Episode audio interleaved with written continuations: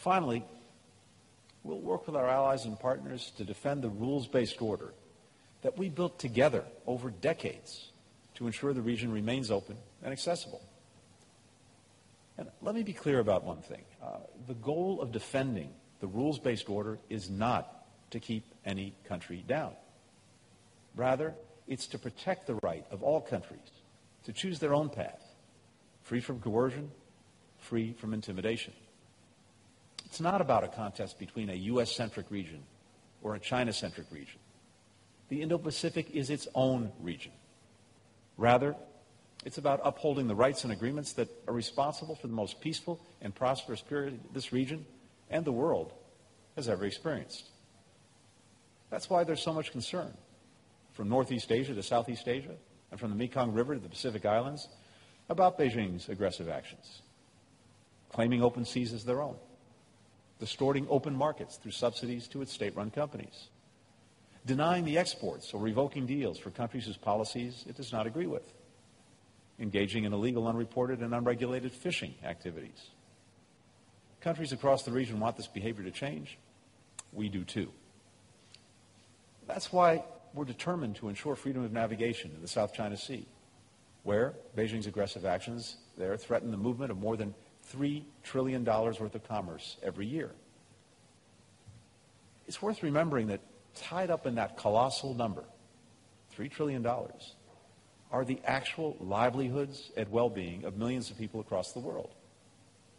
When commerce can't traver- traverse open seas, that means that farmers are blocked from shipping their produce. Factories can't ship their microchips. Hospitals are blocked from getting life-saving medicines. Five years ago, an international tribunal delivered a unanimous and legally binding decision firmly rejecting unlawful expansive South China Sea maritime claims as being inconsistent with international law. We and other countries, including South China Sea claimants, will continue to push back on such behavior. It's also why we have an abiding interest in peace and stability in the Taiwan Strait, consistent with our longstanding commitments. Second, we will forge within and beyond the region. We'll deepen our treaty alliances with Japan, the Republic of Korea, Australia, the Philippines, and Thailand. Those bonds have long provided the foundation for peace, security, and prosperity in the region. We'll foster greater cooperation among these allies as well. That's one of the things we've done by deepening U.S., Japan, South Korea trilateral cooperation and launching a historic new security cooperation agreement with Australia and the United Kingdom.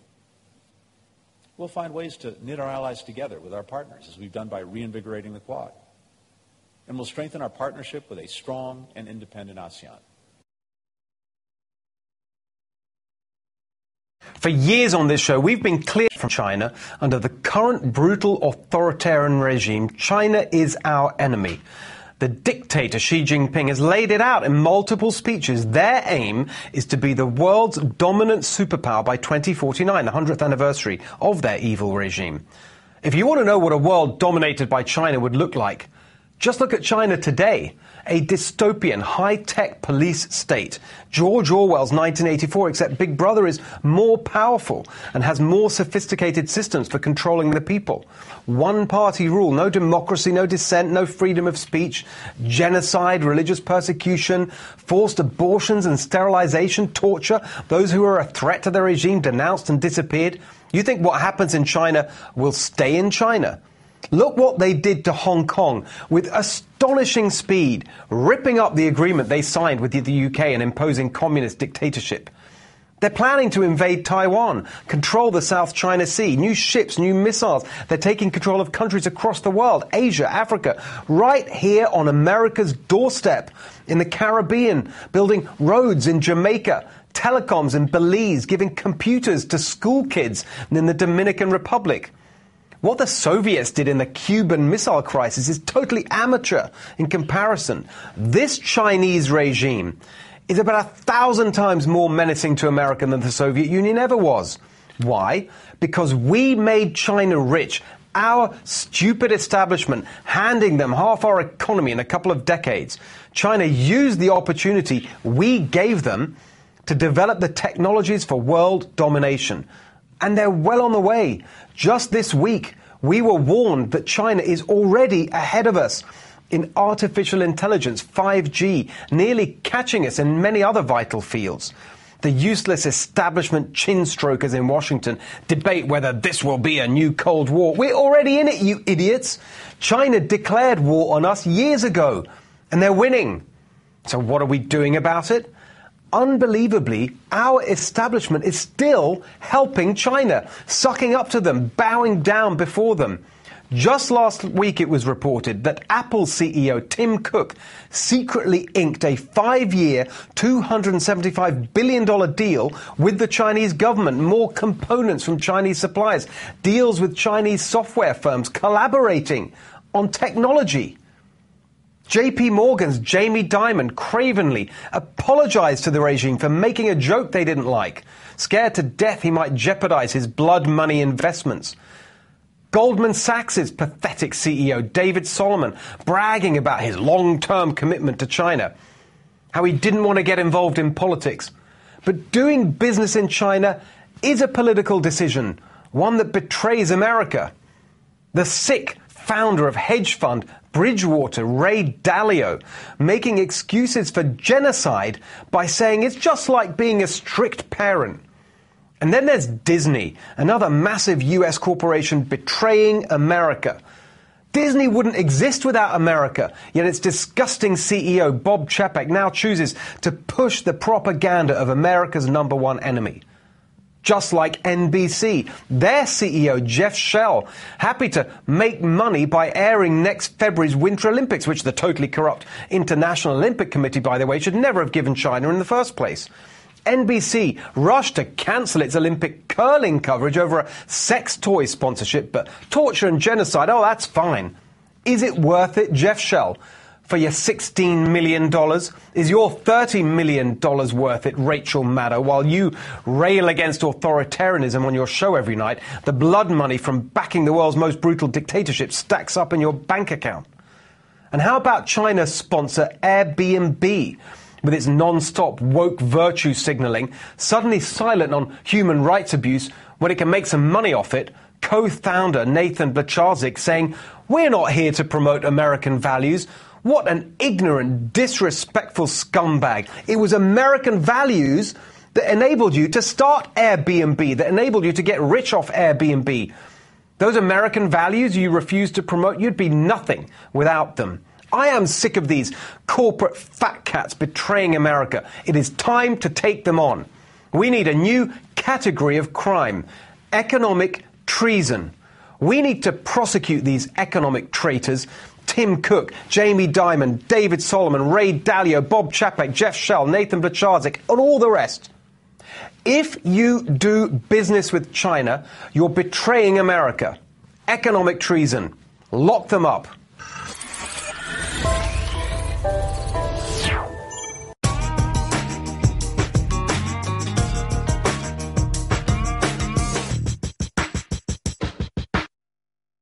give us an update of what happened over the weekend. Well, you're absolutely right, Steve. These are scenes of massive anger, disgust, and social unrest that are emerging out of continental Europe this, this weekend. And as you correctly observed, the more the government clamps down on people's liberties, the more people are, are responding with protests in defense of their freedom and their liberties.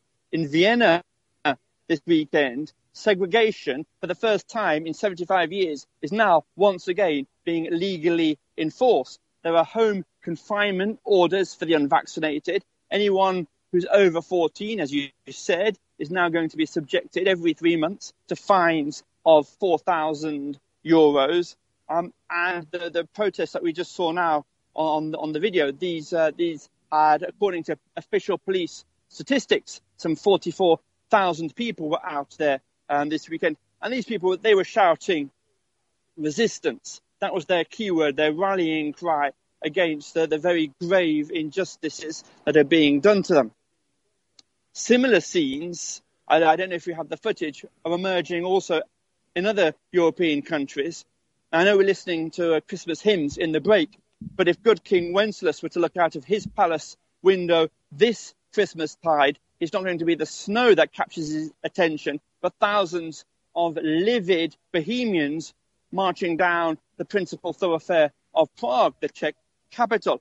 And why were they so angry? It's the same thing. It's the vaccination mandate for over 60 year olds uh, and for other groups such as police and health workers. Here, the protesters were all, also complaining that their constitutional rights were being violated. The glimmer of hope coming out of Prague right now is the new government. There was an election recently. The government that imposed these lockdowns is, is being replaced.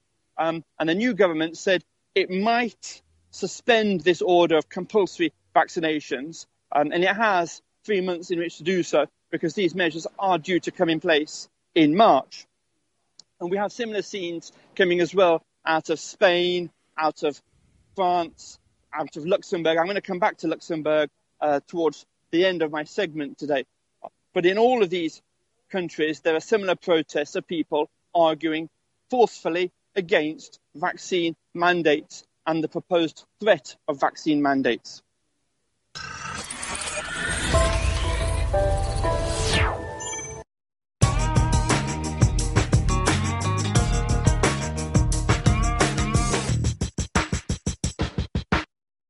Do you think the so called uh, diplomatic boycott of the Winter Olympic Games is a sufficient move? Now, it looks like it's no. gaining steam, but I just wondered uh, what you're thinking is. We haven't heard a word about the tennis player yet. None of that's been resolved. So, how's this going to play out? Well, and no, it is a half measure at best. And for months now, I've been saying our athletes ought not to go to Beijing. We should do the Olympic Freedom Games here in the United States so that they have the ability to compete.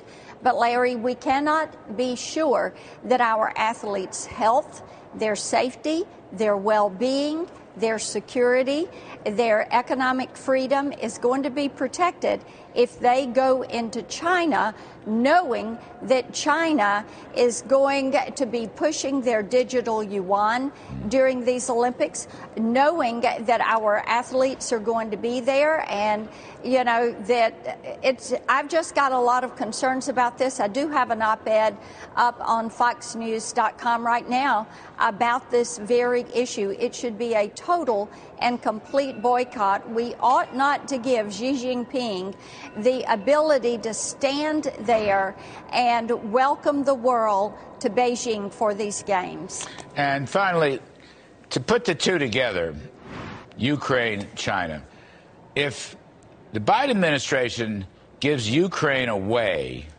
and says, no NATO, we're not going to back you, what's that mean for China and Taiwan? It can't be good. No, it cannot be good.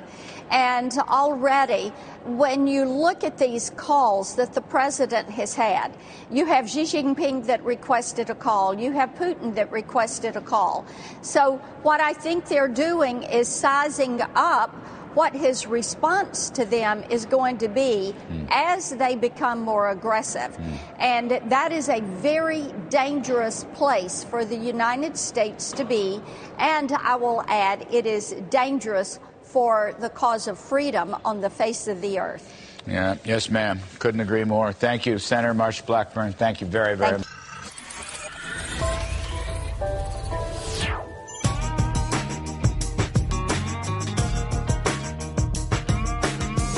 Uh, good day, uh, everyone. As you know, I drive truck. We all have our own opinions, concerns, fears, thoughts about the vaccine. Whether you've got it, whether you don't, I got a serious question for everyone. Something you're really going to need to think about. Because this is going to affect you, whether you want it to or not, regardless of your status on the vaccine. You all know I drive truck, and I cross the border from Canada to the U.S., U.S. to Canada. Everything you have, everything you eat, everything you touch, everything you wear, everything in your house, everything you go to the store for, and odds are almost everything you have at work, all showing up on the back of what I drive. Come January, they're throwing a new loop in there. Everybody crossing the border in a truck, they want to have the vaccine, and a lot of us don't, a lot of us are not getting it. They're going to be parking a lot of trucks come next month. You may not think that's going to affect you. 15% of the trucks on the road shut down, can't get across the border, can't haul the product. It's going to affect you more than you realize. 15% is all it's going to take. Distribution centers aren't going to get their stuff. Lumber's not going to show up. Again, everything. Including the grass that's in your backyard. At one point, usually came on a truck. Seeds for the stuff you grow in your backyard if you're preparing for this. Unless you picked them up off a friend that picked them up off the ground, they showed up at the store on a truck. Toilet paper. Hmm, we've already gone through that. Trucks aren't going to be rolling come next month. This is the government doing this, not the drivers. We don't want to shut down. We don't want to park. We want to keep working. We've been working nonstop through this, day in, day out, 24 7. Hell, I'm lucky to get two, three days a month to myself to do my own damn laundry. And then I'm out there trucking. When we shut down, it's going to affect you. Stores are going to run out within days. Distribution centers aren't going to get product in, let alone get it out. Stuff's going to be going bad, get thrown away. You're not going to have the stuff you need for your day to day life. A lot of you aren't going to be going to work because there's going to be nothing at work for you to work with. No product to put in, no product to put out. You won't be able to get anything. It's going to affect you one way or another, or in many ways you don't want it to. This is again, this is the government doing this, not us. We want to keep working. You stop and think about that, because if we park, so does your life. And it's going to happen within days. And it's going to affect you, all of you, no matter who you are. And it's going to happen fast. You can thank the federal government, both Canada and the U.S., for this, not the guys driving the trucks.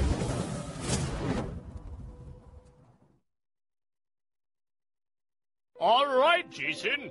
I just need you to stay there till the curve is flat. Two weeks tops. All right, it's been 15 days. I'm gonna come out now. Whoa, whoa. We didn't know anything about this in December. We were starting to get rumblings. China said there was some sort of an outbreak on December 31st. But Peter, De- uh, sorry, not Peter Daszak, Dr. Baric signs a uh, government um, deal with Moderna. I want to I want to read it exactly to you. This this deal was uh, made. It's confidential. It's 100 and I don't know 58 pages long. Um, it is. If I skip to page 104. They are entering a specific private confidential agreement. The NIH appears to be transferring technology to Dr. Barrick, but what they're making clear is, quote, mRNA coronavirus vaccine candidates developed and jointly owned by NIAID and Moderna. Now, this is weird because it's two weeks later that we know there's a problem. They signed that deal two weeks before, and they signed it with the doctor who happened to be a partner with the bat lady in Wuhan. Here's where it gets really dark. These are the same group of people that in the end of January begin to have meetings and they shut down and begin to smear anyone who's looking into the lab right. leak theory. They, they establish that's not true, don't even look there. It, it appears to be collusion. I, you know, we've passed this on to several people in uh, Congress and the Senate. We know Rand Paul is on this, and Dr. Fauci has some answers to give.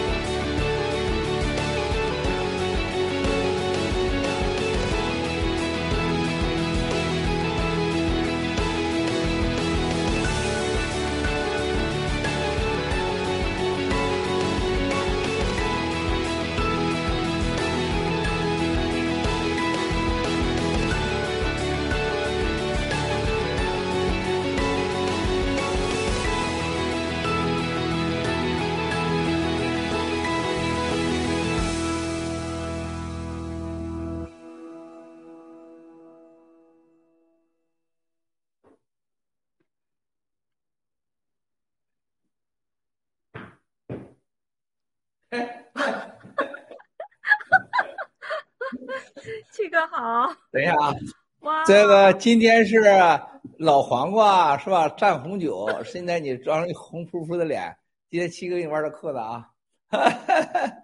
今天文艺啊，文艺啊，丽山是第一次啊。今天草根小哥们，我先给你们展示下衣服啊，看看啊，看到衣服了吗？哇，看到了。太棒了！这个靴子哇，简直是太棒了啊！看这边，太棒了啊！然后再看这边，是吧？这个这这我我最讨厌的就穿，你看看这看这个看这手套，这个手套原来是同一个厂家做，我买大概是一万三千美元，就是看到这个看到没有？鳄鱼皮啊，磨砂的啊，磨砂的，然后这里边是那个水欢皮啊，老的水换皮了，看超热受不了，现在穿着受不了，一直屋里面老难受了。然后看这是昨天到的新的啊。看着啊，黑呀，咋不响啊？这是黑的，金的，哎，咋不响啊？这玩意儿，我都没吹，哎，这没有没有哨哎。然后这是白金的啊，这是粉金的，耶，这都不响哎。然后这粉金的，然后纯金的，这都是镶钻的，看着没有？天哪，镶钻的啊，镶钻的啊。哇哦！天你这啥价钱？一会儿草根小哥，我要问你们个问题啊。还有丽珊，我今天第一次啊，看全是镶钻的啊，全是镶钻的啊，你在这块展示一下。七哥，我们那些黄金的瞬间就不香了呀，这一下。哈哈哈！天哪，哇，太棒了！嗯，这沉甸甸的哨子，嗯，天哪，真是太不好了。太酷了，扎扎实实的，扎扎实实，扎扎实实。你看，全转啊，全转啊！天呐，吓人！我觉得太土豪了。哎，这个没有，哎，还不会放枪啊？我都没管，这混蛋不会，没有啊，里边没有啊。哎，这什么玩意儿？他说不，然后人家一会儿说这个，来，你看，你看这个，这个。这个料子，这是那个阿维托尼做的。你看这细的，这细的这个这块你看，这个是鳄鱼皮的啊，磨砂鳄鱼皮。你只有戴着这做这个，你看这帽子，一翻身，啊，嗯，啊，这个这个这个这个衣太酷了，一回哦。大概都在原来大概十几年、二十年做吧，这之前大概都在都在十，大概都在一万五到两万五之间，就这就这个衣服啊，就这个衣服，今天能成为咱你们不知道对七哥而言，成为咱们的机翻人，对我来讲，过去几十年我被这帮人给剥削呀，现在轮到咱们了，咱们自己不用穿这个，不用被他剥削。咱们这个成本大概也就是不到六千美金就可以做下来，你看看，你看看，啊，这个是整个都是机翻上的聪明，啊，这个事儿真的，你像草根猫本这样的这样的人穿上这衣服出去，在日本大街上一晃呢，那如果是草根哥穿的这衣服啊，走到日本大街上啥感觉？我再换一下啊。亚不咋。我要穿上这去歌舞伎町，我这出不来了。啊，哥哥，整个一个亚克萨的整个整个银座一走，挺酷。那哥哥要去穿着这这套行头去歌舞伎厅，就出不来。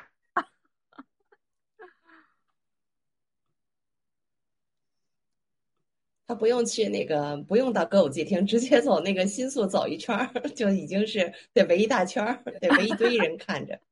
哦，不用到了歌舞伎厅呢。哎呀，这衣服真漂亮！那你说那啊，那哨子哈，它那几个哨子真是沉甸甸的，它为什么不出声呢？它是为了给你装饰吗？这个看看啊，不知道。哇哦，哇哦，这是什么？看这个这个这回这个可了不地喽！你看这个，这是绣上鳄鱼皮要新加的标志。鳄鱼图上的。哇哦！这个是咱们的 G 翻身的 G 二位的拉链，看到没有？然后你看这个，你看后边这个这个地方金属的 logo，是吧？然后你你看这个感觉啊，哇塞，这个这衣服啊，这真是什么叫时尚啊？时尚就在这儿，就是你穿上以后，你的真感觉你不一样了。那你真感觉，你看，这个就是你穿出去以后，这个时尚感一下就不一样了。而且这个鳄这个鳄鱼，你知道随便人家都十五万到三十万美元。这个你想想，咱们一般人，呃，机班二战友永远不可能你去买一件上，这个没有，只有咱目前世界上就这一件儿，咱们定了大概十件儿到二十件儿。啊，一会儿我要考你们的问题。咱们这次机翻日上线的结果是什么啊？为什么要问你们的问题？等一下，我一会儿问你们问题。你看，就这个，这种这种衣服你要穿出去，站在日本大街上 草根小哥，日本人的装扮我可知道了，秒杀秒杀啊！日本秒杀秒杀，你去看看这个软啊，你看看，你看看，啊，你看看。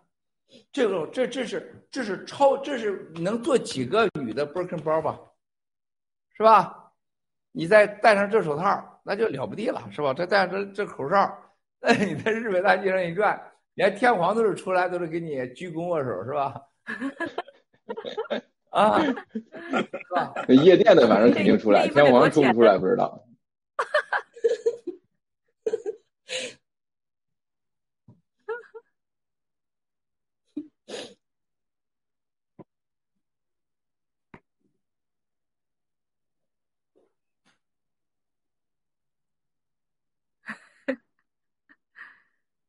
我们有战友写的太像摇滚巨星了。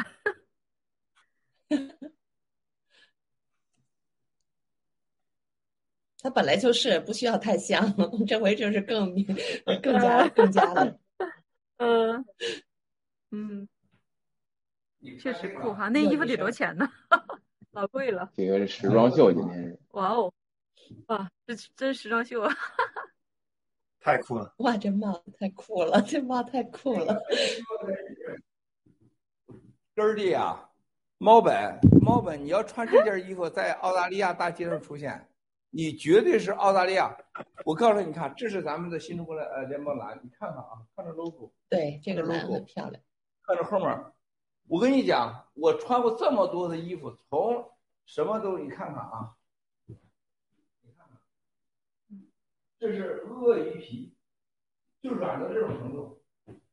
你看看，哇，这就你去想，你看看啊，你去想想啊，你要穿一个这么个这件衣服，战友，你真的就不用脱了，真的不用脱了，就几乎每天穿着了，是吧？你像你碰见丽珊这样的，是吧？像这个文艺这样的女孩，一打眼就知道你这个男人身价啥样，是吧？一打眼一扫就知道你这个男人 值几块钱，是吧？一下就出来了，你看，是吧？评判咱都老中医 立马就有了。你看这个，就是这件衣服，就像草根这个，像这个猫本，你们穿在身上，咱们这很多人穿，包括女孩如果女孩穿件这个衣服，特别是男款的啊，这也有女款的啊，特别是男款的穿上时候。这个在电视上不是啥样，出来这个 iPad，反正看着没有没有我现实中还有那个那种那种蓝的，它是很哑光的。就这种衣服穿出去，你会给所有的人的知道你是一个绝对有品位的人，就是绝对有品位的人啊！你看，就是而且这个这个皮穿上是暖的，它是暖的，它不是说凉的硬叉叉的，不是的，啊，是吧？你看，嗯。啊，男女啊，这么软，这就这种这种这种东西一穿出去，你这种自信，你都不自信都不行啊。好，咱再下一个啊。最近澳洲是这个夏天，这衣服得多少钱？中暑。没事儿，咱有洗币，怕什么呀？根本不要考虑钱的问题，现在就看你适合哪款的问题。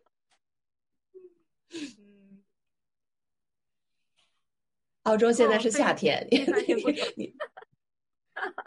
不过这个皮夹克好像在澳洲有点穿不上吧？是不是澳洲因为太热了，冬天也没那么冷啊？对啊，澳洲冬天也不冷。这边夏夏，啊不冷啊，比跟日本差不多，跟日本差不多，对比日本稍微暖和一点。嗯，所以他那儿好像就适合，这特别适合夏装。你你七哥有战友说让您就是当场换，当场脱当场换战友。不是你看，我看行。你看看这个，这个料子啊，文艺丽莎像你们女孩儿，就一定这回你们一定要买的这个这个，你看这个料子，这种这种设计的，对，哎呦，这太棒了。你看看啊，你你不去摸这个感受的时候，你是感受不到的啊。咱们这个这个这个 logo，这个在日本日本人会疯狂掉的。日本穿的衣服，你看这个大大开叉是吧？嗯。然后你看这个，嗯，就这么就这么软啊，青蒿素，青蒿素啊，你看。然后呢，你看这 logo，然后这个料子，这个青，这在日本会有日本人会疯掉的这衣服，这个我太了解日本人了。就日本人会，他轻到就像纸，就是就是你没法，我没法在这个电视间传达。你看，就你穿这个衣服当睡衣穿，你都觉得舒服，都都过了都。就是就这种料子，这种袖口，特别这个肩部，你看它是这个样子的，半垂肩，然后这块是这个样子的，喇叭袖，然后你会飞，你看你飞，你看这这下面非常的舒服，是吧？很舒服，不管男的女的，这都有男装女装都有啊。你去想想，这样的衣服，这个料，这是这是多好的料子，你不可能买到在阿里巴巴买的 几十人民币，他连手工都不会，怎么可能？他哪有料子钱？这种料子哪有啊？咱现在是全世界做这个衣服料子，全世界最好的，没有一家可以跟我们比的啊。然后再再给你们表演一下，七哥就在这换吧。他得把那个衣架子给推过来才行，要不然的话他没办法脱。嗯，那衣服看着很有飘的，很有那个很有那个飘逸感哈。哎，你看衣架子来了吧？哇，这衣服在日本肯定都我翻译的好处。对，日本日本人很特别喜欢这种 style。对，嗯，刚才那黑衣服我穿也能挺好看，我估计。哎，我觉我觉得那个女生穿应该很很有飘逸感，对。对对，哎呀，这个这个这个这个女款的就更好看了。这是男女看啊，这是女款呀，七哥。啊，这是男款，这是女款啊。简直了，这我看了我真的是惊讶了。这个是错错这是上次你们跟我共同设计，你看。嗯。啊。对。然后呢？你看这个袖口啊，看这个，是吧？特别是我们这个亚洲人穿这种比例的衣服，就是不论男的女的，就让你很精神。你知知道我意思吗？很精神。你看还有扣，然后几个扣子可以扣上啊，你可以扣一个，是吧？然后里边穿像这样的矮领啊或者高领都可以。就是在哪？就是你想想，现在我一会儿要，现在你们回答我一个问题：这次激发就是十五万美金以上的定价的鳄鱼皮夹克上线。咱列如一百件，多长时间能卖完？草根小哥、猫本、丽山、文艺，想想啊，就这这这就更便宜了，是吧？这就是 几百美金的事儿啊。嗯，我觉得我觉得很快就就秒卖啊，就是咱现在都是都是都不是无产阶级了，就那币我随便咱俩 就能买了，尤其是根儿哥。丽山，我跟你说，就这个哨子，我昨天我问了一下他那个，我说几万，我说你订了多少个？他说订了一千个。我说我告诉你，十分钟 全卖完，任何一个，他就愣在那儿了。他说为什么？我说你多少钱？他说大概在一万二、一万三美金，镶钻的。嗯。我说你一万、一万二、一万三，就相当于我们二百个币，二百个币就是原来的成本都是战友花了二十美金买的。就你这玩意儿，我二十美金就买走了，我凭啥不买镶钻的呀？我比我比存钱还好呢，这是百分之百是绝对的钻石啊！纯银镶钻呐，粉钻呐，这是黑钻呐，是吧？天呐！你像你像这个信仰之星的链儿啊，是吧？白银的，是吧？然后你像配上这个手这个东西啊，你想是啥感觉呀，是吧？秒卖呀！就是我我大概给算了一下，昨天他整个人都都傻在那儿，就是哎这个根儿哥，你可以买一个，完了整个日本那个大街走一圈儿。哎，你看看，没有给我撞衫呢。你想象这个料子，听看听到了吗？听到了。你这是出去旅行的时候，就把它可以缠在手上，可以放在一个嗯，整个一个你的袋子里面，随便一个这衣服在捞人平安呐，就同样的料子，一模一样的料子，同样一个在爱马仕和这个周人田呢，一定是在五千美金以上，一定是在五千，看到了吗？这个样子的啊，这是还有扣可以系上的，还可以挽回来的。什么叫翻身？看着很舒服啊，看这个。对，很柔软哈，很有很有那个就是贴着皮肤的那种感觉，还有飘逸感。嗯，而且这扣子也可以系，也可以不系。你看，这这是真正的翻身，看到没有？这就是这种掺入进，在日本的东京阿曼酒店大堂是吧？草根小哥一坐，嗯，然后呢，在澳大利亚的猫本摸着袋鼠穿着衣裳，一看都是大师级的，是吧？啊，玩一下是吧？我天哪！你看这个啊，这真的是，你看看这料太多了。我今天只是拿了几件给你们，今天看看啊，这件不一样款式在日本肯定人穿过的。对，这个款式应该是亚洲人特别的，也适合。不，这是这是男女在哪都可以穿的衣服。所以叫什么叫是翻身呢？翻身就是比较充，不是装叉的，就是那不是老装那种的。你穿那么正式，在某种场合，这个是让你什么情况下都可以穿的。艺术家、诗人、革命者是吧？你都是厨师，你这什么大师 都可以穿。就这件衣服让你穿到哪儿去？你看，是吧？这这才真正叫时尚。哎，太多了，太多了，我真试完了啊。然后这两个，你看，这个料子，你们所有穿过的帽衫你不穿这一次的帽衫你永远不知道是真正的高级的帽衫为什么帽衫只是几十美金，还有几千美金，甚至上万美元的呢？就是材料的差距你只有穿过，你看这个，你像丽珊，你像丽珊，你穿你穿你要穿上这个衣服，这个帽衫那酷了！猫儿本给媳妇买一个这件帽衫儿，草根给媳妇买一个这帽衫儿，你媳妇不？你看，你看头上，logo，你看这，这穿这帽衫你走的，你看，哎呀，这暖着呢，这个啊，嗨，行了啊，我先感零下四十度都不会觉得它冷了。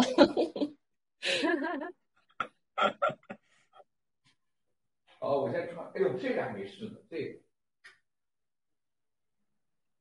看一下这个啊，我超喜欢这个，哇！我觉得这个这件儿，你看这个，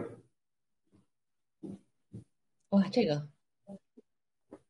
哇，这个太时尚感了。你看看啊，你看看，哇塞，这个这个太大师级别的了，太。这个太时尚了，这个好看耶！这个很，这个是男女都可以，而且很修身，这男女通用吧？这男女都可以穿的吧？所有的都有男女牌子，也有男女通用款，就是。你看这个好看，白色好看，这个好看，这个好看。也有黑的啊，也有黑的，也有这个白的，哇！这个这个料子，白的这个好看，这这这个好看，是吧？就是你，嗯。大师专用，穿上去给人展示，这是最关键的，就战友们都买得起，而且不用痛苦啊，不用痛苦。嗯，去使领馆门口抗议的时候穿这个。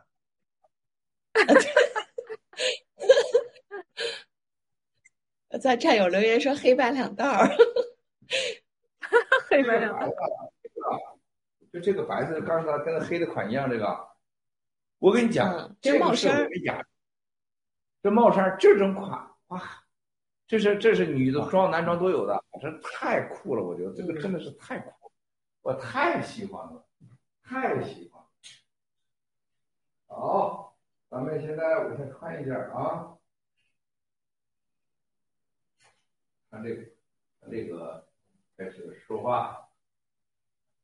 你把这一个给我推过去。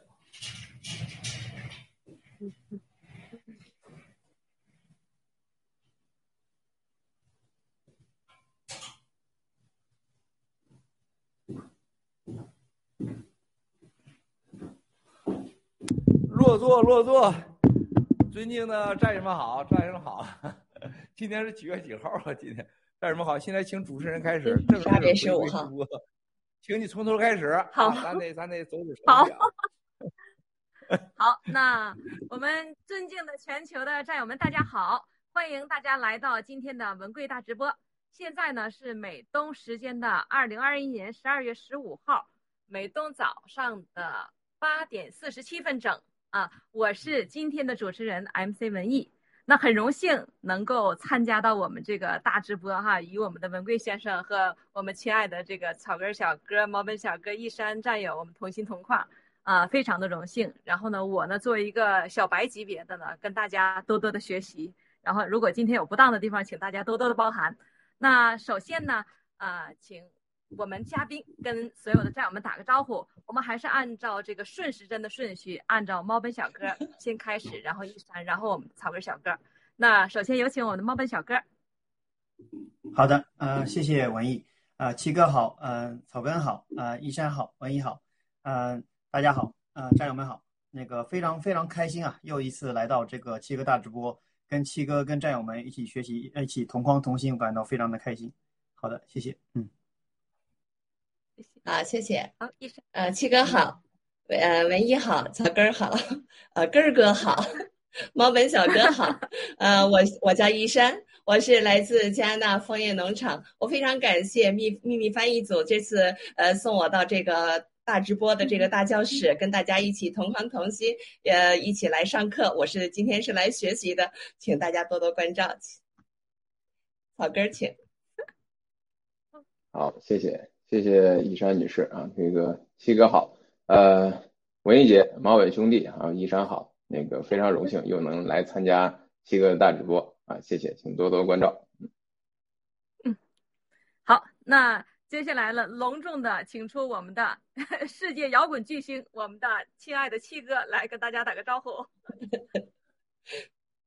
啊，大家好啊，这个文艺好，今天呃，我是早上才知道文艺。这个今天还有和丽珊啊、猫本、草根小哥。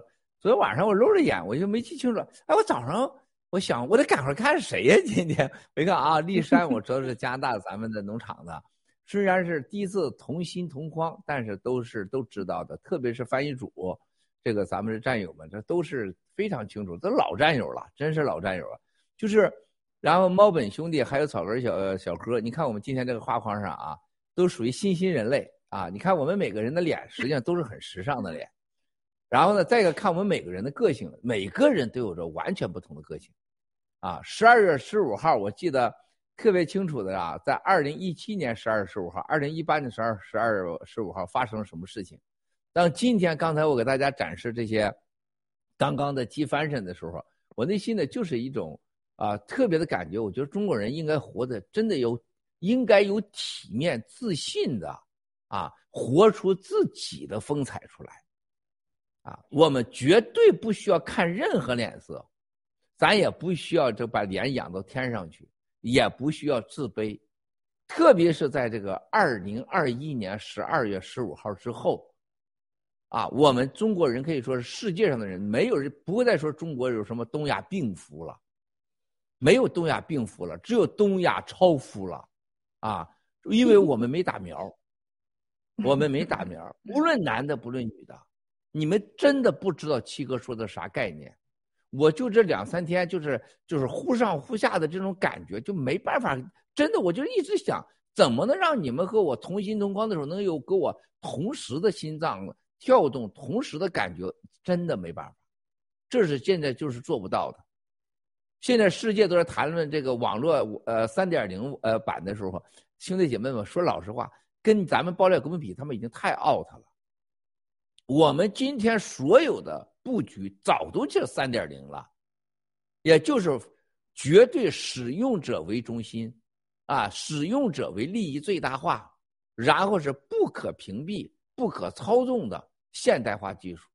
咱早就这么做了，全世界就咱这么做了。而且草根兄弟就在这儿，他就是执行者之一。猫本小哥这个年龄，他太清楚是怎么回事了。立山，你看看每天干的事情，翻译我们传播的就是这个，咱他们还当新鲜事儿了，啊！唯一你看我们现在想的做这时候，很多人在谈时尚的时候，没有人知道，全人类没有任何对未来时尚有方向的，因为你们没有感觉的，因为我每天我必须做这种事情，因为时尚的感觉是什么？时尚就是表达自我。表达时代和这个时代的科技、物理、物质、文明和人类的社群活动的一个展示自己的结果。那你说有人敢谈青霉素吗？有人敢谈伊维菌素吗？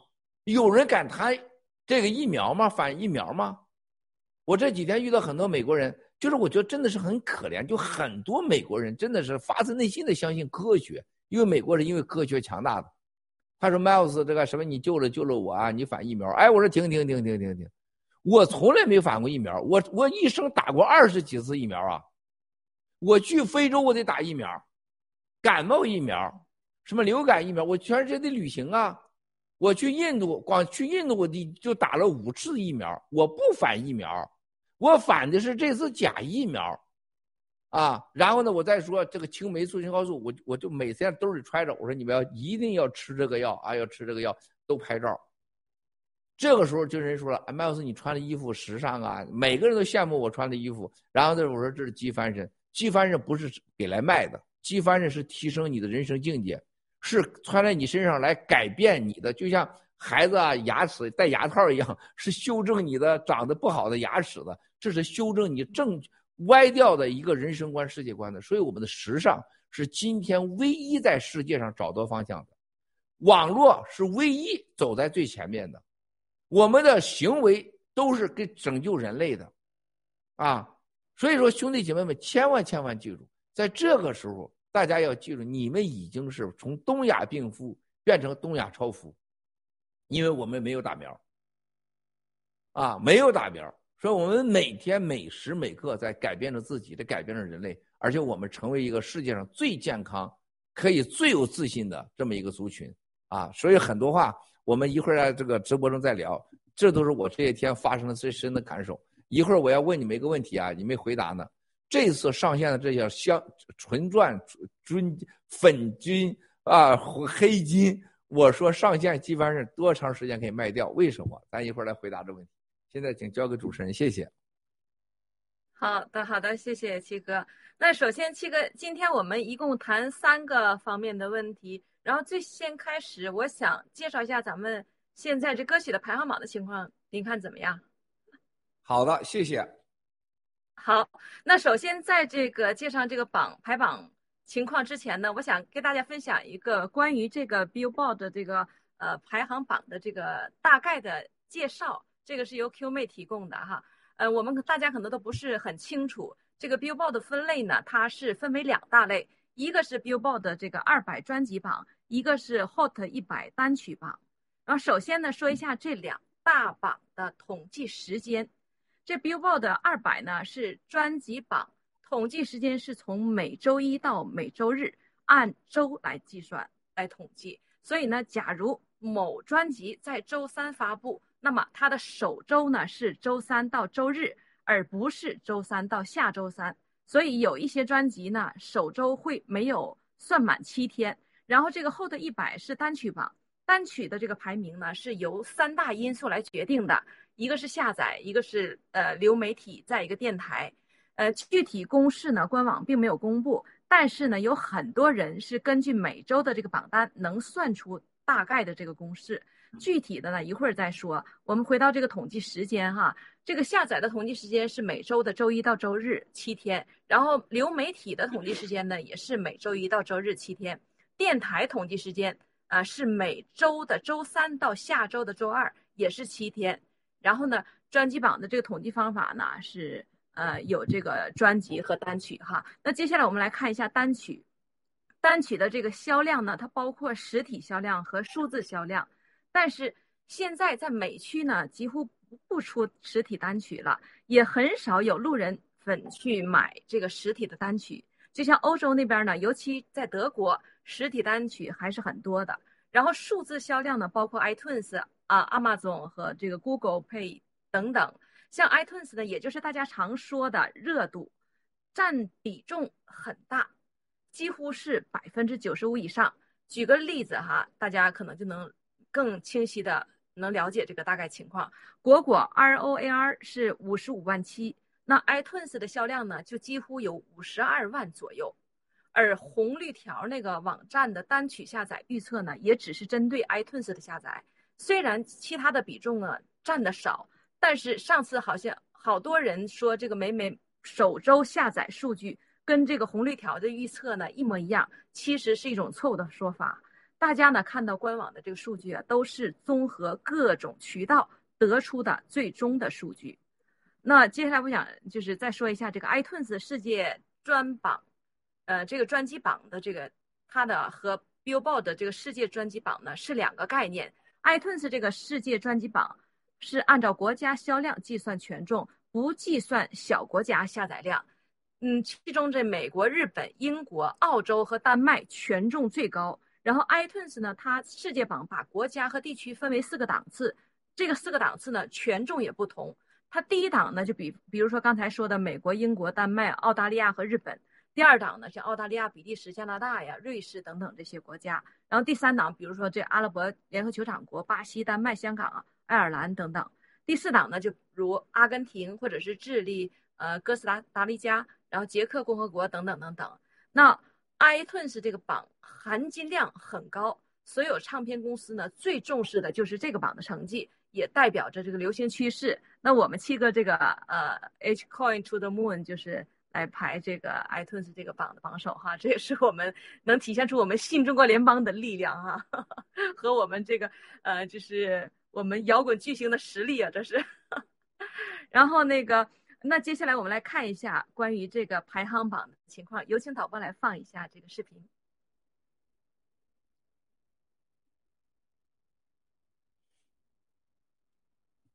天哪！啊，乘二啥意思？乘二啊，就俩星期是吗？文艺？两周，连续两周了。啊，两周。我我我以为是傻叉的意思呢，你这。七哥太幽默了。这是二叉，这是木兰干的，这都是木兰统计的，木兰安排的。文艺，你要说这个，这不是 Q 妹，不是 Q 妹弄的，是 Q 妹制造的歌是的。这个打榜都是人家木兰，还有秘密翻译组，你这整错下下二百万，我告诉你啊！我明白。那个刚才这个大概这个榜这个榜的概念是那个 Q 妹给我提供的，然后我们现在看到这个视频呢是莫兰来就是做的这个视频来统计的这个现在排行榜的情况，非常感谢。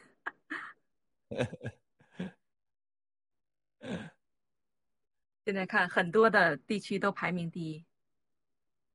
澳大利亚、加拿大，刚才过去很多哈，新西兰也是。咱们新西兰这个战友这次是最猛的啊，上去，而且美国、加拿大表现特别特别好，这个一直就冲上去了。你像柬埔寨、老挝，还有香港、台湾是吧？爱尔兰啊，这个这些这些地方，澳门啊，非常了，包括日本，就是草根小哥呢。日本咱们打榜这很难很难的，日本非常非常难，都上去了。啊，很不容易的。像英国啊、芬兰，你看这希腊，啊，阿联酋现在怎么整第二去了？总榜啊，嗯，马耳他也是第二，越南也是第二。天哪！但 UAE 不能弄第二去啊，这怎么搞的？拉脱维亚，你看，你看这个摇滚榜这个文艺啊，他这个排第一，这个你可真是，我原来没感觉，就最近几天我特别有感觉，就是。呃，我每天把这个榜单我都炫耀的一遍发给我这个美国和欧洲的这外国人群里边去，就他们特别在乎。你看这荷兰这个摇滚榜，像匈牙利，他们特别在乎这个，就是瑞典，就说不定摇滚乐就是唐平和威廉王跟 Q 妹他们搞这个摇滚乐的时候，说老实话，我没那么懂，但我现在越来越懂，摇滚音乐对西方的音乐的这种影响力呢，它等待等于是一个新的音乐力量，它很很强的政治性啊。你看这个斐济这块啊，斐济这块简直是了，哎呀，澳门你看，哎呀我的妈呀，芬兰。新加坡，这新加坡我们阿伟就是干事儿，这这兄弟就是好。哎呀，这成第二的香港，天呐，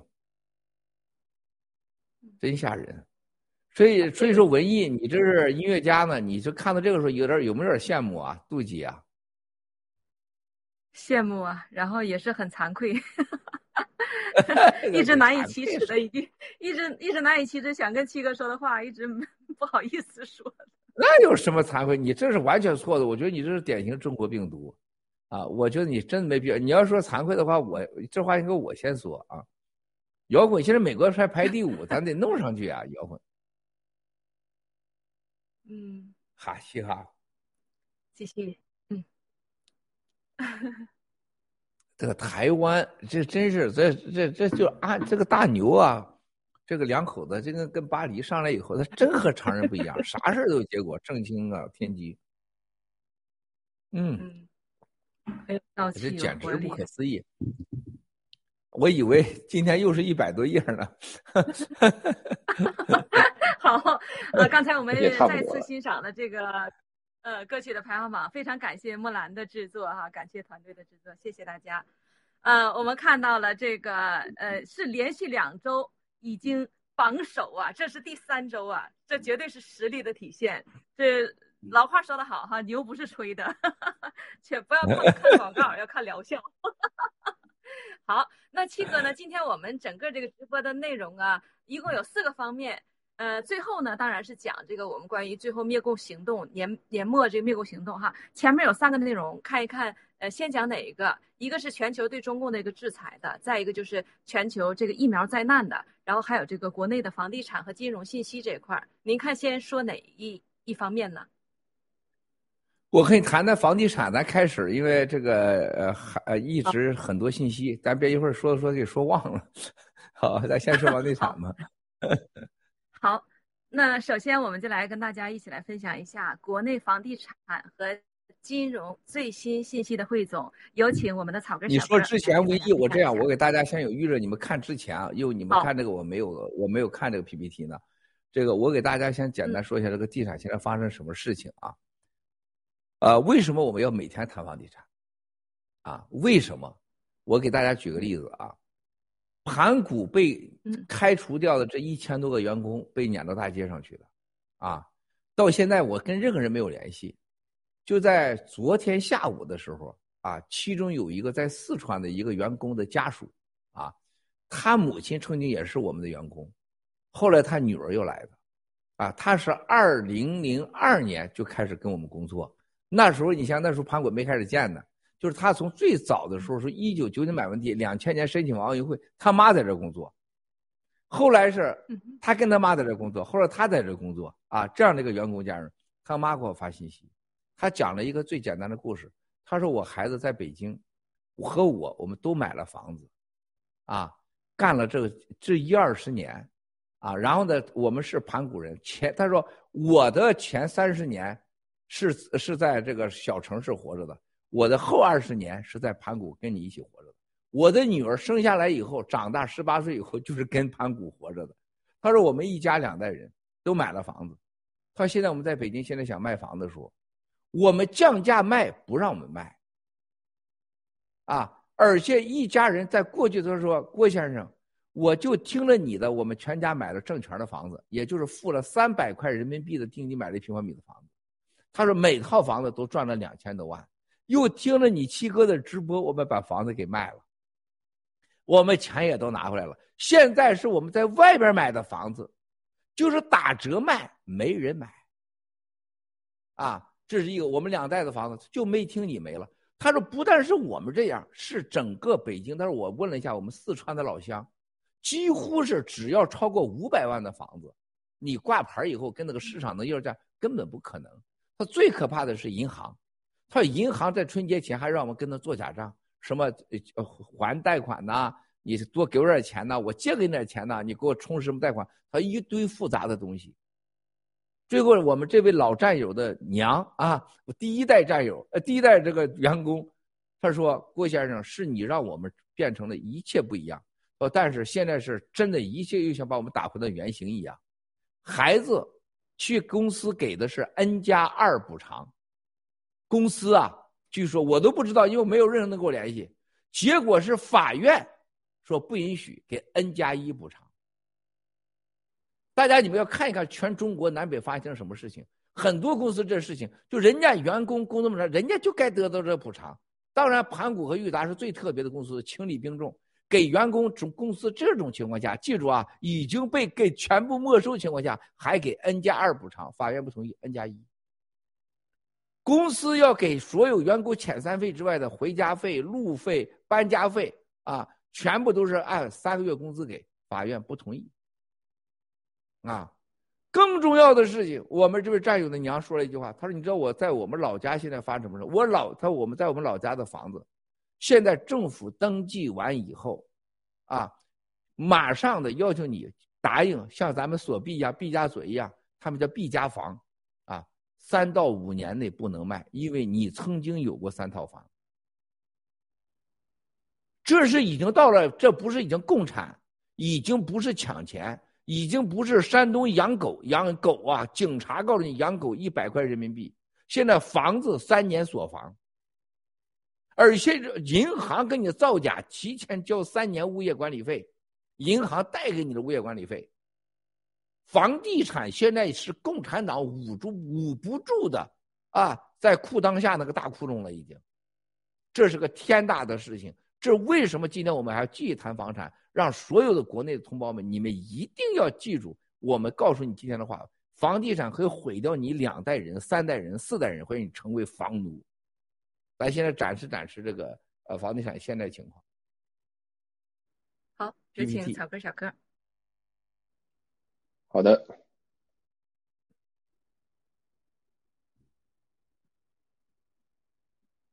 中共房地产危局啊，这个谢谢咱们财经俱乐部和青山先生。OK，下一页，大波，支撑中共虚假繁荣经济的房地产已经完蛋了啊！根据根据这个贝壳研究院提供的数据，二零二一年第三季度全国三百五十一座城市住宅用地成交金额一点零八万亿，同比下滑了百分之三十七点零一。一到三季度累计成交额四点二一万亿，同比下跌七点六三。三季度成交规划啊建筑面积为三点零九万亿平方米啊，同比下滑百分之四十七点五啊，都是几乎断崖式的。一是三季度累计成交规划建筑面积为十一点十一万亿平方米，同比下跌百分之二十八点四四。二零二一年一到九月，一共流拍地块七百六十二宗，流拍率为百分之十二点一。较去年同期增长二点六个百分点，在第二批集中供地中，二十个城市共有二百六十五宗地块啊遭到流拍撤牌，占到这个推出地块数量的百分之三十一点八啊。北京第二批集中供地挂牌四十三宗地块有十七宗成交，流拍撤牌率为百分之六十点五啊。这广州共推出四十八宗地块。流拍二十五宗，流拍率百分之五十二点一，就是在一线城市可能这个更严重。OK，呃，麻烦导播下一页啊，这个是多方面报道吧，然后关于海口啊、恒大呀等等，这个支撑中共虚假繁荣经济的这个房地产已经完蛋了，等于说整个消息已经捂不住了啊，就算是在中国国内这方面负面消息也是铺天盖地啊，就没有人不知道。呃，这个信息应该完了，还有一个关于。那个地方债的一个信息啊，好，麻烦导播，那个信息要播吗？那个地方债的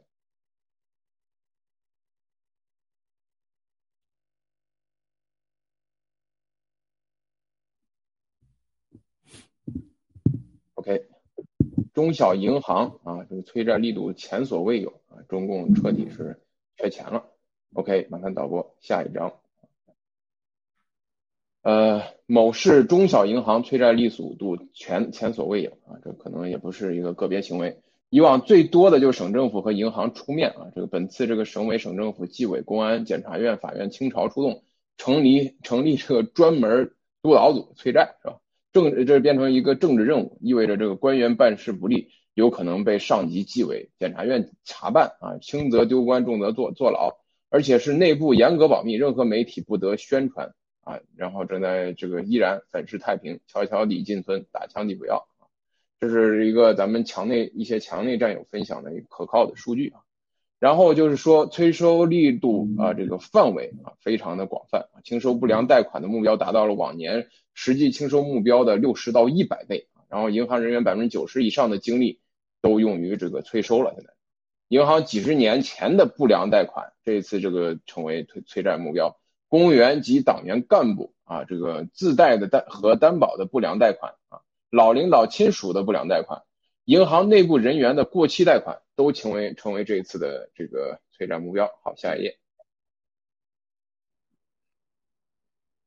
呃，催收措施之强悍也是前所未有啊。那么催催收的这一次措施啊，这个呃，这个比那个税警我觉得还厉害啊。首先是纪委啊，这个约谈欠债的公务员儿，并通报通报所在单单位啊，不还钱将立案调查。然后是公安机关直接传唤人来了之后，呃，就是要求还钱，不还钱就别走了啊。然后第三是地方政府通过约谈对公安和法院一把手施压，然后呃，然后就是银行了，通过法院配合。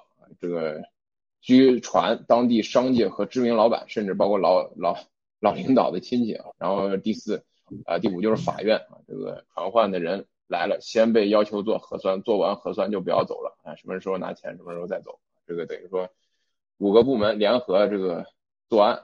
OK，下一页。啊，对，没事。好，这是咱们战友得出的一个结论，就是中共地方政府政府可以说普遍缺钱，通过发专项债合并当地的中小银行，同时动用全国呃全部的国家机器吧，加大催收，翻出几十年前的陈账旧账啊，中共经济危机啊可以说危在旦夕，随时崩塌。OK，没有了，谢谢咱们 PPT 的战友。嗯好，感谢草根小哥的分享。那我们想必大家都迫不及待的想听七哥呃谈一谈关于针对这个房地产的情况哈。那接下来有请七哥给我们来分析一下。我今天这这样，咱们呃七哥不不搞第一啊，咱现在立山第一。立山今天妹妹第一次跟七哥同学请立山先发表发表自己看法。立山，你们然后你们都发表完我再说，这是聪明做法啊。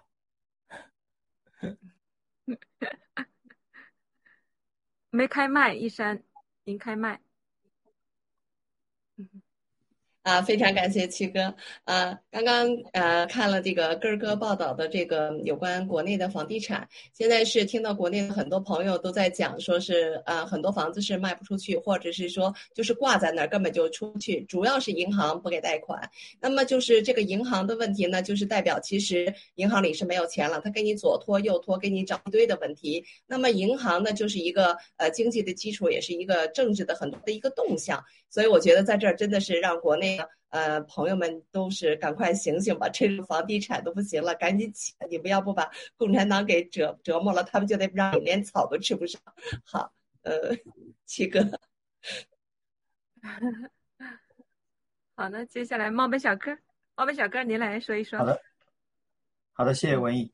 就是呃，我想说的，就是这个关于房地产，现在即使是共产党他不作妖了，对吧？全部都停下来。这个地产它都不可能再经营下去了，因为大家想，这个疫苗打了这么多人，这个疫苗灾难打过去之后，很多人会离开，对吧？今天我们还有一个战友的同事刚离开了，三十五岁，正当年刚离开。那么大量的人离开之后，这个断代潮一旦发生，大家可以想想看，对吧？你这个这个山崩海裂，完全是不可能去偿债的。那多少银行会倒闭？多少那个信贷公司会倒闭？啊，多少的这种就是保险公司会倒闭，是吧？然后你这个房地产又连接着上下游上百个这个行业，它都会那个崩塌的。所以说，呃，我觉得是完全毫毫毫无怀疑的，它一定会崩塌，时间而且会非常的快的到来，这是我个人的看法。嗯，好的，谢谢七哥。好，那请草根小哥，草根小哥您来谈一谈。好，谢谢文英姐。之前七哥最早的时候说的就是说，中共保恒大比不保恒大要更可怕啊！这保恒大他用的招数就是说化整为零，把这个压力全释放给地方政府。那么现在我们看到了这个带来的这个灾难性的后果，就是地方政府现在这个强取豪夺，开始翻旧账了。所有人，包括政府机关的这些人，甚至老领导，现在都已经啊，各地方政府都已经坐不住了。那么现在就是呃。之前上一期的时候，这个七哥有也有这个谈过，这个现在中共就是拼死就保这个冬奥会，这个冬奥会一旦一结束啊，到时候我相信，中共真正的这个房地产已经烂到什么样，到时候就会完全是真相毕露了。谢谢。嗯，好的，那我简单 谈一下我的想法哈，呃，现在我们都知道这个房地产在国国内现在这个情况，我就想现在的老百姓怎么来接下来面对就是。现在这个烂摊子啊，有很多人是贷款买房子，现在还没还完贷呢。然后结果现在房子想卖还卖不出去，然后价格还疯狂的往下跌。然后紧接着，如果你想卖房子卖不出去，卖不出去在手里，他还需要接下来要交这个房产税。那接下来老百姓需要怎么能来度过这个难关呢？那接下来想听七哥来说一下关于房地产这块。哎呀，这个。特别今天听到你们今天谈这个，我说心里话，七哥最大的感受，我就是每次大直播，我都希望咱们战友们都像每次提升，要增加自己的判断力，不能人云亦云啊！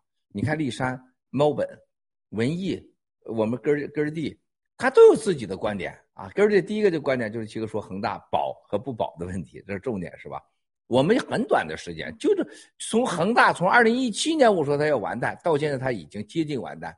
到他开始保，我说他保比不保强，对咱们有利啊！大家要想到一个问题，包括现在这奥运会，刚才丽三讲到了整个国内的知情者和不知情者，猫本小哥知道断代的问题，文艺讲到了整个现在是个整个经济上没法撑下去的问题，这都是一个我们战友在直播当中给所有人。不是像陆大脑片说谣言，拿个报纸 Google 一下子，然后就大家还没来得及看，他就开始念一遍。你不是这个纯粹胡扯吗？他既没有经济来源，又没有情报来源，又没有常识判断，他自己连个房子都没有，是吧？你想他竟然把给他这个房子都给弄没了，这孙子还讲房地产，那不是找死呢吗？是不是？你们每个人都有自己的房子，都有自己的钱，还有自己的投资，这就是一个最大差距。你凭什么交给我？让我听你的，你凭什么让我信你的？这就是爆料革命直播跟所有人的不一样。刚才根哥说了，我们说了，这个恒大二零一七年他就要破产，他现在在破产，谁有这本事啊？我们说了，他保比不保强。立山刚才讲的很清楚了，现在整个我们已经让大家知道了，整个国内的上气不接下气，房地产无法延续，对吧？而且现在根本是你还贷也好，银行也好，这是个。它整个是全系统的崩溃，毛不是人在死人，三十五岁人都死了，他家的房子谁来付钱呢？这文艺看到了现在所有的国内这些老同志，还有国内整个战友们反馈的各种消息，根本供不了房贷的，你怎么进行下去呢？就这些信息，不要听我们的，你是可查的。那现在我说一个最关键核心的问题来了，就共产党在过去的一百年，一九一二年就许给说我们要有美式的民主。我们要反对美帝国主义啊，在巴黎协议上替我们说话，啊，这是吧？向着日本人，啊，然后我们要干掉美帝国主义，到最后共产党能给你带来未来，能给你带来美式民主。你发现他没有？他永远给你有明天的大饼，还有一个所谓的计划。你知道共产党在全世界你们没跟他接触过，啊，他有很多优越性是西方人很羡慕的。为什么常委学习？你看到那个贾习近平的女儿在说，只有共产党常委学习啊，叫全场学习制。所以中共的高官，你跟他一聊天哇塞，你知道只要是个局级干部，鼻子都会扬起来，就对外国人要要指手画脚的啊！你看你们这些啊，每四年换一个总统，上街不下街，上街不下街，左边不右边，右边不左边，根本不能兑现。互相颠倒，谁跟你们打交道啊？你们的总统从来不学习，只搞选举。你看我们的领导人都集体学习，是吧？哇，很骄傲啊，政治优越性。啊，你看这贾新明女儿先说这个了，他们是学习的，他有什么？还有一个五年计划，八五计划、六五计划、七五计划，每五年一计划，还有计划。哎，中国老百姓很享受这个。你看，我们党又有了五年计划，下个五年计划，下十年计划，然后两个百年计划，习近平来了。然后习近平的中国梦，从希特勒的啊，我从这个梦游当中啊，走向了我的自自信的走向我的人生，都变成了中国人的梦。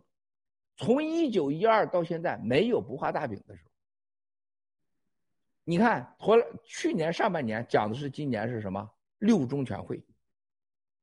六中全会，你看六中完了，现在开始明年该开两会了，是吧？然后在这个中间，这个大跨越就是奥冬冬季奥运会。这共产党永远为一个目标，为一个目标的去做。你看着很好像很计划，还有自己的学习机制。大家千万记住，你往回看这件事情。冬奥会彻底失败，十八大习王成功了，十九大他成功了，但是冬奥会彻底失败，二十大能成功吗？二十大之前房地产的问题能解决吗？二十大之前所有的你的九十万亿美元的和一百万亿美元也好，你说五十六万亿美元好，官方五十六万亿，就是说你五十六万亿美元的房地产，这个经济你能解决得了吗？一点二亿人失业呀，这是一点二亿人失业，最起码意味着几千万套房子。记住啊，咱就别说一亿套，也别说一乘以二，咱就谦虚点说啊，三千万套房子。按共产党的逻辑，一年开发一千万套房子上市上市，一千万套十亿平方米。那你算一下，这样立山，你你看你这都是绝顶聪明人，是不是啊？都是有钱的人，你自己掰着手指头，别别不用掰俩手，掰一个手给他算算账，说你怎么还你这五十你这五十六万亿的贷款怎么还下去？你的这个一千万套的呃，这个打工的房子已经没了。他不是说买不起每年的一千万套了，这三千万套他就可能还不起了。他怎么买新呢？啊，这一亿多人没工作了，我怎么往下弄呢？然后冬奥会过后，整个张家口的房产开发了多少房子？共产党官方说开发了将近五千万平方米房子，大家去看一看去。整个张家口房地产代替整个河北省张家口，还有什么啊？旁边的承德呀，周围社区，大家去看一看去啊！从拿下奥运会到现在，几乎是无痕迹的开发。大家知道投多少钱吗？官方五千亿，民间投资二点五万亿人民币的相关房地产。这些房地产都会成为垃圾，你拿啥赔？好，就像说这个恒大一样。恒大，你看，一开始啊，属于内部经济问题，广东房地产局部发展不平衡的问题，和恒大自我能解决经济平衡的问题，这属于局部的现象问题。到最后，广东约谈，到最后恒大不能破产，就是保你冬奥会。你这一个恒大讲了十几个谎言，啊，我跟某美国某美国人这个这个通电话。我说来来来，我我你等等，我发你几个信息。从共产党恒大事说的，而且我给他找的都是英文的。发完以后半天，哥们傻眼了。我说你们就是因为贪婪，不想让自己失败，不想面对恒大不还不了你钱的这个灾难结果，你在骗你自己。这跟你这跟你这人得病了啊，给自己扎点什么强心针是一模一样，你必死。啊，他是他没有人可以还得了这个恒大的三千亿美元的债。一个六十多亿的公司，三千亿美元的债，你不觉得是人类上最荒唐的结局吗？盘古大观，盘古公司注册资金才一个亿、两个亿，我都不知道，啊，还净资产一千多个亿，你让他破产，你把他员工给撵大街上去，他一共六十多亿的注册公司，欠了两万亿，你让他活下去，你觉得中国的经济还能有救吗？万达。融创、绿地、容貌、上海容貌、上海容貌的一千亿烂账意味着啥呀？大家去算算账去。容貌是上海啊，整个房地产界的绝对劳斯莱斯级的。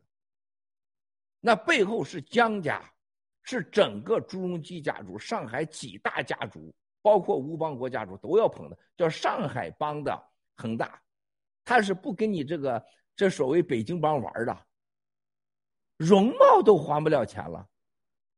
容貌的房地产是在北京奥运村北边最核心唯一的村里边的房地产开发商，在上海上实最好的地，整个外滩的地很多都给了他，他都还不了钱了。你知道它意味着什么吗，兄弟姐妹？啊，所以说你看，我可以说过吗？恒创绝呃恒大绝对不是最重要的，融创第一重要，然后像容貌、富力、万达，啊绿地、合生创展。啊，大家记住，就是我当年我到这个印印印尼啊，这是我讲这这个独裁苏哈托这个王八蛋啊，我跟他家人见面的时候，这晚上喝酒，我就真的是喝不下去这个酒啊，我很少这个情绪化的，啊，天塌下来我照吃照喝，就那一天我就怎么都吃不了，我看到香港人、大陆人对苏哈托家属、还他儿子、还他女儿那种恭维，就这这个民族真的让人感到真的是被人家强奸了、轮奸了，真的还给人家擦屁股那种的，真的是这太不要脸。我就告诉他儿子，我说你记住，中国人有一天一定给你算账。其中有一个就是容茂房地产的副老总在场。我说你这个王八蛋，你记住啊，你的爷爷是移民到香港的。当时在印尼被杀害的人当中，是日本二战的时候，日本二战的时候杀掉了百分之八十香港人，一百二十万香港人剩了不到二十不到十几万香港人，大家知道吗？日本在香港的杀掠是一种灭港形式的，百分之八十人被杀掉了。跑出香港的人到了印尼，就是最早的印尼华侨和福建华侨，二代和三代。结果在印尼是三百万华人被杀被撵，五十万人当场干掉。啊，其中容貌的房地产的老总，还有当时的合生创展的里边是不是财务总监全在场？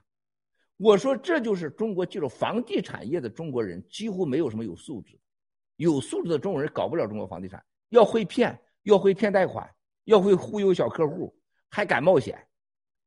我非常同意，外国在曼哈顿为啥川普总统被人看不起呀？美国有钱人是把房地产商当成很 low 的，你知道？就这这是川普总统很挣扎的一件事儿你们要知道，在美国搞房地产是很 low 的，在曼哈顿没人看得起你，啊，他到现在也是这样看不起你。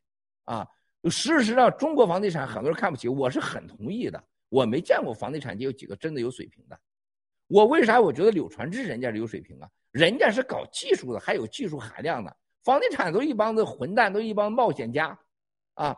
今天你在恒大这事情看出来了，一帮子骗子，一帮子谎言，一帮子没有任何社会道德、社会良知的人。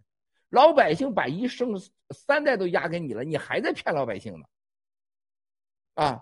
这就是刚才看到这个，你见过有一个地产商有一个有良知的行动吗？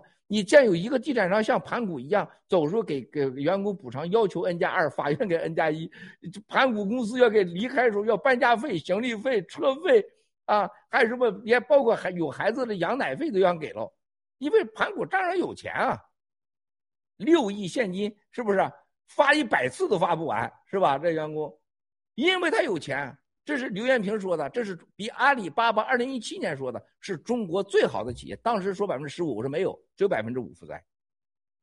在美国，如果有一个百分之五十负债的公司，那你这公司是美国最好的。啊，我们是百分之五的负债，是天下最好的。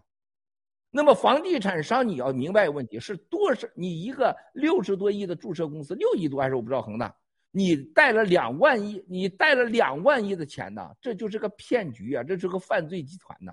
那哪一家又不是呢？连容貌都是。兄弟姐妹们，所以说这个房地产不是开玩笑的。冬奥会之后，房地产崩塌的时候，你会看到无数的人啊，魂飞魄散。为啥叫魂飞魄散？你不是没家了，不是像盘古撵到大街上冻你零下十度，还有人后边追杀要钱。就像这个四川的事我这个这个这个这个老的同事，是吧？人家原来挣的钱，人家买的房子，人家不不欠贷款，不欠贷款的你不能卖。在北京有贷款的，你现在你要听我的，还要假贷款还利息。你像这这这这是个什么概念？哪有这种不要脸的事情啊？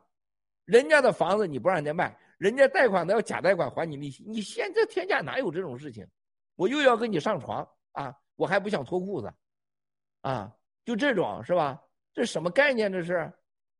所以说，房地产今天讲到这儿的时候，兄弟姐妹们，它一定是会成为中国共产党灭亡的最核心的，一定是导致雪崩的那个雪关键的雪花。所以今天我请兄弟姐妹们，但凡有家人的，你不要要求结果，一定告诉家人，能拿一块拿一块，能拿一毛拿一毛，赶快走人。这就今天讲房地产的目的啊！谢谢，说完了，掌声响起。你们不鼓掌，我咋就不做呢？感谢，听入神了，谢谢七哥的分享。真的，大家记住七哥最后说的这句话哈，真的想办想方设法啊，一定要哪怕少挣点儿哈，少赔一点儿。现在能出手的赶紧出手，啊，尽量能躲过这场危机吧哈。嗯，那好，那接下来七哥我们来接下来分享第二个问题，可以吗？哎，好，您请。啊，那个七哥，我想问一下哈，现在国内的房地产呢，它是嗯，就是已经都是限量的，就是说它定价了，它不会让你就是说，比如说现在呃这个房子可以卖到七百万，但是它不允许，它只允许你呃就是挂在五百万，但是真正到了五百万的这个房子的时候呢，其实呃在买方来说，它是银行贷不出来钱的，除非你是现金全部交易，但不是所有人都可以有现金交易的，那。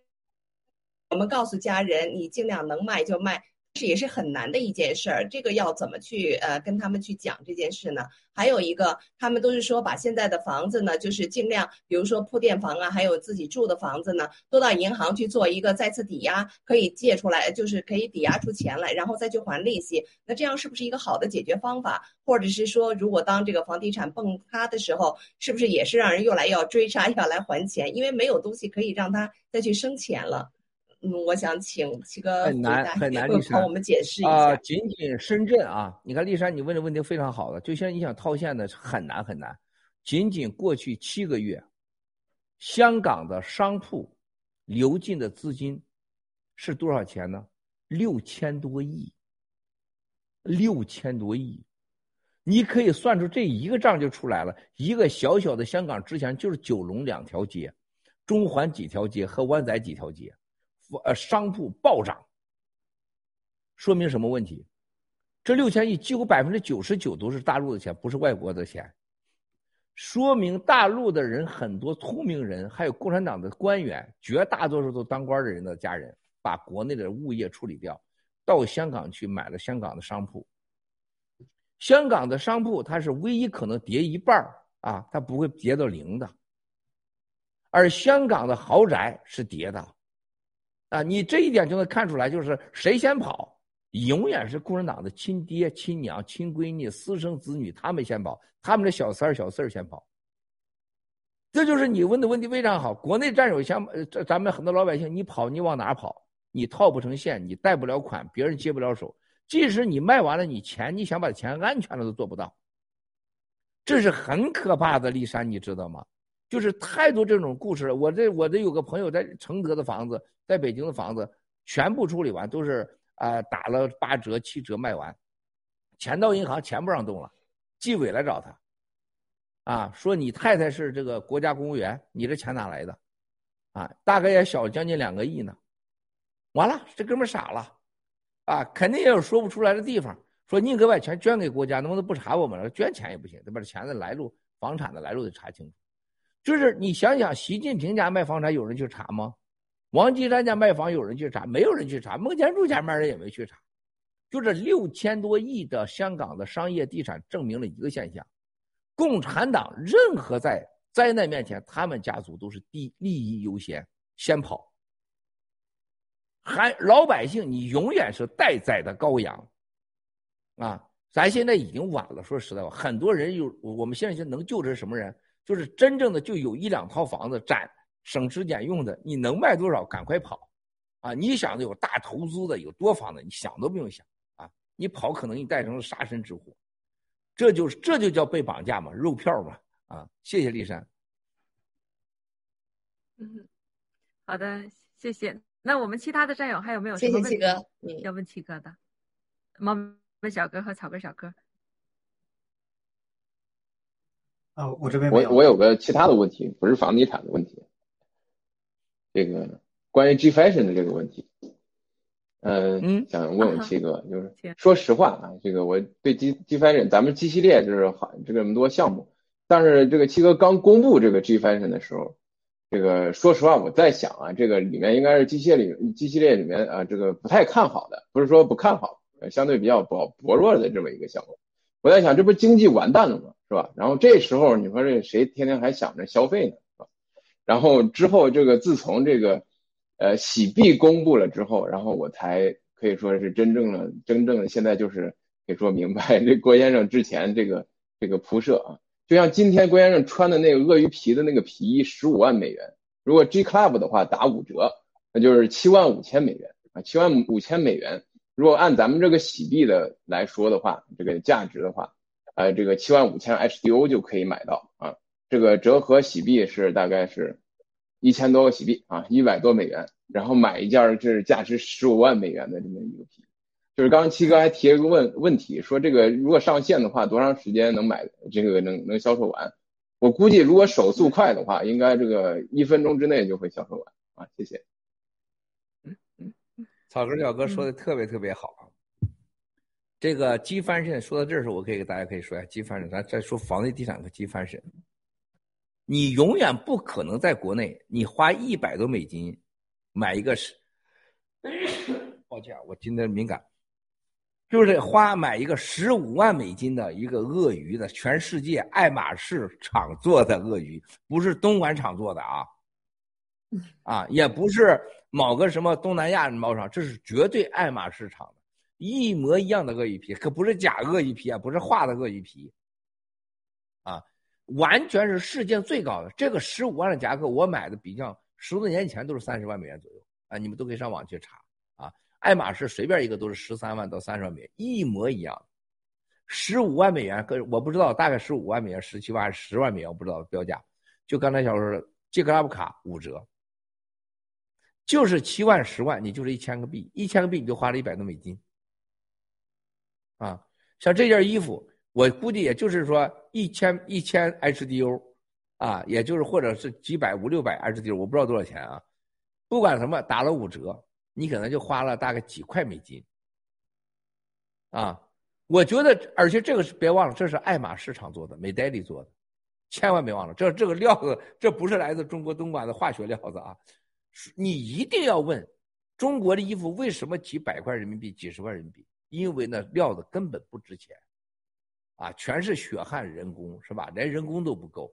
像美黛丽做一件衣服，不管多少钱，这一个人工就要你的钱，你给国内买一串衣裳了。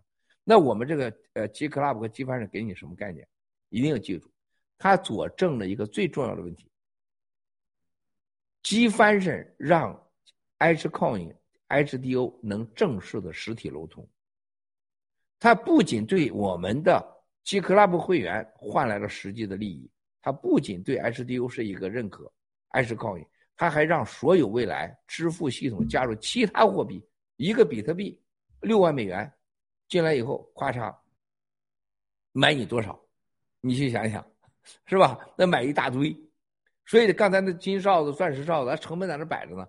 那个哨子给战友的大概，比如说你他比如说一万块美金，啊，你打了五折就成了五千美金，五千美金现在你到任何一个牌子里面，你不可能买到这么一个东西，别说哨了啊，别说它响不响了，甭说是不是钻石了，就是金你都买不着，啊，那不可能计翻上有任何利润的，绝对是不可能的，因为时尚界大牌子。都是十倍到十五倍，就是即使中国的品牌最烂的厂牌也是五倍。啊，不可，因为因为它有行政开支、运输、工资，它一定要加上钱，反正没有没有没有，它赔钱了嘛。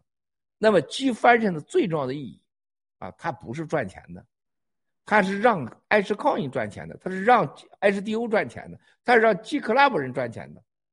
G Fashion 未来在一定做大的时候，就现在看到啊，很多人会加入这个什么这个送礼的游戏，送礼的游戏是让大家成为一个固定的高端客户。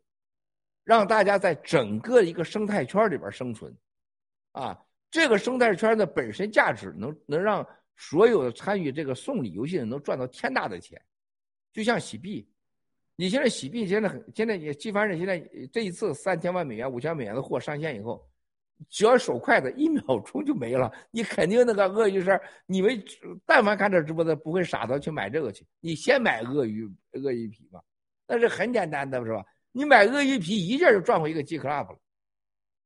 我昨天我告诉他们，我说我如果我聪明的话，啊，如果像我的话，我第一件上去，我我就把你这个鳄鱼皮给你买了。买完以后，我就过一段时间我就卖出去，我就赚一个杰克拉夫。为啥不可以呢？为啥不可以呢？是不是？今天猫本买了两个，一白一黑，鳄鱼鳄鱼衫，绝对不要说卖十五万美金，我十万美金抢着买，那我就赚十万美元。赚十万美元，我是关键，我成本是多少钱呢？我总共是花了四千个币或者两千个币买来的，两百美金的成本，我比我我赚的是纯赚呐，是吧？还有个哨子，我说我上去我一下子就给你买光了，是不是？像根儿哥，我我砸进去一万个币，我我砸进一万个币，我把你这一堆都给你买了，好不好？对不对啊？啊，就这么简单啊！所以说，我们的政策你不可能让你都一下子叫这哥买十个，肯定限量，是吧？就这，但是这一次要拿出几千万美元，就几千万美元就收回来的钱，按照原来的成本，可能是就是几万块钱，几百倍啊，四百多倍的差距啊！啊，你看的很准了。你不了解鸡翻身的价值，现在还没到时候。等到鸡翻身到明年，你会知道鸡翻身会成为另外一个东西啊，就是不是爱吃抗孕兔着梦，是真的是鸡翻身兔子梦。谢谢。好，谢谢。那我想问一下七哥，就是咱们这个鸡翻身呢，它将来会不会限限制你购买的量啊？像刚才说的，比如说草根小哥一下子把这些全包了的话。避免这种一定会的，这这从现在起是一定会的。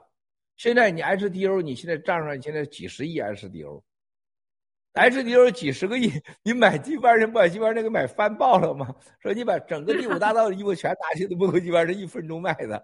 哎呀，草根小哥自己就跟他把整个这个街店都给他买光了。这这这这不是开玩笑，这一年前跟你们说，你们觉得我胡说八道。既然你看到实货了啊！九指妖说的。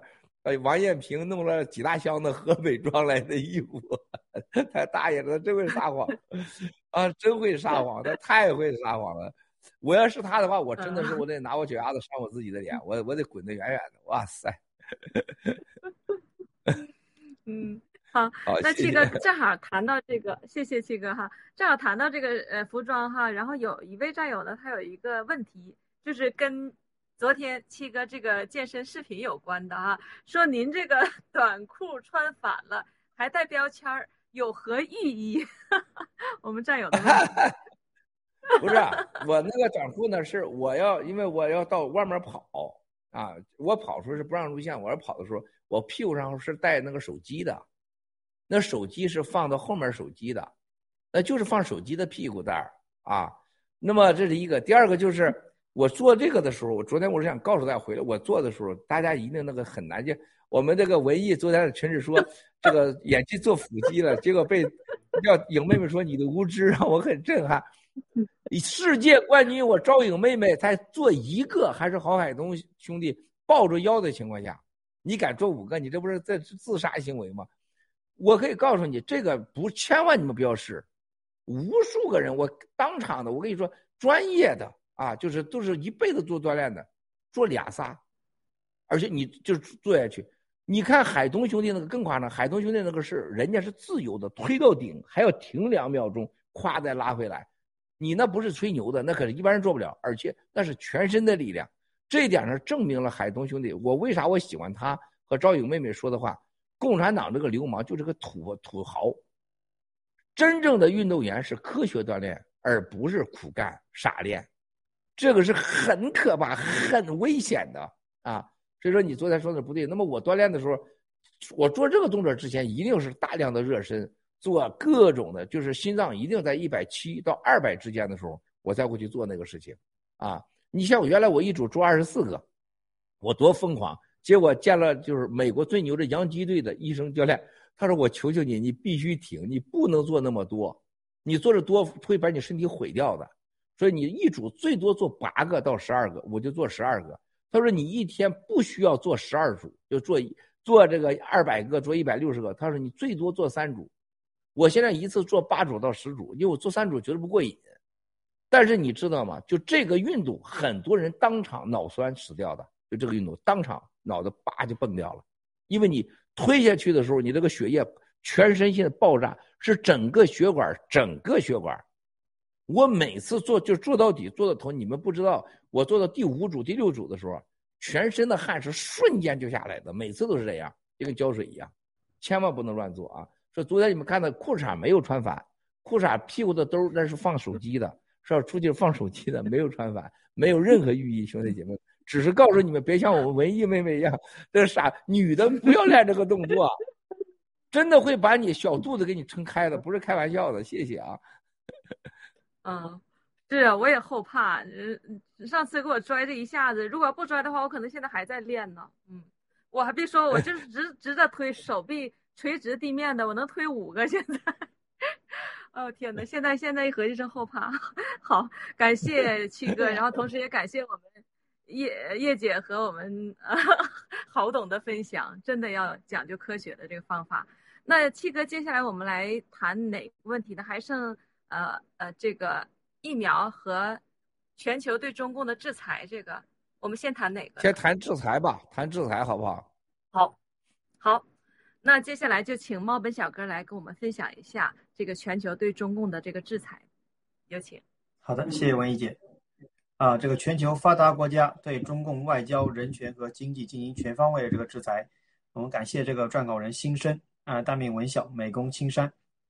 好的，嗯，导播下一页。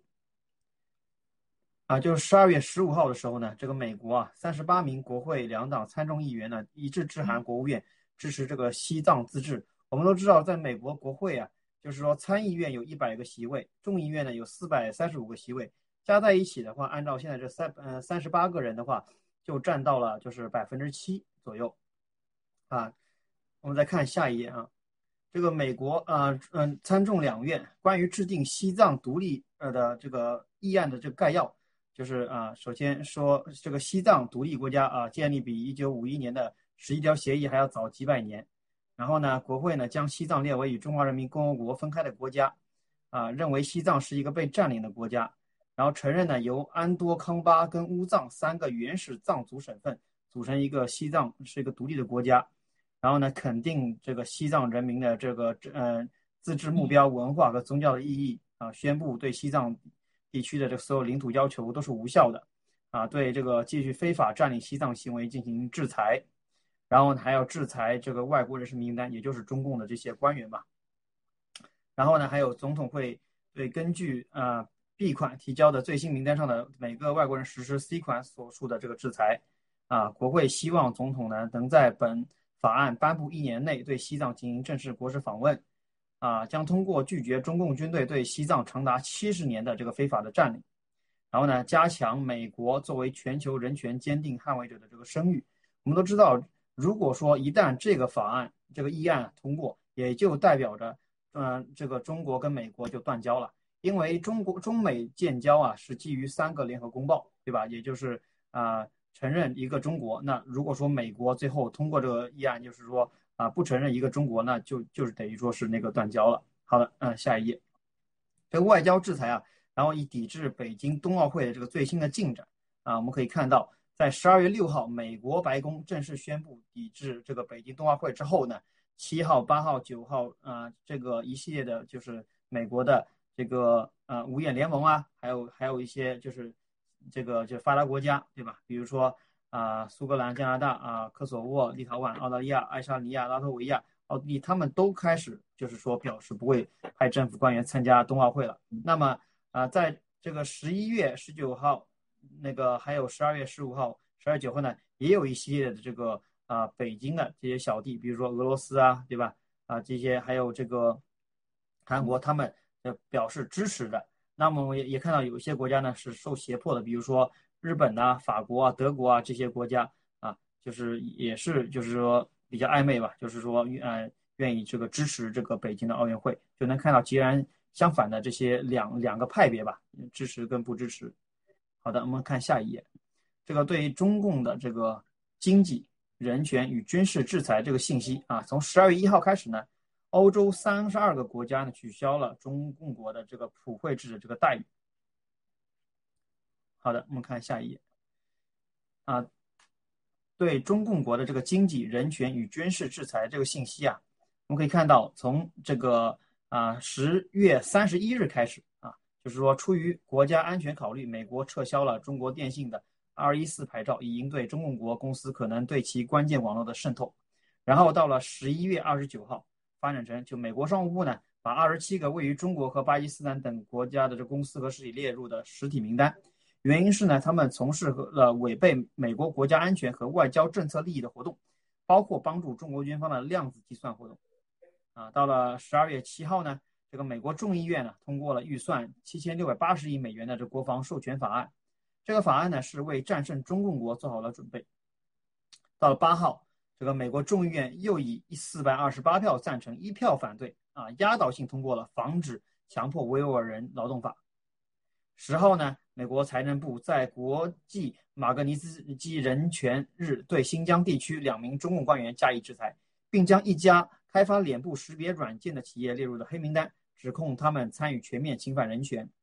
在十四号呢，这个 CNN 也报道，拜登政府的一名高级网络官员警告美国主要行业的高管，啊，全球数亿台设备可能会暴露在新发现的这个软件漏洞中，啊，他们需要呢采取行动。解决他职业生涯中看到的最严重的问题之一。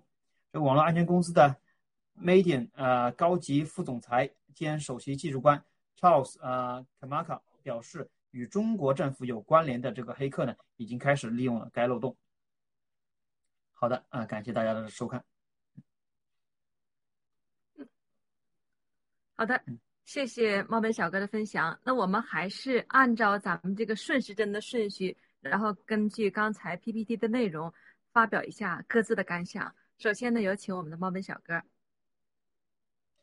啊啊，好的，七哥回来了，我们要不要听七哥先？嗯，先讲一讲。嗯，这件七哥又换装了，看到没有？对，这是白的鳄皮、鳄鱼皮的，看到没有？这个太酷了，这个这个这个太酷了，这个好看，这个太酷了，这个这个太酷了。哦。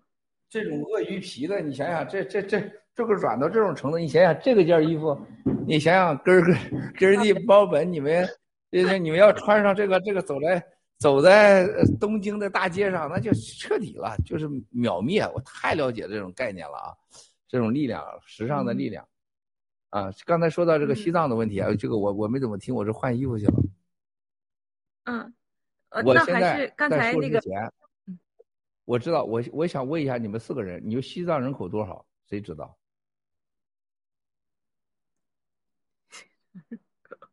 没人知道吧？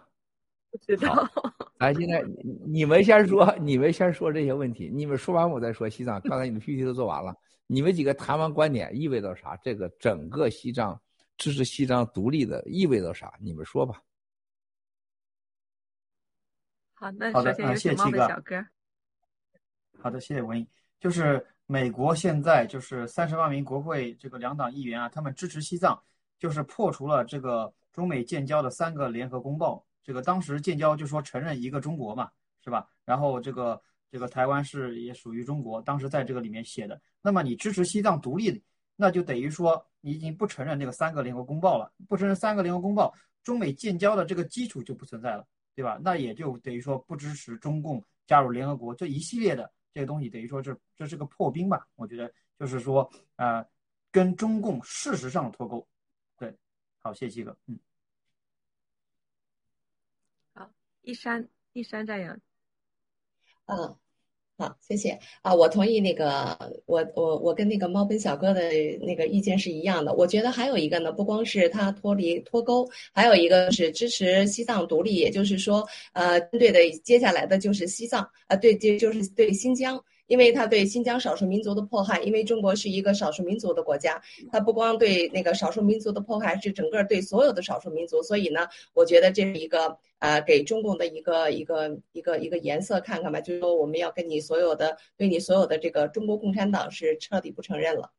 好，这个草根小哥，请。好，谢谢一山，嗯。我觉得这个首先，呃，就这个刚冬奥会的那个信息吧，就体现各个国家的情报信息、远见还有实力的这个时候。然后那个关于这个西藏这个问题，呃，这个支持西藏独立，我认为，呃，从长远来看的话，就像刚刚这个一山说的，那西这个西藏都可以独立了，是吧？我同样受到摧残的新疆是不是也可以独立？那么内蒙呢，对吧？内蒙可以不可以独立？那么在过去，就是在整个中国，其实，在外国人一说起来，中国的语言就分成两种语言，是吧？一种粤语，一种是中文啊。那个整个粤语世界，是吧？就是广东省可不可以独立？啊，这个就变得非常非常的一个开放性，好，谢谢。嗯，好，那啊，我谢谢曹飞小哥，我也简单说一下，就是我们知道这个中共国的这个西藏问题和新疆问题等等一系列的这个民族问题，一直都是国际社会就非常关注和批评 CCP 这个民族管理政策的一个重点哈。但是就是这么多年来，每当西藏发生这些严重的践踏人权的事件，呃，这国际社会啊，包括很多的西方国家，大家都是三缄其口。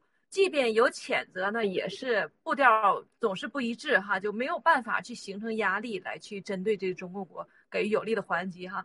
许多这个西藏问题专家呢和观察家都认为，就是原因在于这个呃，就是很多国家迫于这个贸易的往来，然后不敢得罪中国，现在就是表面上所体现出来的这个。外交影响力越来越大了，然后它是一个经济大国，那对西藏的这个自治表示这个支持，呃，这里面这个关键词是这个自治哈，呃，不像以前停留在这个谴责层面了，那可以说是直接翻开，先先翻了这个桌子，直接指呃 CCP 的七寸了。那我在考虑就是是不是现在已经大家都意识到了，然后。就是中国的经济确实也是，中国国确实经济也是不行了，支撑不了了。所以说现在呢，大家一起都同时达成共识，就针对这个问题，大家都能够就是可以说有史以来第一次这么统一哈。然后我想知道，就是七哥和这个达赖喇嘛尊者呢，也有着深厚的这个关系。那之前有很多一些涉及西藏的问题的历史时期呢，也起到了关键的作用。那对美国和这次整个世界各国的变化。我想听一听七哥的这个见解和解读。好，首先呢，我在这开始呢，今天感谢今天参与文案的战友啊，这个莲心不染、文恩、芬兰大灰狼、文晓、新生财经俱乐部、文俊、青山、黑虎、雷蒙啊，非常非常的感谢战友做的 PPT 这个啊，这个我没念到的，请再发给我，我再继续念啊，非常非常的感谢。因为我们这会儿就是一秒钟过去，可能是战友工作一个小时甚至几个小时，这是为什么？很多人在问我说：“你们这个也不卖广告啊，也没有商业盈利，你们那么耐心的给人家传播信息啊？”我说：“你首先你想想，我们做的每个 PPT 都要负法律责任的，都可能引起诉讼。我们的战友熬着夜啊，家里边他也不会拿到一分钱，没有任何回报的啊，做的 PPT，我们一一下就念过去了。”啊！但是如果不懂得这种珍惜，就在就在墙内生活的人，当有人在旁边说正话的时候，在中国人是没有人理。就这个邪恶的社会到这种程度，当人说真心话的时候，认为你脑子不正常；当有人说怀疑怀疑这个党，说我们人民应该怎么样的时候，他是觉得你是不正常的人。啊，就像我们现在干好事不要钱不说谎话，他觉得我们是傻。甚至我们很多战友都习惯了，不愿意听这些所谓的正式的、真心的。没有未经的，没有闲言的啊，真话，只愿意听那些什么，哎，文艺脱裤子啦，文艺磕牙啦，文艺碰着自己的胸啦，哎，你感兴趣了，哎，文艺把胸打开让我看看，是吧？你就爱听这事儿，有咸味儿，有辣椒味儿，是吧？啊，最好来点臭豆腐味儿，你就喜欢这个。我们给你的这个正儿八经的上来的是吧？现在是哎，大家看到是可能要你命的啊，无味无色的 PPT。但是战友花生命时间，你看到这念的 PPT 过去，每个背后都是战友们的工作啊！你去想想，为啥不享受这些东西呢？所以说，在我的公司里面，我们过去曾经有，凡是在我面前啊，动不动就掉眼泪的，然后天天说人家八卦的人，我都对人都很小心。越是呢话很少啊，越是呢不是表达感情，天天工作的人，我们永远不能把他忘了。啊，这就是什么叫公平，不能让老实人吃亏。不能让好人吃亏，不能让没有野心的人吃亏，啊，不能让不会表演的人吃亏，啊，这些让 PPT 人家做这事情都是发自内心的，用生命时间做的，我们做这直播，远远的没有那个那个累啊，这是认真的做的啊，敲着键盘，特别特别感谢啊。说到西藏的时候，刚才我问你们，我说西藏有多少人口？西藏三百五十万。事实上，香港人口像西藏大概四百二十万左右，官方叫三百五十万，在联合国里边是认可三百七十五万。我是看过安全部的数据的，是当时是二零一四年四百二十万。啊，西藏是汉人人口最少的，就占了不到百分之五。新疆已经从过去的百分之零点五，已经占到了百分之三十到四十了。啊，就是新疆的渗透是很夸张的，就是各种政策要到叫新疆移民。那么西藏的人口看出来，大概百分之九十几都是佛教徒，它不是百分之百啊，它不是百分之百，它是百分之九十几都是佛教徒。啊，那么这西藏最重要的事情，别忘了，全亚洲的百分之八十六甚至到百分之九十的水来自于喜马拉雅，就来自于我们追求的喜马拉雅目标。水和阳光，我是让我相信我们是有主人的。后来知道地球是圆的啊，地球还在天上老转悠啊，每天转啊，坐的日行八万里啊，而且春夏秋冬不改变，我觉得它更是有主人的。但是让我们生命存在的根本就是阳光和水。为什么亚洲的水就是百分之八十几来自喜马拉雅？啊，后来我知道这个喜马拉雅原来是不仅是水的源之地。喜马拉雅任何地壳的变动，地球都会出现周期性的，就不是日地坐地日行八万里，也可能是八十万里，也可能是就八里，就直接就完蛋了。而且所有历史上人类的，不要说万年的人类啊，几十万年、百万年、亿万年的地球，发现喜马拉雅它是有很重要的故事。这就是为什么美国什么二零二二最后一分钟的时候拯救人类是在喜马拉雅最后登上去了。喜马拉雅就是人类的诺亚方舟。水地神秘的力量，特别是大家记住，由于喜马拉雅的高，整个太平洋的这个水蒸发的气，它挡过不来，还导致中国将近四分之一的土地，啊，甘肃、广西全是沙漠。如果那个山，如果是那个气能过来的话，整个中国西部这是富饶的土地。这是为什么？欧洲这个国家太小，但是农业发展。啊，文明很早，国家在人口太少，它不能战争，它凝聚不起来。这是有欧元、有欧盟的原因，共同的国防、共同的货币、共同的没有边界。它国家太小了，放个屁，直接放人家那个国家去了，是不是？它只能是把边界打开，啊！而且由于它的气候问题，它上这个整个大西洋的气候蒸发呀、气啊，是耕作物繁衍特别快啊，所以说它才有丰富的农作物。但是喜马拉雅就把它整个横开了。但是恨开之后，你不要忘了一个最可怕，就是喜马拉雅整个山脉啊，上万个山脉，它解决了整个亚洲，亚洲占全世界的 GDP 啊，将近百分之三十，美国占了世界百分之五十多，一个美国和亚洲已经占了百分之八十几的 GDP 了，非洲啊，其他南美洲啊，就是很少的，就是美欧亚，就是人类的百分之九十以上的总总文明，农作物，GDP。那么你一旦亚洲要没有了这个呃喜马拉雅，一切都完了。最重要的是，整个中国所有的战争来自于北部，从过去的新疆啊北部就是俄罗斯人。中国的西部对中国没有任何危害，它跨不过来喜马拉雅，就是一个南东南部的一个印度。而西部是中国整个半个国家的大屏障。这为什么美国这个国家太牛了？美国国家全都是。海海洋大西洋啊，太平洋，你说这有多牛？跨两个洋，你看人家的地图，歘一刀，歘一刀，没邻居，剩下的墨西哥和加拿大的邻居，加拿大就是小弟，墨西哥让你干啥你干啥啊，就搞点非法移民，放点毒也没什么了不起的。这就是美国这个国家，它里它战略位置，而且它有海有水有沙漠，有山有平地，而且有夏威夷，而且不不管是这个。啊，拉斯呃拉斯维加斯，还是你到这个夏威夷，还是你到了阿拉斯加，这个美国的都是最无常无尽的金属、石油、土壤，所以这个美国这国家太伟大了。中国呢，啊，北边俄罗斯、北朝鲜、韩国、印度、日本，啊，什么就是整个的这这些国家，哪个不想收拾你啊？是吧？所以说，共产党就搞明白了，我一定要把台湾弄过来，啊，我弄过来台湾东大门就是整个我对着大西洋就去了，啊啊，然后呢，台湾东半岛全变成军事基地，西半岛全变成生产科技基地，我来个移民，然后日本就灭了，所以日本紧张啊，安倍紧张啊，台湾拿下来，日本就没有任何就没有作战距离了，已经，就打你的时候就是。我最起码我打你的时候，你有还手，你得给个距离是吧？这功夫那功夫，中国功夫什么的，左劈腿右劈腿是吧？还有什么脱脱衣裳，转移对方注意力，你得有脱衣裳的空间转移你注意力啊！咱俩抱着呢，你转什么注意力啊？他没有作战空间了，你知道吗？所以说这种情况下，你看到整个西藏，你才知道，对，一旦西藏西大门被拿下，共产党完了，中国完了。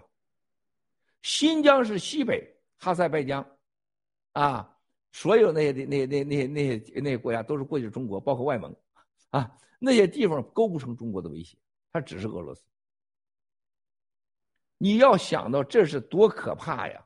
西藏要独立了，整个中国的水没了，和中国的所蕴藏的最多的木头的地方没了，而且是居高临下，就像一个人撒尿时候看那个尿盆一样，你知道吗？因为西藏是站着的，是吧？中国大陆整个是个盆地，就是一尿盆是不是？尿都尿死你了，是吧？发导弹的时候都不用发自由弧线，都给你打到北京去了，要到上海去了，是吧？打上去直接就下来了，啊！一旦西藏要是要是成为战略用地，撤就完了。西藏独立法，西藏不是要自治啊，别搞错了啊，人家要求是支持它独立，啊，叫独立法。还草那个毛本说特别好，中国是和共产党、美国之间勾兑的，就是《西上海公报》啊，支持你一个中国，啊，这已经根本就别提了，没有这一个说了。他最夸张的事情，直击要害，西藏的战略位置绝不亚于台湾。西藏没了，绝对中国整个中国任何人你就记住被控制，就是一个尿盆和你蛋子撒尿的感觉。这不是开半点玩笑的，啊。这不是开一点点，这是很可怕的战略位置。新疆一定要求独立。新疆和西藏一旦独立，印度、哈萨拜疆，什么什么这个还有什么的几个几个什么什么国家那几个四个国家过去了，中国脱离出去了。俄罗斯、白俄罗斯，啊，所有这些国家都是中国的威胁。那连北朝鲜都不会都不会都不会再呃再寂寞了。包括这个整个朝鲜半岛，特别是韩国，啊，这些国家一定给你掰扯的。那整个中国就是四分之三的领域已经成为了危险之地，剩下的台湾你能让你拿走，你拿不走，啊，这是绝对致命的。美国这次立法之快，通过之快，两党之协调，直直击之要害。兄弟姐妹们，我可以告诉你。任何懂得国际政治、国际地缘政治和地缘军事的人，你都知道，这绝对这件事情对中国、对中国共产党，这是噩耗中的噩耗。啊，你还在相信美国这个国家跟中共还什么？我们要两国共同竞争、共同发展吗？这是插刀子，这是直接直接在你身的，在你家门口架了一个导弹。这真的就像一个巨人，真的就就像文艺啊，放了下边一尿盆，站着要撒尿一样。这就老娘要站着尿你一泡，直接就尿死你了，这一点机会都没有反应，因为你跟我差距太大了，就是就是文艺站着尿你一头的这感觉，而且你是躺着仰着脸的，你没有还手之地的，致命啊！然后你看到西藏完，新疆一定要独立。新疆独立，香港一定支持香港独立。台湾你绝对拿不走。然后，俄罗斯在北边来了，不是黑瞎子岛的问题了啊！北朝鲜一定说把白头山、长白山全给我。我爷爷在这生了啊，我爹是从这生，我也从这生。实际虽然他爹他爹是从俄罗斯生的，但是给转移到了呃，是不是白头山？然后鸟都来了，吱嘎吱嘎叫，因为冬天变了双彩虹，然后雪全融化了，是吧？这是金家的故事。所有的，你看看苏哈托家族，印度尼西亚、乌干达的阿明啊，斯大林、伊呃希特勒、毛泽东，全都是代表着太阳。全都代表了神，全部都杀掉各种宗教，全部出生的时候都有遗像，连毛泽东家的祖坟啊，现在那个山上大家一要看，有人说这个山是毛泽东在那躺着的，有人看是个佛躺着的，有人看这是宇宙的呃呃这个这个布局，你都不知道这人类有多无知啊！毛泽东的家的坟，现在那故事传奇多了，什么经常啊这个这个日月同辉。我在美国，我好像发现几乎这一年有一百多天、两百天都是日月同辉。你们在加拿大不在加拿大、澳大利亚，特别澳大利亚不经常日月同辉吗？他们把日月同辉认为只有毛泽东所有，包括金家。金家把白白头山已经长，就是今今年我们说的啊长白山是一定要拿回去的，怎么可能让你的一半在那儿呢？那你告诉我，中国还有哪儿安全？啊，这一次对共产党的灭，我听到。北京这，呃，这个所有的高官啊，在两个月前听到报告说美国要支持藏独的时候，这些人就说，如果美国要真要是提一提这个立法方案，中国只有俩选择：直接对美国开战；第二个，共产党就准备好了，整个中国就走上一个黑夜，长长的黑夜。大家要记住，这个事儿大的，我我发现很多战友们没有这敏感度啊，认为这是个什么？报告报告，贝尔哥刚才想的，这是不是中美关系？是四个公报，那是合约，大家已经早就不在乎上海公报了，谁也不遵守，中国也不是，美国也不遵守，啊，包括就要签署的中导程、中短程导弹系统，谁也不遵守啊，各发展各的，都是骗人的。但这一回可不是个一个一纸合约的问题，啊，这个支持的问题，三百五十万也好，四百二十万也好。特别是达赖喇嘛在印度的支持者几十，他现在是将近四十万人啊，在那儿啊。这对西藏给了他一个法理上的独立，连达赖喇嘛 Holiness 他都不要求独立的，他叫自治。现在是给了整个西藏的合法的独立的世界环境，而且我相信印度在这事上一定不会善罢甘休。而且我相信，在这件事上，西藏的人民一定不会放弃。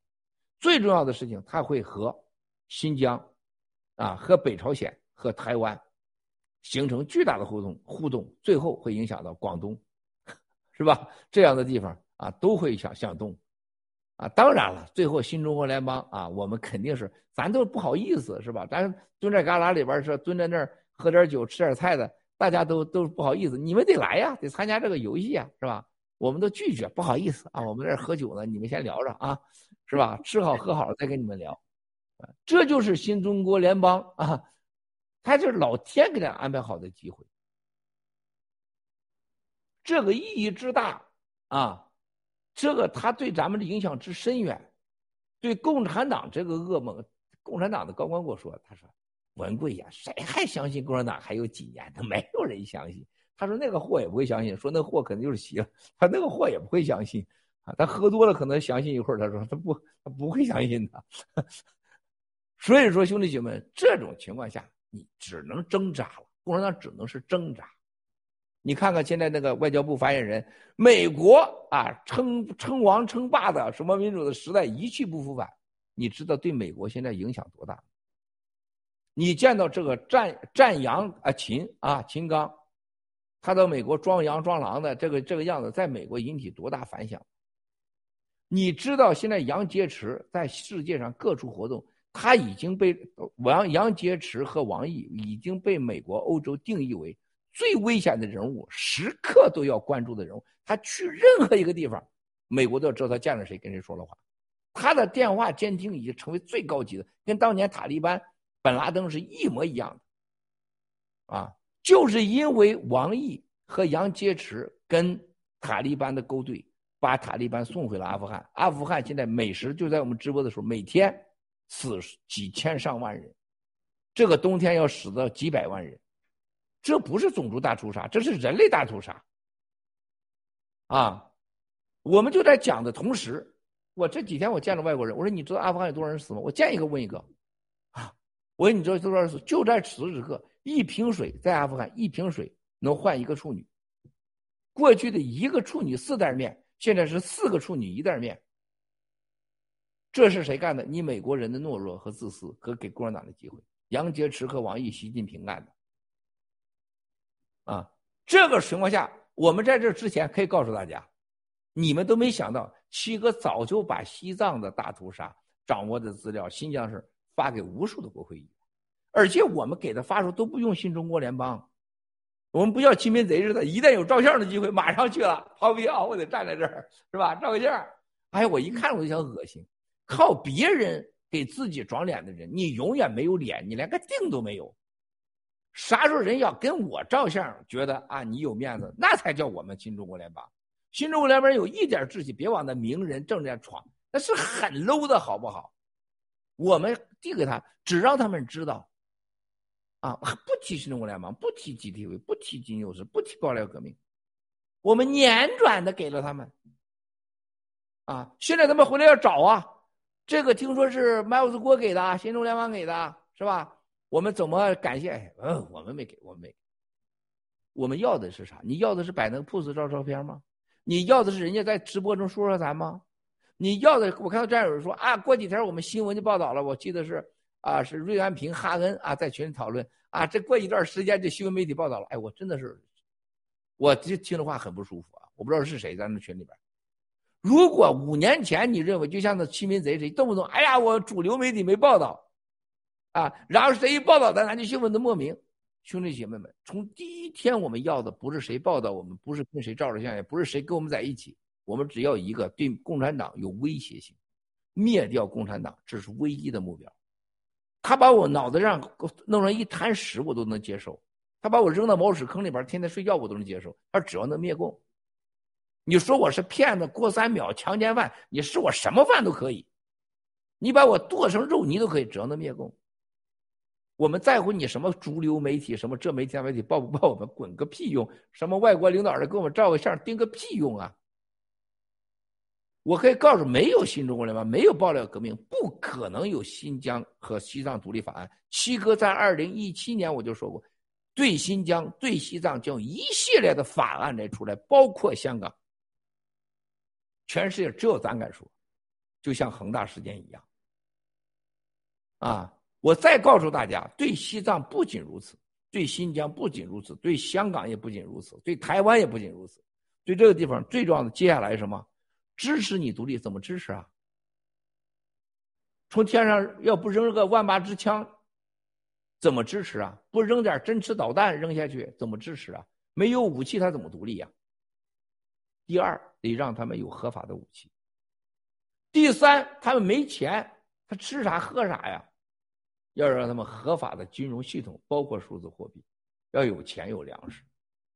打仗没有枪没有粮食，你打什么仗？没有钱什么打什么仗？第四，最关键的，这些人出来以后，他的子孙后代要有人救，是吧？还得有后代，还得有人救。第五。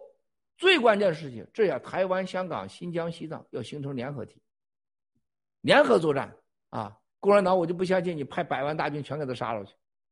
最后，国际上法理上，联合国、美国、欧洲啊，一定要全面支持。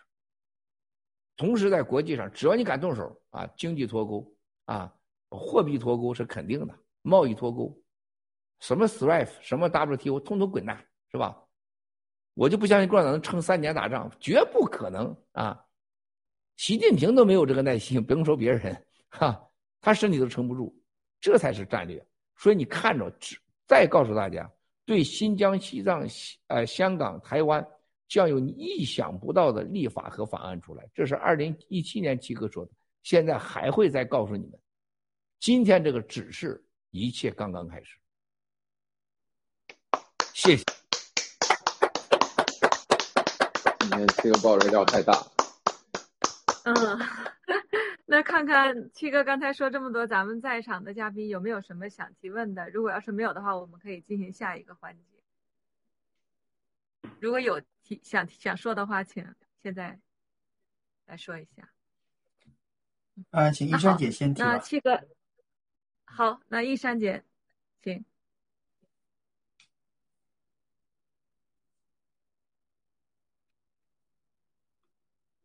一一山姐没有问题，请请啊，请哥哥先，你先来吧，我我们先看想想。我我猫本兄弟，猫本兄弟先来，你这儿有问题，挺急迫的。好的好的，那个，那那我先来吧，我先来吧。对，那个七哥，我想问一下，这个，呃，您刚刚提到西藏独立、新疆独立、台湾独立，美国对他这个金融系统支持，包可能就是，呃，支持的话，我觉得不可能说给他，嗯，给他其他的吧，我觉得就是应该是给他这个数字货币，因为数字货币更会更快的去流转，是不是说，嗯？比如说未来他们的独立，我们新中国联邦也可以，就是说我们的洗币啊，能帮上很大的这个忙，在他们的这个独立中间，包括对吧？就是他们还需要去购买武器啊，那是不是我们就是我们的这个新中国联邦的雇佣军啊，也能就是给他们出一份力呢？嗯，好的，谢谢七哥。你问这问题，那那是当然的了，是吧？必须的了，是吧？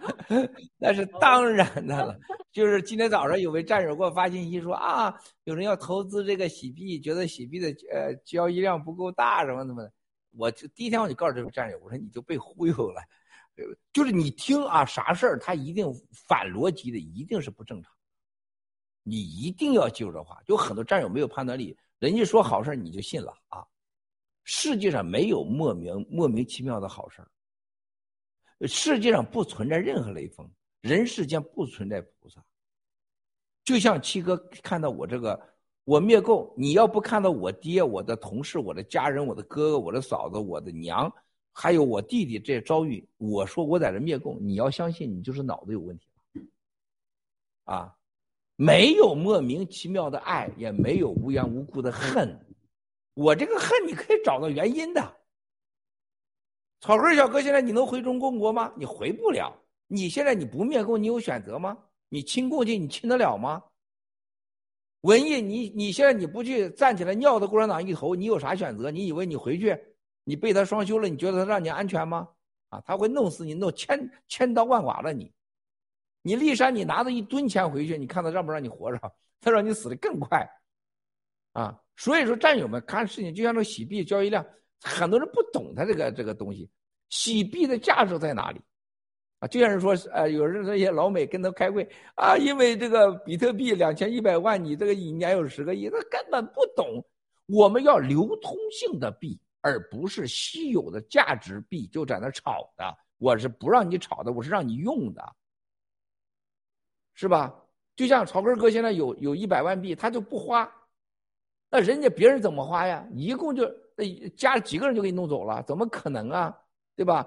还必须要流通，啊。第二个就交易数据，你看到的那个，你去看看交易数据外场外交易有多大，啊，是吧？咱们有一个战友，这个跟我说，七哥，我现在我交我有个场外交易，交一个我爹，啊，这行不行？这位战友是俺老战友了，我当然可以了，交易给他父亲。你在上面是看不了的啊！就像我们头一段时间，威廉找那个大卫兄弟，这个战友要卖的，能不能把他买的二级市场的币交易直接给我们基金？那你他交易完你看不见的，它的价格是第一位，第二个能不能提现，第三个能不能流通，它是核心，其他都是瞎扯的，根本不懂。更重要的事情，未来点到点的 H D，刚才小猫猫小哥问的，你在西藏，是吧？你看着啊，我今天我跟你们说的，我们所有的盘古这次被他给踢到大街上的员工，记住今天你七哥说的话，啊，都会让他们拥有洗币，一个都不会少。而且我让他们未来的五年不在盘古工作，拿到的工资通过洗币一定比盘古工资多。记住我今天郭文贵说这句话，而且我让共产党找都找不着，啊，而且我让他们自自动而然的，他们就拿到了。啊，洗联储的整个 KYC，然后拥有账号，然后点到点的，他在家里面睡着觉的时候，这个 H dollar 就到他账上了。而且在国内大陆，在共产党没灭之前，这在全国各地的我的员工战友们都可以拿 HDO 去买很多吃的，会直接告诉他啊，你去拿这个东西到啊叫猫本餐厅进去以后，对方就知道你来了。HDO 吃完饭以后，你点一下，你走就行了。啊，就这么牛。然后你要是说去了文艺啊，在国内的啊，这去了国内到文艺的某个点儿，文艺就知道这是战友，是吧？进来以后，你就会你点什么菜，他就点完吃完啊，文艺你这边点一个 HDO，你就走了，永远不可查。就是说拿到你警察以后，手机什么都看不见，不但看不见，文艺收了一万个 S D U，一个 S D U，文艺想转到外面一个转走，文艺想变成这手机什么痕迹没有，都变成一个像硬盘似的，直接就是一个币啊，可以给到世界任何人。啊，这就是西藏人民、新疆人民啊，台湾人、台湾同胞、香港同胞未来，这就叫西南处的牛叉的地方。很多人他读不懂，啊，他读不懂。就像今天这个穿着这个鳄鱼皮衣裳，你不知道这个鸡翻身，就像草根小哥，他是拿最土的农民的老家的说法，是不是？我生产一块钱，我加两块钱，我卖出去，啊，那这现在经济都不好了，怎么卖衣服呢？咱从来没想卖衣服。啊，我们想卖的衣服的新规则，通过卖衣服啊，我们是要找到真正的不是要买衣服的人，是能创造未来的人。就像耶稣、穆罕默德啊，呃，基督一样啊，你找到啊，是这个什么摩西也好，东西也好，呃，观世音菩萨也好，观天菩萨也好，来世菩萨也好，他要结姻缘，我这叫姻缘的平台。哈，啊，验证你的，这叫做什么？验证你的验法平台，施法的平台，啊，借法的平台，啊，这大了去了，是吧？这可大了去了。所以说，咱们这个洗币洗难主，未来慢慢有问的问题，会不会？一定会呀！啊，这就是大家还不知道的啊。慢慢来吧，谢谢。好，一山姐。嗯，好，那个就是刚才猫本小哥说的哈。那如果要是西藏跟那个独立了，那接下来就是新疆也会。那么都独立了以后，在我们的那个呃洗币可以在他们呃西藏和新疆流通的话，那就是是不是变成一个独立国家的一个呃承认的一个法币了？那么这个这样的话就会呃让。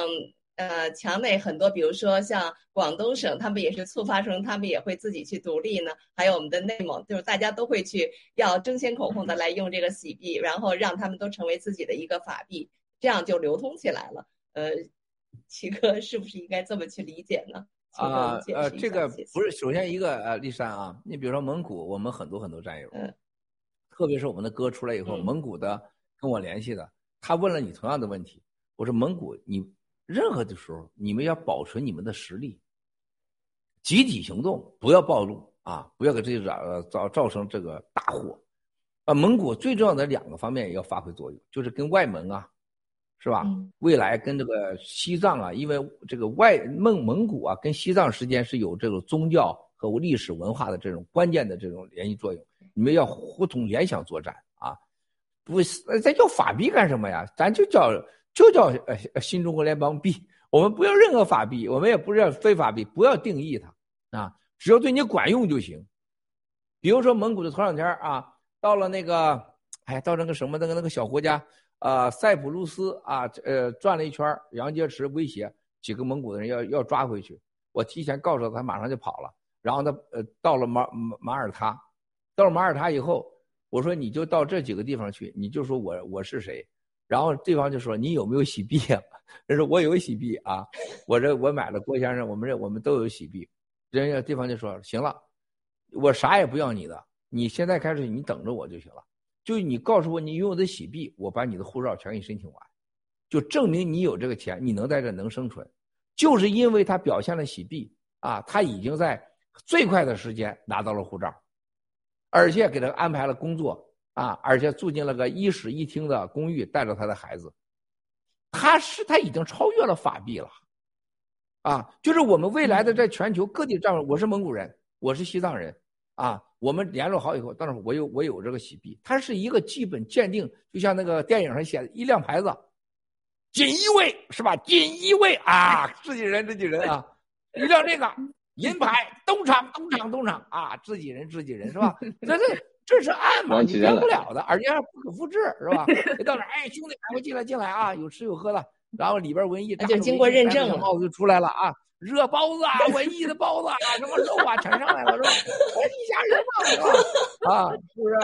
但是咱不能像共产党是不能吃奶啊，绝对不能给吃奶的。共产党一激动就给给喂奶，我操！共产党一激动就喂奶，咱不搞这个啊。新中国来永远不能搞喂奶文艺啊，这这事不能干啊。所以说，这就是战友们见面了，是不是啊？就像过去土豆土豆，地瓜地瓜，是吧？然后来了，这是一一架对上号，你看这就明显。这样的事情每时都在发生。你像猫本小哥，他在在家里待着，他在他店里边来一战友一进去，啊，我洗币洗币洗币。猫本小哥肯定说什么洗币啊？马上夸一亮手，我是谁是谁？猫本小哥上去就是拥抱，哎呀，亲兄弟来了是吧？那是一定的结局啊！你去想想，丽珊，你你在餐厅里吃的饭，旁边一个人说，哎，姐妹儿，这是我的喜币啊，我是谁？你去想有多亲是吧？马上对方单你都给他买了，或对方把你单买了，他这种概念他不是开玩笑的，这叫桥梁。人与人之间的关系最亲的，最亲的是什么？是共同的血液。最近的是什么？生殖器的关系，男女结合，造出的什么叫家庭，夫妇关系。还有一个最关什么？共同的钱，共同的货币，再一个就是什么？俱乐部，还有这会那会，共同的宗教和信仰，它一定有个连接的东西。我们把蒙古人也好，新疆人也好，西藏人也好，台湾人也好，都会因为这个无缝的链接在一起，有共同的安全、共同的健康、共同的利益、共同的未来、共同的目标，那个意义大了去了啊！谢谢丽珊，嗯，太棒了，这就是经过了认证，完了，全世界因为手上拥有血。比币，所以呢，就是大家就都有一种安全感了，而且大家也都可以呃帮助，就像刚才七哥说的，西藏人，如果我们在海外各个地方要营救他们，这样的话就都大家都有这个实力，可以经过认证，就完全的是可以接受去营救的。好，谢谢七哥，大跟小哥请。呃，好的好的，嗯，那个谢谢一山，那个其实我的问题，刚刚七哥已经回答差不多了，因为我一直就是比较担心。过去这七十年，中共可以说说中国五十六个民族啊，然后把其实民族跟民族之间的那种对立情绪、仇恨啊，然后隔阂发挥到极致。然后这一次，如果这个西藏西藏这一次独立之后啊，甚至带动的这个呃新疆，甚至未来的这个广东都相继独立之后，这个搞出来这种分裂、这种仇恨，是吧？然后这种对抗，我我我在想，这种对抗就未来得多长时间可以消除？或者怎么样消除？刚七哥其实已经回答，呃，很大一部分了，这也是我比较担心的一个事情的，七哥。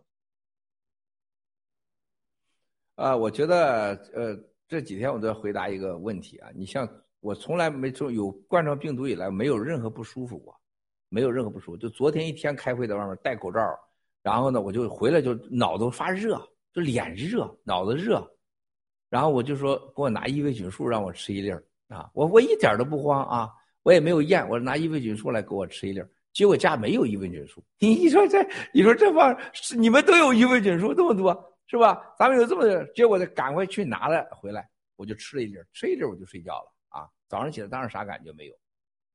我在这个早上醒来的时候特别重要，咱日本的一个日本人啊，纯日本人，这一个女战友啊，这是过去在北京日本餐厅给我工作的，我们保持很好的关系啊。后来嫁给一个。我们盘古餐厅的中国人了哈，生了仨孩子在日本啊，非常非常非。你看那盘古的照片上就有这个女孩啊，就那个日本餐厅。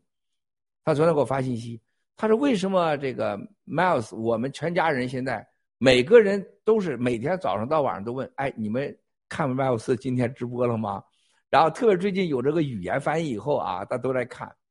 他说为什么这这么多人都迷恋于你？他说：“结果我发现，跟我们的主餐厅、总公司的餐厅都在看你直播。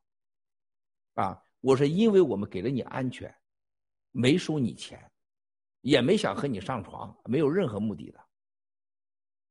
而且他说，原来啊，很多人是不相信我们的，就给他说，你不要以为郭老板那都是骗子，都是敛钱的。日本人是很难相信别人的，很难的。现在都相信我们。”我告诉你，当你有共同的安全的时候，当你有共同的利益的时候，如果你在有这个生殖器上关系的时候，你不可能不担心对方，不可能不去关心对方。我告诉你，伊维菌素这个药神到什么什么程度？这个青蒿素，我把我们菲菲还有艾格丽斯咱咱们这个青蒿素团队整理的文件，英文的、中文的，包括发给日本的、全世界的朋友，土耳其的、希腊的、意大利的、马耳他发到任何人那去，反馈都是买。我从没见过哪个人他说，我认为你这是胡扯，他买不买跟咱求是啥关系？是不是？吃了青蒿素以后，这种从病床上多年病床上、癌症病床上、多年的糖尿病上、多年的什么这个妇科病上、多年的病全出来。说到这儿，我要跟你讲伊维菌素。你看看伊维菌素这个神药，最近这一天我让战友找了很多伊维菌素的根根基出来，它是救了整个非洲。我去过那里非洲，你们没去过。你到非洲有河盲症的地方，你看到真到了人间的地狱啊！一个村子里有将近就是三分之一的人眼睛是看不见的，非常强壮，都是拿着棍儿锄锄子。你说那个非洲的地方，喝的那个脏水真的是就太脏了，吃东西也不洗，疟疾还有这个盲河盲症瞎了都是直接就是瞎了。伊维菌素五粒儿就让他把眼睛睁开。你看世界上最贪婪的这辉瑞呀，还有中国的国药啊，这些这制药厂，你想想人家美国这个制药厂啊，叫这这个这个联邦制药，这个这什么邦制药，竟然制造了伊维菌素是免费给非洲人的。我到那去，我是打了疫苗的，我也害怕，你知道吗？而且就有人当时就拉肚子拉到不行，伊维菌素是日本人一个农民在日本的土地上。就靠自己一个农村里边，相信人大自然给了人类所有的需要的力量和医药和解决问题的办法，就这么一个日本人，几十年干了一件事儿，研究这一味菌素，现在日本的英雄中的英雄，而且日本国家全力支持，最后跟美国合作，把它分子化，把它医药化，把它变成成救人，最后是免费救人。你告诉我，中国共产党有一个这事儿他干过吗？从共产党的历史上，你找一件这事儿。同样是屠呦呦，在中国没人问津，获完诺贝尔奖以后没人搭理他。中国政府把青蒿素免费给过哪个国家？他让青蒿素在人类治过多少人？我告诉你，青蒿素比伊维菌素还要牛万倍亿倍。它绝对可以百分之百消除癌症，不是百分之九十九。如果你们相信我，青青蒿素会让所有现在躺在病床上的人真的能站起来。真的能活下来，真的没癌症，啊！我就有些话现在不能告诉你。七哥说话是很保守，在这事我是很很小心的。人家给我讲的这话，我是很多在这不能说的，就是就是咱们告诉这这是解药的。当时共产党说郭文贵讲出青蒿素这仨字的时候是解药的时候，这郭文贵对我们的威胁就增加了无限倍。为什么？啊？当时啊，所谓国安委的说，青蒿素会改变人类的寿命。这是共产党知道能救人，他就不告诉你能救人。和日本人说能明知道救人，跟美国人开放，我让你去救人，这是完全不同的政府啊！啊，所以伊维菌素，你看日本的这朋友说，就是因为旁边我他上那直播跟你说了，他一家六口人，仨不相信的，仨相信的。俩死了，不相信的死了，相信的连染上都没染上。还有一家八口的啊，是六个不相信的，俩相信的，这俩从来没得上。他家有得两次，一个死了。啊，这不很简单？你可以不相信我们，你试试。啊，伊维菌素到了什么程度？他们家里边人有得了两次的，就是活下来的，两粒伊维菌素完全症状消失。就这么夸张，所以我昨天我说我不说，马上来一粒吃了，就这么自信，因为我到现在还没发现一粒失败的，一粒失败的。啊，我们在博流，就在他们，大家一定要想这个博流，在博流啊，那会儿一共十六个警察啊，我到那儿去享受皇帝的待遇，最漂亮的地方，水呀，那太漂亮了，博流啊，就琉球，咱们所说的，其中有两个警察啊。他说：“我们这儿染上了，因为出去呃旅游的回来怎么办？”我说：“马上吃伊维菌素。”但我没有啊。我说：“我让人马上给你寄过去。”啊，寄到以后吃伊维菌素两粒全消，然后吃青蒿素，在那个琉球人看上去很矮，你知道吗？因为这个气候原因，就像很矮很矮的，其实真的像矬人一样黑人。其中一个他是做了两次癌症手术，根本没下过病床，吃了十一粒青蒿素，从床上走下来，第一次走进大海。啊，你想想，战友们这种，大家看看青蒿素的，看到我们在群里边青蒿素群，一个女孩打了这个疫苗。对了，在那个琉球的也是打了三针疫苗，我吓死了，看咱们直播，吃这身上到处瘀斑啊，然后老老是自己发抖啊，然后就开始吃青蒿素，现在症状全消。你看我们青蒿素群里有个女孩，整个身上都是瘀斑，现在逐渐消失。你告诉我，这是我们吹牛的吗？我们是胡说的吗？我们一天救多少人？啊，所以现在体制内的啊，这个警察说郭先生，我我不是你的粉丝，我也不是反对你的，啊，我最起码做到一个良知，我是全家吃了青蒿素，我们的病基本都好，而且特别是我女儿打了疫苗以后，她说我吓死了，但是吃完疫苗我现在放心了，啊，他说在我手里不会有一个爆料革命人被被被起一定不会。啊，我现在这位战友是啥名我不知道啊，发信息不能叫战友，这位朋友啊，发信息，我给他说，你做了对得起你良心的事情，但我不会感激你。啊，所以说兄弟姐妹，你要想到这个五十几个民族的时候，你想到他什么能把他们连在一起？多少人因为青蒿素、因为异维菌素、因为打疫苗被我们救了，他怎么能和我们不在一起？未来他们在使用我们的 G coin 啊 H coin 和 H dollar，他怎么可能不跟我们在一起？我们让他有尊严，让他安全，让他的孩子有好的教育，被保护，他怎么可能我们在一起？反过来说了，共产党让他们没有断子绝孙，抢走他的钱，送进他的监狱，击奸他，强奸他，他怎么让他五十六个民族在一起？这就是个最好的答案，兄弟姐妹们，我们要什么啊？你问问你们自己，你想什么？你想进中南海吗？你想进天安门吗？那你千万别跟新中联邦。我们不想要那个破地方，给我们都不想去，啊，我们去了挥挥手啊，大家找找招呼，跳跳舞，打打招呼，绝对不会占有那个地方，是吧？我们要的就是我们新中国联邦，真正的一个新人类的未来，啊，能给大家安全。共同的安全，共同的健康，共同的利益，共同的未来，共同的幸福，啊，这样一个群体在哪都是个国家，当然包含中共国，他得求着我们啊，给他出建议，当顾问，那这一点儿都不用怀疑的，啊，所以说不存在这问题了，已经，谢谢。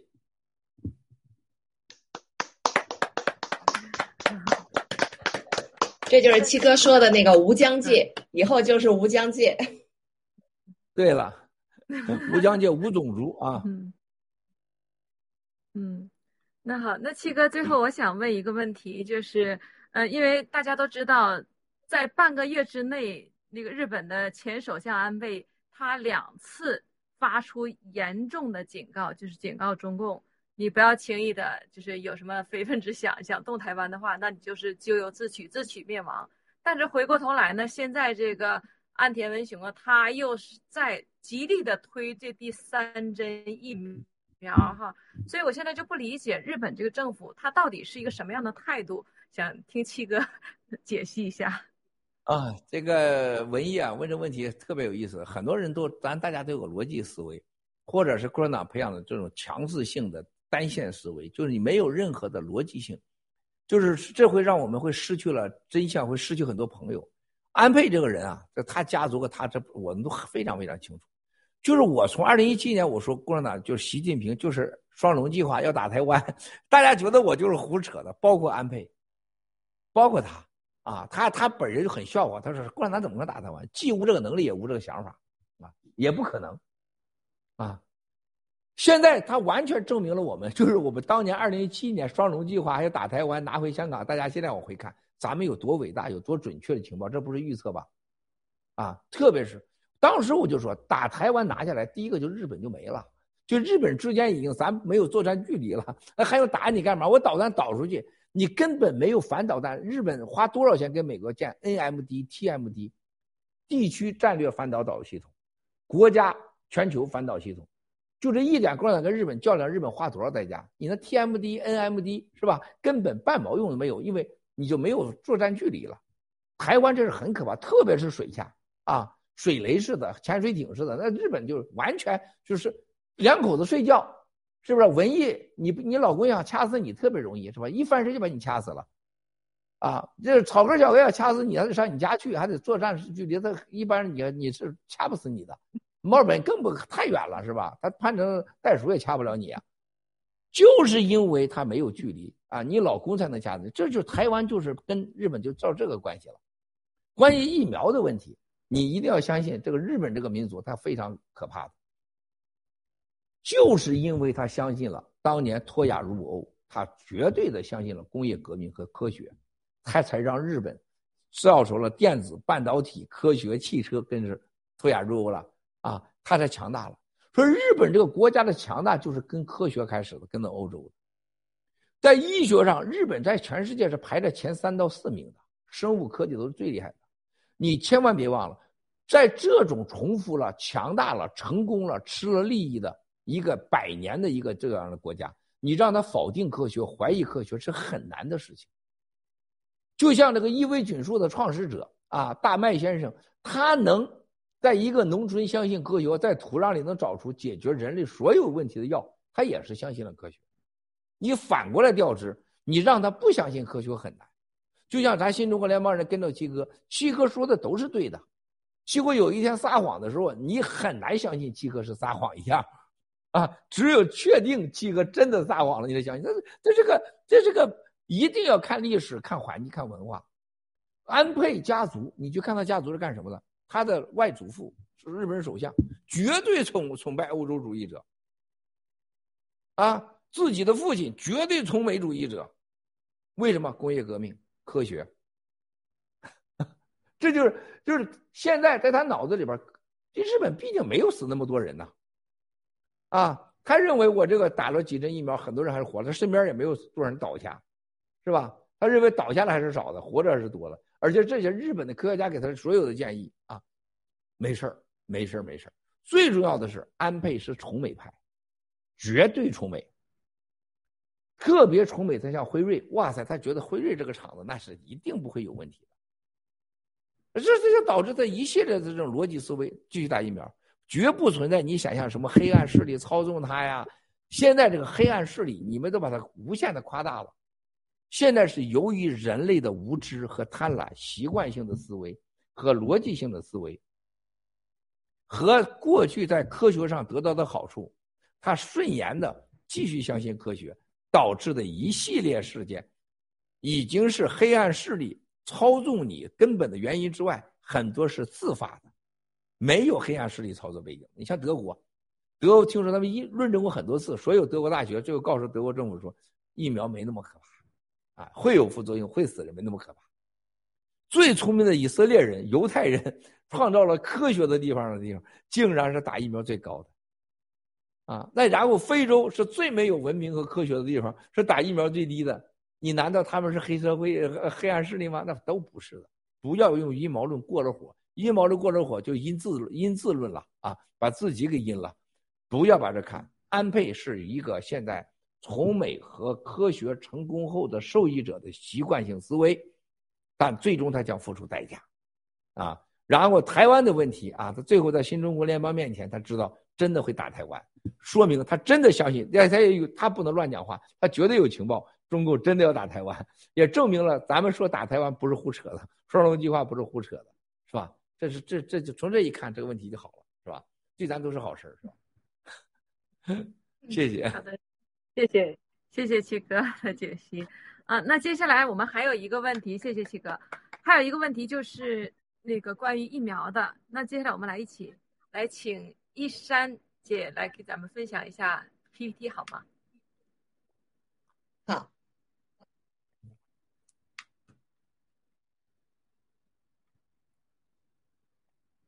好，现在呃讲的是疫苗大灾难，非常感谢撰稿人呃连心不染呃文恩呃，芬兰大灰狼，美工是鹤虎和雷蒙，呃，疫苗大灾难，呃，请导播转下一页。最新疫苗接种数据。百分之五十一点六，约四十四点四亿人的世界人口已经接种了百分之八十五点一亿剂，至少是一剂的 COVID-19 的疫苗。二十一个低收入国家的平均接种率为百分之七点一。请转下一页。疫苗真相。据《柳叶刀》新论文的这个接种和未接种的两组数据，一百六十万瑞典人的九个月的研究报告说，接种疫苗引起的类似艾滋病的免疫丧生综合症。啊，还有就是注射了两针以后六个月，他的免疫力迅速就下降了，没有办法去啊阻止任何的感染，就有点像艾滋病一样。而且美国的那个循环论文也说，四月七号前接种疫苗后三十天内的二十一岁以下疑似心肌炎的患者是百分之九十点六都是男生，百分之九十一点四的是在第二剂疫苗以后发生。那么症症状开始的中位数为接种疫苗后的第二天就开始了，请转下一页。疫苗真相还说，啊，世界卫生组织欧洲办事处的高级官员凯瑟琳斯伍呃斯莫伍德博士在十二月十三号说，最新变种 Omicron 的感染者多为年轻、健康及接种过疫苗的人。嗯，Real Science 的网记录的运动员疫苗伤害，截止在十二月十四号，有三百一十名运动员在接种疫苗后出现了心脏骤停，一些严重的问题，死亡人数已达一百七十七人。请转下一页。辉瑞文件揭露疫苗的种种副作用，这是二零二零年十二月一号到二零二一年二月二十八号收到的一些报告，一共有四万两千零八十六个病例的报告，其中含了十五万八千九百啊十五万八千八百九十三个不良反应的事件，其中有一千两百二十三个致死的案件，一万九千五百八十二个健康呃一百一百一万九千五百八十二例康复和正在康复的。还有五十二五百二十例，呃，部分康复的，一万一千三百六十一例在报告时尚未康复的，另外还有九千四百例不明状的，还有一般性不适合有五万一千三百三十五例，神经系统异常的是两万五千九百五十七例，骨呃骨骼肌和结缔组织异常的是一万七千两百八十三例。肠胃道异常是一万四千零九十六例，皮肤和皮下异常是八千四百七十六例，呼吸和心脏异常是八千八百四十八例，感染性疾病是四千六百一十例，创伤和中毒手术并发症是五千五百九十例，另外还有三千六百九十三例还在调查之中。请转下一页。疫苗政策的疯狂。啊，美国空军在周一宣布说，有二十七名现役的空军啊官兵因为拒绝接种疫苗被开除了军籍。他们都是年龄呃小于六年的年轻人。大约有四万名的现役军人拒绝接种疫苗，但是有百分之九十七的军人服从了国呃国防部长呃 Lodi Austin 八月份的命令。然后，最高法院也拒绝对纽约强制疫苗的宗教挑战。周一呢，最高法院拒绝阻止一项纽约法规，不承认宗教豁免。八月份生效的医疗工作人员的强制疫苗只承认医疗豁免。三位大法官他们都赞同呃宗教的豁免。请转下一页。两位未来的呃囚徒他们的对话。呃，福奇呢，就是暗指现阶段使用的疫苗是一种泄露式的疫苗。那么，福奇和呃那个扎克伯格他的对话就是说，他们承认 mRNA 的疫苗使中共病毒大流行变得是更加严重。而且，福奇说，相比没有接种拥有自然免疫的来说呢，接种疫苗的人就更容易被再次的感染。福奇的对话，呃，原话是这样说的：这种情况也不是第一次发生了。呃，其出安全性看起来不错的是，呃，看起来是不错的疫苗，但实际上也会使接种者的情况会变得更糟。历史上曾有一种在儿童身上使用的呼吸道合胞病毒疫苗，但它却匪呃，它却被呃匪夷所思的使儿童的病情恶化。我们几年前测试的一种艾滋病病毒疫苗，实际上也使接种者变得更有可能被感染。好，请转下一页。反疫苗的动态，啊，以色列卫生部咨询委员会决定，现在暂不注射呃第四针，然后反对缩短第二针与第三针之间的距离，然后调整对病毒感染康复者的疫苗接种计划。辉瑞公司在十二月十四号宣布，它的口服药有效率高达百分之九十，那就是暗指不用疫苗了。好，请转下一页。卡车司机现在是在抵制所有的疫苗强制令。呃，反呃那个二零二二年的一月份呢，就要开始实行这个疫苗强制令就要生效了。那现在很多的司机都拒绝接种，只有百分之十五的每家卡车司机啊停了运货，呃停运货物。几天内呢，那所有的商品商店就会出现物资短缺和售空的现象。那么网购的货物呢，也会没有办法运送到。这个举动对民众的生活都会造成很严重的影响，而且这个会迫使政府收回他们的强制令。那么反疫苗的抗议呢？是加拿大的不列颠省的比呃哥伦比亚省省长，他就是卫生呃呃 John Hargan，还有卫生厅长 Andrew Dees，安部呃公公安呃公共安全厅的厅长叫 Mike，他们的模型已经被吊了起来，呃人们就是人们非常痛恨他们。十二月十四号呢，美国的铁路公司就表示暂停对员工要求中共病毒疫苗的强令。好，请转下一页。啊，每家流行学、免疫学和疫苗科学家都强迫人们接种新冠病毒疫苗，他忽视了重要的一些科学信息。政府和科技巨头无情的攻击言论自由和科学。全民的疫苗接种是基于错误的前提。漏报的疫苗不良反应事件和死亡，疫苗安全评估存在着严重的缺陷。那么专家不建议，是因为奥密克戎，呃，奥密克戎打疫苗，呃，打疫苗对传染性是原始毒株的十倍，德尔塔毒株的两倍，不久将成为美国的主要毒株。症状它是比较温和的。现在美国有二十九个州确认了一百一十个病例，百分之八十的感染者都是已经接种了疫苗。世卫组织迄今为止没有报告奥密克戎导致的死亡数据。那么日本的卫生部呢，对疫苗出了心肌炎的警告。接种需要和知情同意，而且要自愿接种疫苗，必须是强制接种。好，请转下一页。二零二一年十二月十二日，全球专家、医生和科学家联合声明：健康儿童不应该接种新冠疫苗。第一，是因为病毒的基因，它会迫使身体产生有毒的刺突蛋白，造成永久性无法弥补的损害。呃，和伤害这些呢，它就包括有大脑和神经系统的病变、心脏和血管，包括血栓、心脏组织疤痕，还有生殖系统，也会影响你的家庭后代、基因的重置和免疫系统的根本变化。第二是由于疫苗的新技术尚未经过充分的测试，这个一般是需要至少五年的测试研究才能真正的了解它的风险在哪儿。新药的危害和风险往往都是多年以后才会呃暴露出来的。孩子呢，就是将会被参与到人类历史上最激进的医学的试验。第三呢，是因为要让您的孩子接种疫苗的理由，那就是一个谎言。你的孩子对他们的父母或者是祖父母是没有危险的。好，请转下一页。好，呃，这个 PPT 全部完了，呃，非常感谢您收看，我们交回到交回给主持人。好，感谢一山姐的分享。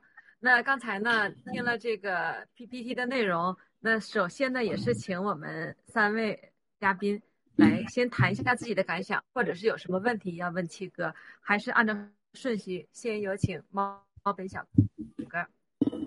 好，哎，好的，好的。谢谢，嗯，文姨，就是看到这个疫苗的大灾难。我首先就是第一个，今天早上起来之后呢，就听到这个消息，就我们这个农场战友的同事他去世了。然后呢，嗯，我就我就看到这个这个灾难已经在我们身边在发生了，包括现在澳大利亚，对吧？就是嗯，这个就是圣诞节过后可能开始推这个第三针了。我就我就想就是说一下我个人的看法，看看七哥，您觉得这个逻辑？它对不对啊？就是说，嗯，呃，第一针、第二针，它这个推政府推行呢，它时间缩短，而且呢，这个就打的人更多了。那么呢，就是怎么说呢？就是呃，政府呢就给呃人民啊就有限的这种自由，让你感觉到，哎，你要珍惜这个自由，你就要尽快、更快的去打这个疫苗。那么这一次的这个圣诞节呢，这政府呢就放开，就是给大家喘息的这个机会，因为他之前答应过，就是给你自由，你只要干完两针，对吧？好了，我现在给你这个自由，你去去完之后回来，然后呢，让你再就是干第三针，可能这个速度可能会更快。但是呢，就像七哥说的，这个未来这个政府呢，他可能不会说强制你去这个打这个疫苗，但是呢，就是因为他这有个惯性在这边，可能还会有很多人去会去打这个第三针。呃，这是这是我能看到的。然后呢，嗯，就是说，呃，就是这个这个人口的这个灭绝，它也不会是断崖式的。比如说到了五月份，咔，世界人口的一半没有了。那这个将会是一个非常漫长的这个过程。这个非常漫长的过程，就会让很多的人他就意识不到是因为疫苗造成了这种世界的这种呃人口灭绝啊，或者这种疾病。嗯，对，就是我想问一下七哥，您觉得这个？我的这个嗯逻辑嗯对吗？还是说嗯会有一些新的什么嗯啊毛本兄弟也没有啥对不对的，我我觉得呃不存在对不对，但是呢有几个问题我们必须要大家知道。你说这个战友真的表示非常的呃这个难受啊，这战友的事情你要能帮他一定要帮他，咱回去炒个热和联盟委员会看看能做什么，帮他做什么，这是很让人难受的事情。我第一次听到你说战友有人。三十五岁过世，他是在在悉尼的墨尔本的，他战友的同事啊，战友的同事，他不是我们战友，战友的战友同事啊啊，好好，那战友同事能帮也帮，战友同事还好，这挺吓人的啊，嗯，好，这是老天爷保佑啊。这个另外一个，我想跟你说，就是说现在政府是不是会放松啊？是不是给你缓期呀？而且未来是是什么样？就是咱们要这么想问题啊，肯定核心的核心，这是共产党是。最后的黑手。我再重申一遍，我从九几年跟共产党的情报部门在一起，包括军二部、三部、什么安全部，你们都看到了。也就我那个年龄，你也能，这就是一个草根的中国人，能和他们平起平坐啊！被他们绝对是啊，就像当时的二部的部长对我都是，这一介绍，这是我老板啊，这是我老板啊，就介绍这个情况，我那个时候就是想着怎么灭美国。怎么灭白人？这并不是什么秘密，啊！而且最后的研究就是觉得生化武器、化学武器是最好的办法。然后呢，研究怎么杀白人、杀美国人、干掉美国，成本最低啊！然后怎么弄？就是生化武器，就是一定是把它疫苗化。啊，这是你看看这多少年的事了。化学武器要把它大规模化，因为生化化学武器杀人是只能一点一点一点的。他们当时就研究纽约呀、洛杉矶呀、美国的水源呢，都研究，包括风向啊。就是美国人他不会想到有中共国，我对你那么好，我从你一几千亿美元的 GDP，一点三万亿美元就变成一个十五亿美元，你想杀我，他是没有人想的。还根本原因还是美国人贪婪，华尔街才给他那么多钱，根本原因还是美国人干的。而且这个病毒就是美国人研发的冠状病毒，还给了美中共产党。这一定要想到一个问题：没有病毒，没有疫苗。想杀世界的人一定是中共。中共在西方各国家，无非是用威胁、蓝金黄绑架了这些人而已。大家一定要记住这几个观点。那么，很多西方国家是文明和科学建立的国家和城邦，你让他否定科学是很难的。当然，不排除有很多人。都是打疫苗，就是这个辉瑞是百分，千万记住，辉瑞已经不是美国公司了，它是百分之百中共的公公司，啊，你不要看股份，就共产党的控制它是百分之百，就像那个 Twitter，就像 YouTube 啊，战友们发现了吗？陆大脑袋这 YouTube 使劲推，啊，这亲民队使劲推，不管咱啥节目，没有人推，你不会收到的，而且一定被黑掉的，为什么？他已经百分之百控制了，啊。就是这不是股份百分之百，股份呢就实际上我能让你干啥就干啥，它就百分之百了嘛，你懂我意思了吗？这种情况下，你在想，最所有的邪恶都是共产党，辉瑞也好，各厂，你像澳大利亚政府很多人他一定是吃回扣的嘛，这帮王八蛋就觉得我干的是正确的事儿啊，而且我也拿了钱，公司我都应该干，他不觉得是邪恶的，你别搞错了，啊，你包括安倍这样人一样的。啊，就像俄罗斯的某个哥们儿，啊，对对，Miles，你说啥我都信。你这个这个药啊，谁打？我说建议你咱多打吧。他打了四针啊，啊，那是要想夏届总打了四针啊。现在天猛吃青蒿素，一次吃三粒一天吃四次。我说别吃青蒿，不然你吃死了，对不对啊？啊，他是相信科学的，他也让别人打。最后他发现普京 说了，我有不能强制打疫苗。最后发现不对劲儿啊，他他也不打了。结果吃了打了疫苗，觉得害怕了。说绝大多数是无知，还有受小利影响，还有一个是科学主义的逻辑思维和习惯性思维的个结果。但背后这都是共产党利用的元素。他很清楚，西方国家不会拒绝疫苗的，这就是共产党邪恶的地方之一。啊，当然不会有断崖的这个这个死亡了。但是你记住，这个疫苗的反应是十个月到十六个月之间是一个周期，就是身体这个情况是个周期，然后就到了就是二十四个月呀，啊四十八个月就三年到五年，一定会是灾难的结果，这是一点儿都不用怀疑，大家都看到了现在，而且越来越多的不是我们说，也不是政治家说，你听他放狗屁，这政治家都是流氓。就是听科学家说，发明 mRNA 的、发明疫苗的人都说这是危险的，是没有经验证的。所以我再重申，我告诉他们，我不反疫苗，我打了二十几针疫苗一辈子，是吧？我怎么可能反疫苗呢？我反的是这个根本没有经过试验的、不真实的假疫苗，还有共产党给你设计的技术的疫苗，还有共产党做的共产党疫苗，我从来没打过，一次不打。凡是共产党的东西我都反对，是吧？这是个基本的常识。那现在世界是靠谁唤醒？很不幸啊，不是我们能唤醒，啊，我们能唤醒一部分人，最后是用鲜血、生命代价。啊，话又说过来了，你像那个共产党的有些人，哎，里边你以为共产党的有些人不打吗？很多人也傻乎乎也打了，而且打不打中共的，打美国的，是吧？啊，希望他们打的越多越好。啊，他打的越多越好，说陆大脑袋才打两针是吧？最好他打二十针，食药盐打两针，最好打二十针，说九指妖才打两针嘛，九指妖可能听说也要打第三针，多打点对吧？这人挺好的，啊，而且合法的鼓励鼓励对方打是吧？他去打去呗。这个世界上真的是很不幸，很悲哀，但最后真分出黑白了，真发出我，真分出傻啊和聪明了。还真分出未来和现在了，啊，谁都不愿意发生这个事情，它就会发生啊！而且你别着急啊，关键是你自己、你家人、你爱的人别打。你要青蒿素似的，伊维菌素，我再重申大家，一定要给每天都给亲人、爱人，你就发伊维菌素、青蒿素的说明症状，啊，这绝对救人，这是你比干啥都好，啊。所以说不存在你你你说的是哎呀政府发良心发现了，最终改变政府决定就是老百姓的怒嚎，鲜血付出的代价，整个社会的供应链的断裂，整个经济的崩塌，这些人都会上法庭，都会被审判。你今天所有看到强制疫苗的，不管他发挥多大，一定会被审判，而会很惨，是人类有史以来比什么一战、二战什么都惨。你想想，有些人孩子家里被打了疫苗，他要等死的时候，他知道一定会发生的时候，谁让他打的时候，而且你像夫妻，第一针绝对管用啊，第一针不行，第二针，第二针不行，第三针，第三针不行，现在说每半年来一针。你想想，美国这个民族这个国家能给他拉倒吗？他百分之一百进监狱，他百分之一的进监狱，啊。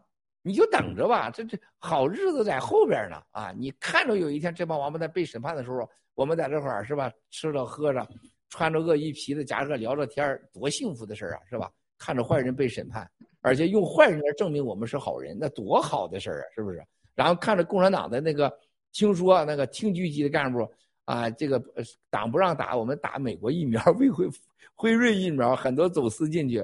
说打二十万针，二十万人民币一针都打了，哇塞，多好啊！看上这个事儿，所以说茂文小哥，你有点太杞人忧天在你身上，啊，千万别干。这个世界没有比没有比啊一件事让你再开心的，就是上天在帮你审判坏人，你应该开心才对，啊，而且说老实话，各有各的福报，各有各的造化。最起码我们这人都有了最好的福报啊，还想啥呢？是吧？别担心那么多事儿，那那些事儿不是我们担心的事儿。谢谢。好的，那接下来请请一山姐来。嗯，好，谢谢。嗯。是那个七哥，我们现在都知道哈，呃，因为由于大家都是相信科学，经过了这几十年的这个大家的教育和铺垫，呃，那么年轻的一代呢，好像就是对这个科学的这个呃认定，就是比我们这一代好像是更加的顽固，尤其是在西方长大的这些孩子。那么现在呢，大多数是都去呃接种了疫苗。我现在就是特别关心的，就是什么时候这个呃才能都全部停下来。尤其是美国像加拿大这样的，因为现在面临的他政府都在呃敦促的这第三针，尤其是现在都打到学校去了。小学校呢，就是跟他们讲说，你们要是不打针的话，就不能参加圣诞节的 party。呃，因为现在正好是快放假的时候了。那么其实他的班主任已经接种过了。那么。呃，已经都是一星期，恨不得就来两天。其实这就是一个疫苗的反应，但是学校从来没有人去说。但是因为可能我估计是不是因为有指标的问题，所以都在这儿呃。用另外一种方法，就是教育小孩说，你要不打针，你会没有朋友；你要不打针，你就会呃不能参加的 party。然后弄得小孩就回家就跟家长在这儿呃就是比较分裂吧，这个家庭就很分裂了。我特别关心，就想知道什么时候这整个能停啊？因为我们现在还要去想办法能救出我们那些大的孩子都已经接种过一针甚至两针的。呃，我觉得是，我觉得是该到时候要停了，要不然是太恐怖了。谢谢七哥给我们一个，首先一点，一个明示吧。啊，我啊，我觉得丽莎，首先一点，丽莎啊，我觉得疫苗，我相信在两个月到五月内一定会全球停止啊，我觉得两个月我是很有信心的，我觉得会停止。啊，因为我有很多话在这儿不能说，这是呃，绝对是说了是影响这件事情的进展的。我很有信心，一两个月内会会停止啊，全球性的。呃，另外一个就是，我觉得不会超过五月五个月会静止。这是一个问题。第二个问题，关于孩子打了疫苗的，千万千万记住，一定要吃青蒿素，吃伊维菌素。伊维菌素绝对解疫苗，青蒿素绝对解疫苗啊，都解啊，这是非常非常清楚的啊。但是呢，怎么吃，请看咱们的盖特发的信息。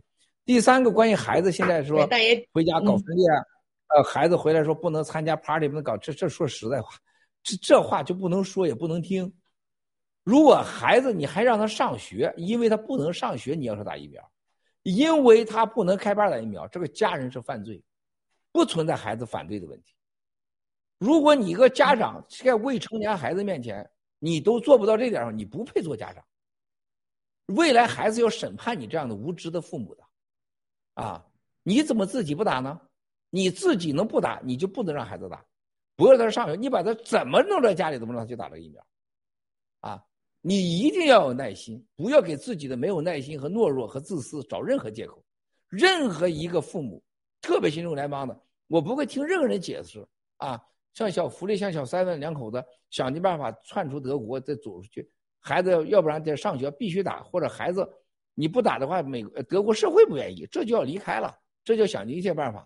就这你也不能给孩子打啊，任何。任何理由都不能让十八岁孩子因为父母的同意或默许上打这都是你的终生的犯罪，啊！而且疫苗，我相信两个月一会全球会停，不会超过五个月。另外，打了疫苗的一定要吃信号素、伊维菌素，这就是我给大家的答案。谢谢。非常感谢七哥，我相信今天的您这段话会对我们屏幕前所有的那个呃有孩子的家长会对他们是一个帮助。谢谢，谢谢。好，草根小哥。好的，嗯，谢谢文英姐。那个说到这个疫苗这个事情，就是刚刚七哥也提到了这个阴谋论。这个我其实刚开始，呃，我也是阴谋论，就觉得这黑暗势力做的是吧？然后之后发现大部分人啊，他不是说被人骗的啊，都都是抢着打的，不是被人逼着打。然后我也我也在反思，我说这个为什么现在出现呃目前这个荒唐的这个局面？我觉得就两点吧。之前这个七哥也提到过的，那第一点就是人类好日子过得太长了，过得太多了。那说起来，这个人类这个科这个科学啊，是吧？这个相信科学，我觉得科学的本质首先就是质疑。你如果说没有质疑的话，那怎么能说称之为信仰或者相信？那顶多算是迷信啊。这科学的这个进步，大家可以看到，就是在否定、推翻前人的理论上进行的。那这个另外一点就是说，这个这么多年啊，这个过了这个和平的这个日子啊，让人类养成了一种惰性。就是七哥之前说了，我们为什么总是会觉得政府对我们都是善意的？他明明可以一个手指头就把你捏死，你为什么会觉得他会对你好，对你都是善意？你凭什么觉得他比你更有常识，然后能替你做决定？这是我觉得这是第一点嘛。第二点就是，我觉得社交媒体啊是现在一个可以说是是最重要的一个环节之一。这个社交媒体现在出出现在这个移动互联网是从互联网升级到移动互联网之后，社交媒体根本没有扩展我们的信息，恰恰相反，它让每一个人都变成了井底之蛙啊。包括现在尤尤其现在的大数据是吧？对每一个人的投放都是投其所好。让我们所有人，让人类失去了接触这个广泛信息的能力，还有甚至往严重说是已经失去了掌握自由意志的能力了，那么这个带来的结果就是阴谋论盛行，然后尤其是各种这个对立越来越不可调和。大家看这个，连美国这种地方都变成就是吧，左右派所谓左右派之间相互的不可调和，最终导致了这个结果，就是我们现在永远。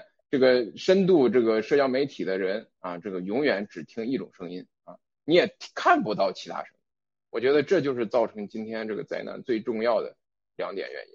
谢谢。好，谢谢曹哥小哥的分享。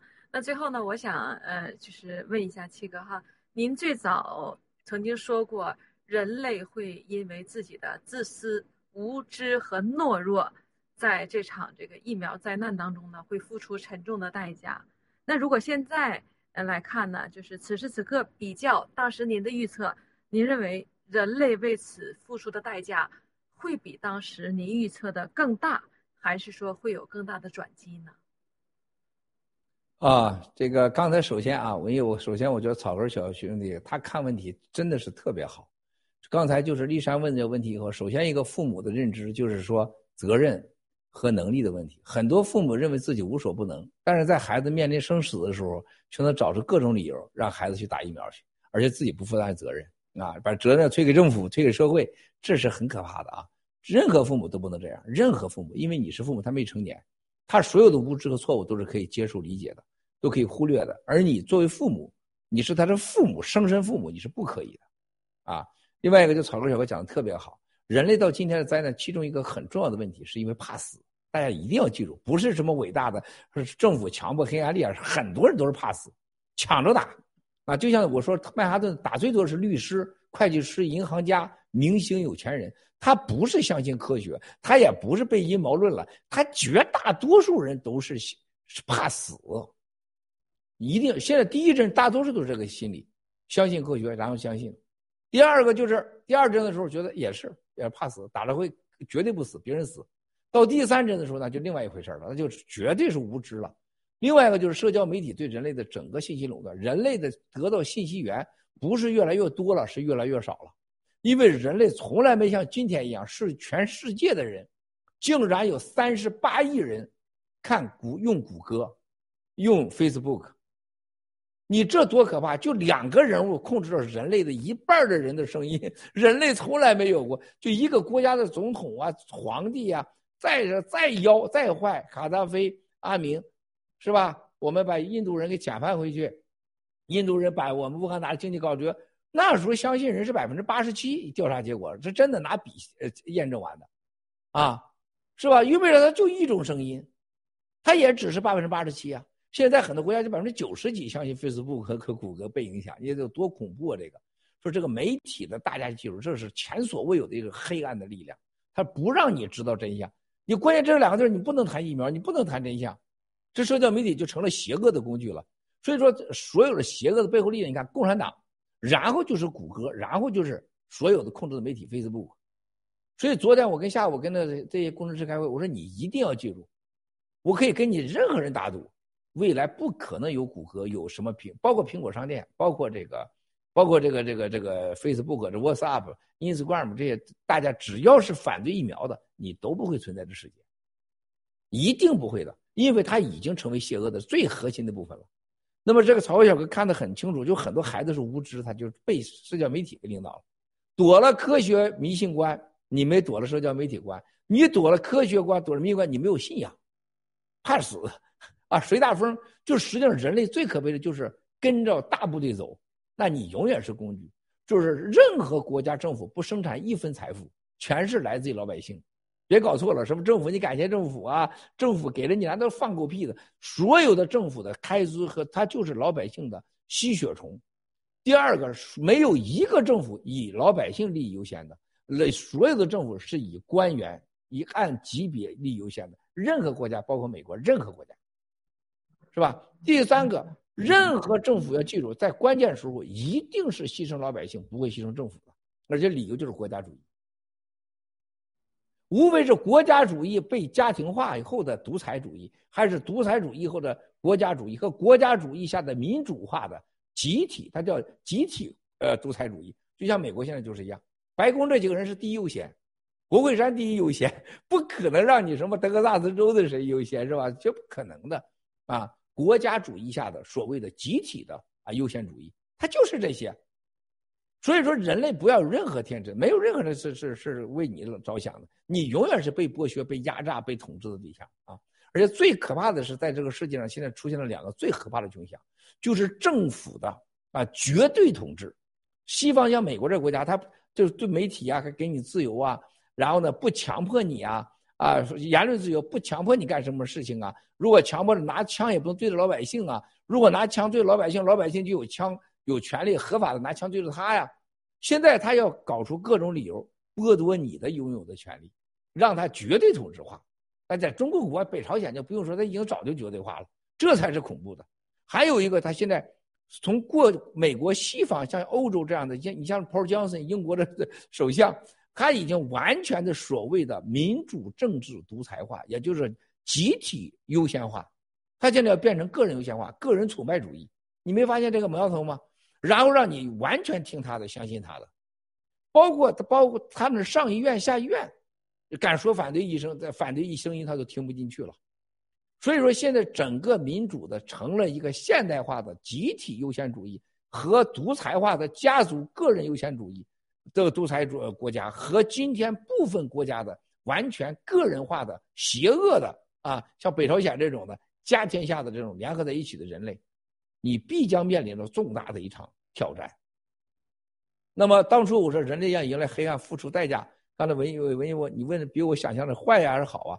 比我想象的好，比我想象的好太多了，啊，因为它有新中国联邦，还有一个最起码我们媒体上没有百分之百的控制。啊，我们还是能发出声。原来我据我所了解的共产党，我认为可能是人类的，就是咔嚓一下子就三分之一人口就没了，啊，局部战争，啊，区域性战争伴随着病毒和疫苗的发生，你还没反应过来呢，三分之一人都没了。哎，现在好在哪儿了呢？就大家现在还没有没有混合型的灾难发生，就是天灾。你比如说大陆去年的这个整个大发洪水。三门三峡大坝在垮了，然后疫苗不是死一千多万人、两千万人，可能死一亿人、两亿人，然后再加上次生灾难，然后呢再打台湾，然后美国跟跟跟中国在南海这个日本再干起来，澳大利亚再掺和进去，那战争硝烟炮声啊，然后媒体上在在站边在选边站，这时候西方再有疫苗，人类一下子就可能四分之一、五分之一一一一下子人口就没了。这比我想象的好太多了。现在大家在面对着一个疫苗和病毒，啊，然后共产党要打台湾，啊，然后面对着可能要缺粮食，局部性的就是阿富汗出现了这个现正在发生的人道东西啊，还不是全球性的，啊，这就是这种情况下，我说比我想象的好。所以我觉得人类还是有希望的，人类肯定是超过三分之一人会受到生命和未来的威胁，啊，但是比我想象的咔嚓一下子没三分之一和没四分之一好的多得多。希望会越来越好起来，而且我很有信心，啊，谢谢。好，感谢七哥的分享。那好，那最后呢，我们最后剩了一个问题，就是呃，关于这个明年，就是中国的这个年始年中年初吧，然后我们这个灭共行动，关键呃，关于这方面想听一听七哥有没有什么一些要跟我们分享的。然后，比如说我们怎么去去做这个行动？然后有没有什么计划？想听一听。计划我已经很多都说了啊，这个首先我们春节开始的一千天的给共产党的送官行动啊，盖棺定论啊，给共产党盖棺定论的送给他们的家人啊送棺送葬的这个整个抗议，它是一千天，它很复杂。这个行动基本上是锻炼新中国联邦人，你是否有耐心、有意志、有毅力、有有协调能力。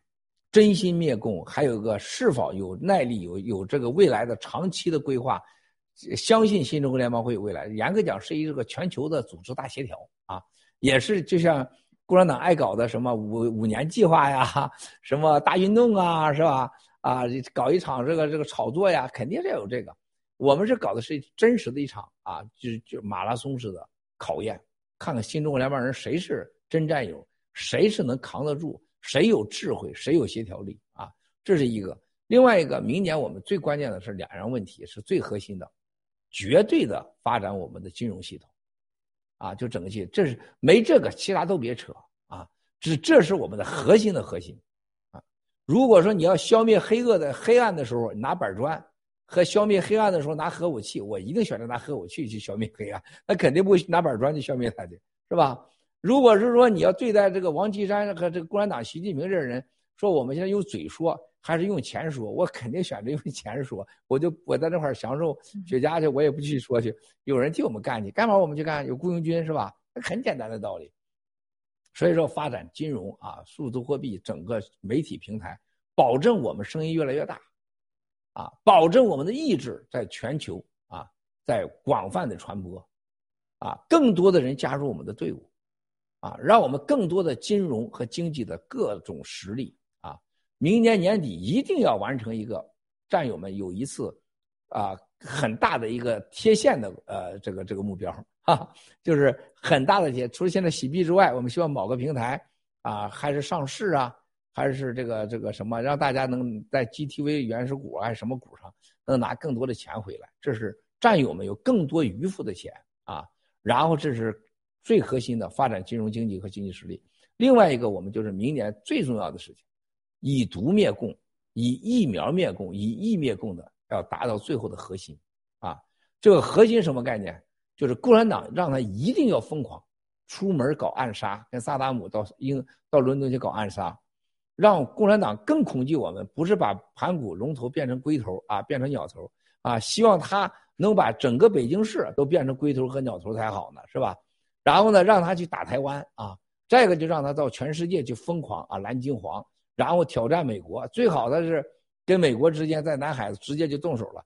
在南海，共产党的军事实力和美国呃较量是什么概念呢？是一百可能和零点零零零一的差距，啊，就美国随便一个武器，随便一个这个这，就把它灭的一塌糊涂的，就就完全是胡扯的啊。他他就完全是共产党是在一个。美国人架好的火堆上面放了个灯笼，人家只要点一下子就完蛋啊！这种情况随时会发生。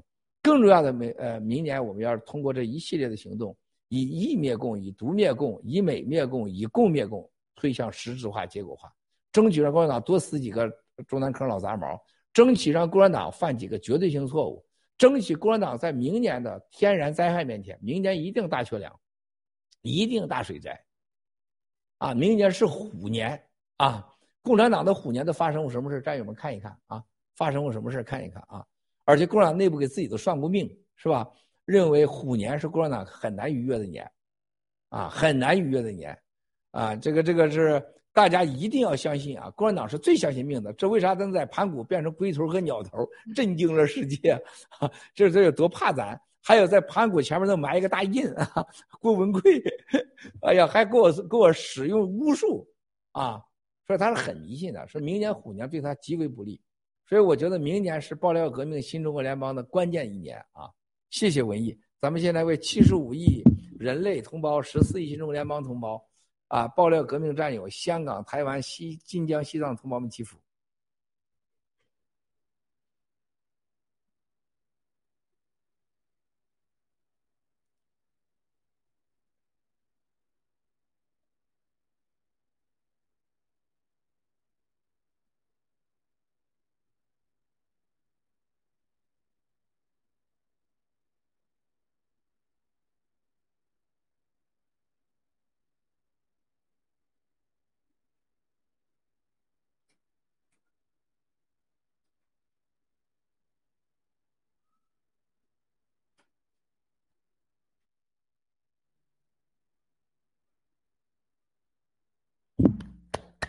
阿弥陀佛。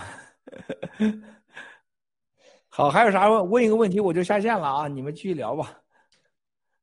啊，那七哥，啊，我能问一个问题吗，七哥？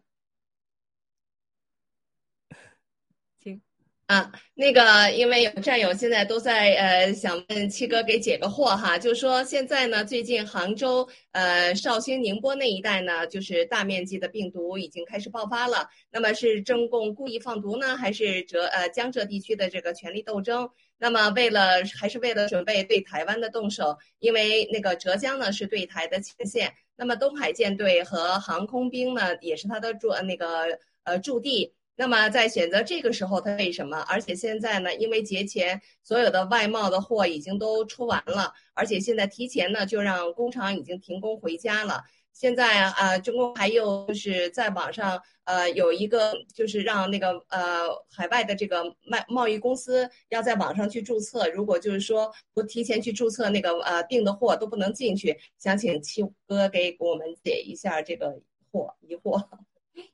呃，立三，首先一个战友们这问的问题啊，呃，我再重申一遍，共产党不存在他没有病，别人有病的问题。啊，他比如说放个图，那就是现在就是草根小哥往文艺脸上吐一口痰，他也不能说只吐到文艺脸上去，他也照样喷到自己脸上去。啊，这共产党制造这个病毒，他最早我深信不疑，我现在更加就是科学家他说，真的是共产党原来是想在香港把学生干倒，然后让。美国、欧洲逐渐感受到病毒，它失控了，啊，这个科学家头两天跟我说的时候，他文贵，你这是对的，啊，然后从局域区区域性的放毒、目标性的放毒，到了全失控式的大面积放毒，对他死的人，他已经死了是一两几千万人了，一定相信我，死了几千万，要不中国的花圈、棺材、火葬场就不会那么好。仅仅去年一年，中国生产了七千啊，不，呃，一万七千套火葬设备线生产线，新增加，新增加，啊，这个国家的这个铁，现在为啥这个中国现在到日本去买日本的废铁？所有日本啊，日本的废铁有多少买多少，你去查查日本去，有多少买多少，啊，有多少买多少？中国缺铁呀，是吧？就连印度尼西亚这种垃圾的国家啊，他们到那儿去，就那废铁都收购。你去想想吧，啊，还有多缺铁，经济有多差啊？这就说明整个共产党，它的整个病毒是失控的。江浙一带，它这这一定是失控了，不存在任何放毒，也不存在任何政治问题。不，这完全占有是想太多了啊，想太多了，不存在。啊，接下来就是说。啊，这个关于企业不让你登记什么的，不是什么每个省现在都哆嗦，什么都国有化。现在就是上面中共中央写给下面人，就是这些是凡是闹事的刁民啊，严惩不贷，依法严惩，该抓的抓，该杀的杀。所以你能看到从来没有过的成呃成建的人配上了完全特警的衣服，啊，不行就给你压在地上跪死你。啊，他们叫软性执法，啊，软性执法，然后是硬性的这个这个结果，什么意思啊？就是我压在你这个猫本小哥脖子上那个腿，看上去我并没拿枪毙你，但我最终的结果是弄死你。啊，这个是已经完全到了最黑暗的时代。从过去七哥最早说啊，他的共产党的维稳费，从过去的一千三百亿到一万多亿。你知道当时欧洲美国人说过什么吗？你们不知道，你七哥知道东西。他说：“郭先生，这可能是你说错了，这是荒唐的，不可能。我们了解共产党不可能超过一千亿。现在共产党自己承认一点五万亿维稳费，两千多亿美元的维稳费啊！一个中美顺差最高的时候才三千亿不到五千亿，就整个给美国赚的钱都一大半搞成维稳。”你没想过这概念吗？在日本这个国家，一年日本这个国一亿人口的国家，日本一年所有最好的福利全部下去，才不到三千亿美元，啊，而且还是有储备性的，不是说就一千多亿美元。中国这个十四亿人口可以啊养老福利搞一千三百亿美元，现在给杀人的机器就是将近两千多亿呀，中国人真的是没脑子，所以现在这各省之间所有的企业上哪赚钱去？还有到中国去所有的这种隔离，都是因为政治，他就想把中共国变成北朝鲜，叫你进不来出不去。啊，这都是太正常现象了，没有任何其他病毒失控，他也死人。第二，现在是他是头疼治头，脚疼治脚，但有一样，反正我死了不让人家知道，啊，没死的说最好死的，死老年人，死残疾人，死那些穷人，啊，反正不死他家人。再一个就是能不出的不出，能不进就不进，就这么简单。他认为再搞个十年二十年，啊，共产党就是天下第一了，这就是他的根本性逻辑。谢谢七哥，谢谢。那还有一个问题，可以，你有还有时间吗？啊，就是我们战友是想问哈，就是我们都知道那个呃，现在新中国联邦就要是在除夕的时候就要是呃给给中共国去吹响了这个灭共的这个送葬礼，那么我们要如何来保护我们的战友？我想那个中共国也知道，呃，新中国联邦在海外的各个各个国家都会做这样的一个统一的活动，那么他们会没有防备吗？他们会没有计划吗？那么我们的呃，我们的战友要如何用什么样的方式来保护自己和保护我们的家人呢？请七哥给我们呃三防两个准备啊，这三防两个准备，因为呃第一个要防的是大家在上街的时候千万别防上染上病毒啊，这是非常非常非常重要的防毒。第二个就防止共产党的就是利用当地的所谓他们的带领的华人领袖啊，这组织啊，故意给你设置陷阱，法律陷阱啊。让你掉入到这个犯罪呀什么的。你像毛本小哥他年轻，他会到现场很激动，是吧？来两个人跟他一掺和，那那两个美女是吧？你看摸我胸了，摸我腚了，是吧？然后倒地了，心脏病了，就是这种挖坑陷阱的，他肯定要有，就是防止这个设置设计你。另外一个防止就国内啊，家人他知道谁以后，他对家人的威胁，这是必须要做好准备的，一定会有的啊，一定会有的。你不能妥协，你妥协那就完了。这不，这毛本小哥被威被威胁了。毛本小哥旁边人呢一哎，毛本管用啊，接下来都管用啊，所以这是很危险的。这三个准备是有。第两个，第二个呢，大家一定要也也是三个房子。第两二两个准备呢，要准备啥呢？大家一定要记住，我们在现场的还有所有在参与这个活动的人，你一定要有一个最好的心理准备。我们要准备好这种事情出来以后，你可能在没灭共前，你再也不能回国了。他对你家人除了威胁之外，你会受到骚扰，一系列的骚扰都会有。我就别一一说了。再一个就准备身上要带着药，是吧？一定要有药，我问大家啊，就是任何情况下都有。哎，这个药能能能伊维菌素、青蒿素要有，啊，你把这几个准备好，你把心理准备好，按照这事儿就会到来的时候，你就会你就会欣然接受。没满足这条件，你不要上街，啊，千万别上街。谢谢，咱们今天直播到这儿的时候呢，现在告诉你们一个很不好的消息，你们四个会继续待在这里，会继续直播下去，因为我要准备吃播。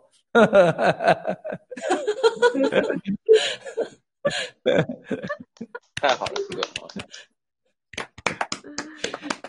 太棒了。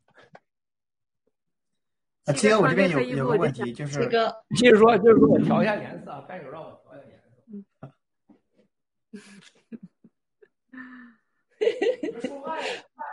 你们你们吃早饭了吗？你们会不会饿呀？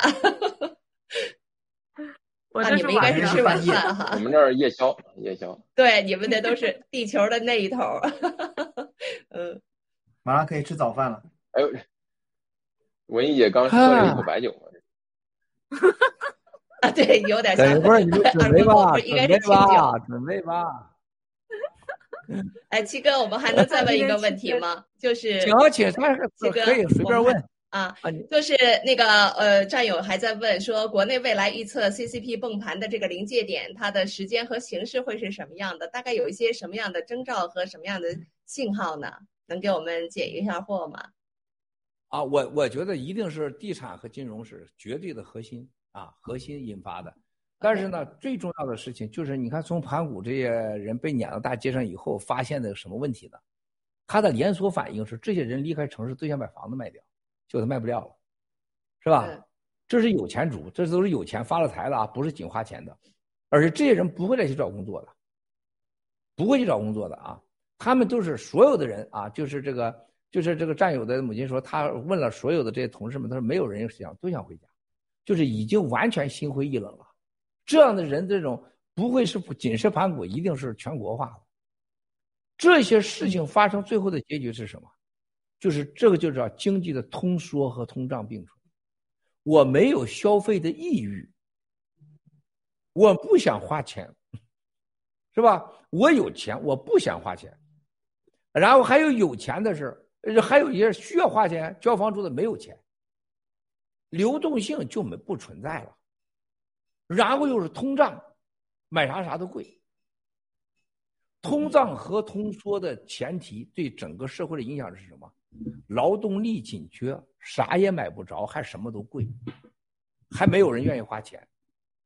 这种时候，你知道，对一个国家的政党来讲，就是政府面对着一帮不想吃、不想喝、得深度抑郁症的人民奴隶们，不给我贡献，不工作，啊，不花钱，不消费，不行动，啊，这比躺平可是可怕多了，啊。这对他们来讲，这是对所有的统治者都是个巨大的灾难啊！巨大巨大的灾难，最后导致什么？瞬间的爆发，就灾难会瞬间的爆发。什么叫瞬间的爆发呀？大家看看突尼斯，阿比比，是吧？穆罕默德，他的这个总统部这个这个就是一个小贩儿，被东西抢走了，就查他们的城管。然后他想不明白，他就自杀了。自杀以后，大家不让这个信息发布出去，他女婿想把这屏蔽掉，结果大家强行发出去，然后上街抗议，瞬间完了。跑的最早的是司法部长和总统。啊，我讲过很多次这个阿比比的突尼斯事件，我去过突尼斯，而且他们总统府好几个人我都认识。你但凡去过那个国家发生的事件，你会感觉这一定会在中国发生，因为中国老百姓没有任何存款。这是为什么？这跟美国人说话的时候，美国人一弄就说啊，他属于官二代、官三代、富二代、富三代。我说你们真的不懂中国。他中国人没有官二代、富二代、官什么三代这个严严肃之说。中国人在文化大革命只有一代，一代官一代富。因为共产党当年文化大革命之后谁有钱？没有人有钱。而且诞生的就是文化大革命，像单伟建这帮孙子，这垃圾，就这种。完全红卫兵的投机主义者，这种人你知道，像王健林、像单伟建、像徐家印啊，你像这帮孙子啊，绝对不会有任何信仰的，因为他来自于人间的地狱文化大革命，轮奸、强奸、群奸、杀爹杀妈、踢爹踢妈、背叛爹妈，像习近平这种被妈抛弃、被三次过关起来，爹吃屎，他是接受不了的，人格精神变态。和当年的苏哈托，他爹是个中国人，你说不知道哪冒出一个中国人，跑到农田里边跟他妈睡了一觉，生出这么个畜生出来，他就恨中国人，他爹把他妈抛弃了，他就觉得中国人非弄死你们，全弄死你们，最后竟然印尼大排排华的时候，最多的是强奸、轮奸、击奸，然后从阴道里拿棍子给插过去，从嘴里出来把头砍掉。他是这种个人的仇恨，一旦控制了权力的时候的爆发，对吧？所以说，你看到这个的时候，你看这个单伟建这个孙子那种流氓语言，那个得意，你看到所有这个年代文化大革命里出来的人，你看到现在所有中国社会的人，他都是文化大革命之后致富的，在这之前没有任何人有钱，谁有钱都是犯法的。你从这个角度来看的时候，今天这个社会，所有不管是多年轻，是八零后、九零后，实际上就这一波中国地产商，在。啊，两千年拿了奥运会和 搞房地产，加不加不就是暴发户？没有任何，除了你七哥在这之前属于牛叉级的。你七哥成为中国牛、世界牛人的时候，这人都不存在。啊，我是唯一一个在毛屎坑里长出一朵莲花。啊，而且那时候根本没有这些烂草，什么什么什么毒黄瓜之类的，是吧？没不存在。那么从这个角度看，你觉得社会爆发什么时候？未来二零二五年，我绝对有百分之百的信心，共产党会绝对被消灭。我给大家算两个账就行了啊！一点二亿人失去职业，这一点二人失去职业的，他能生下去活下去，绝对不人的生存能力两年是最大的考验。我今年很多国内老板都破产了，去搞什么开 Uber 去了，什么什么什么给人家去送个菜去了，送饭去了。你看这么很多这报道多的不可能再多了，那得有人买饭，得有人点餐，得有人做 Uber，你才有人开 Uber。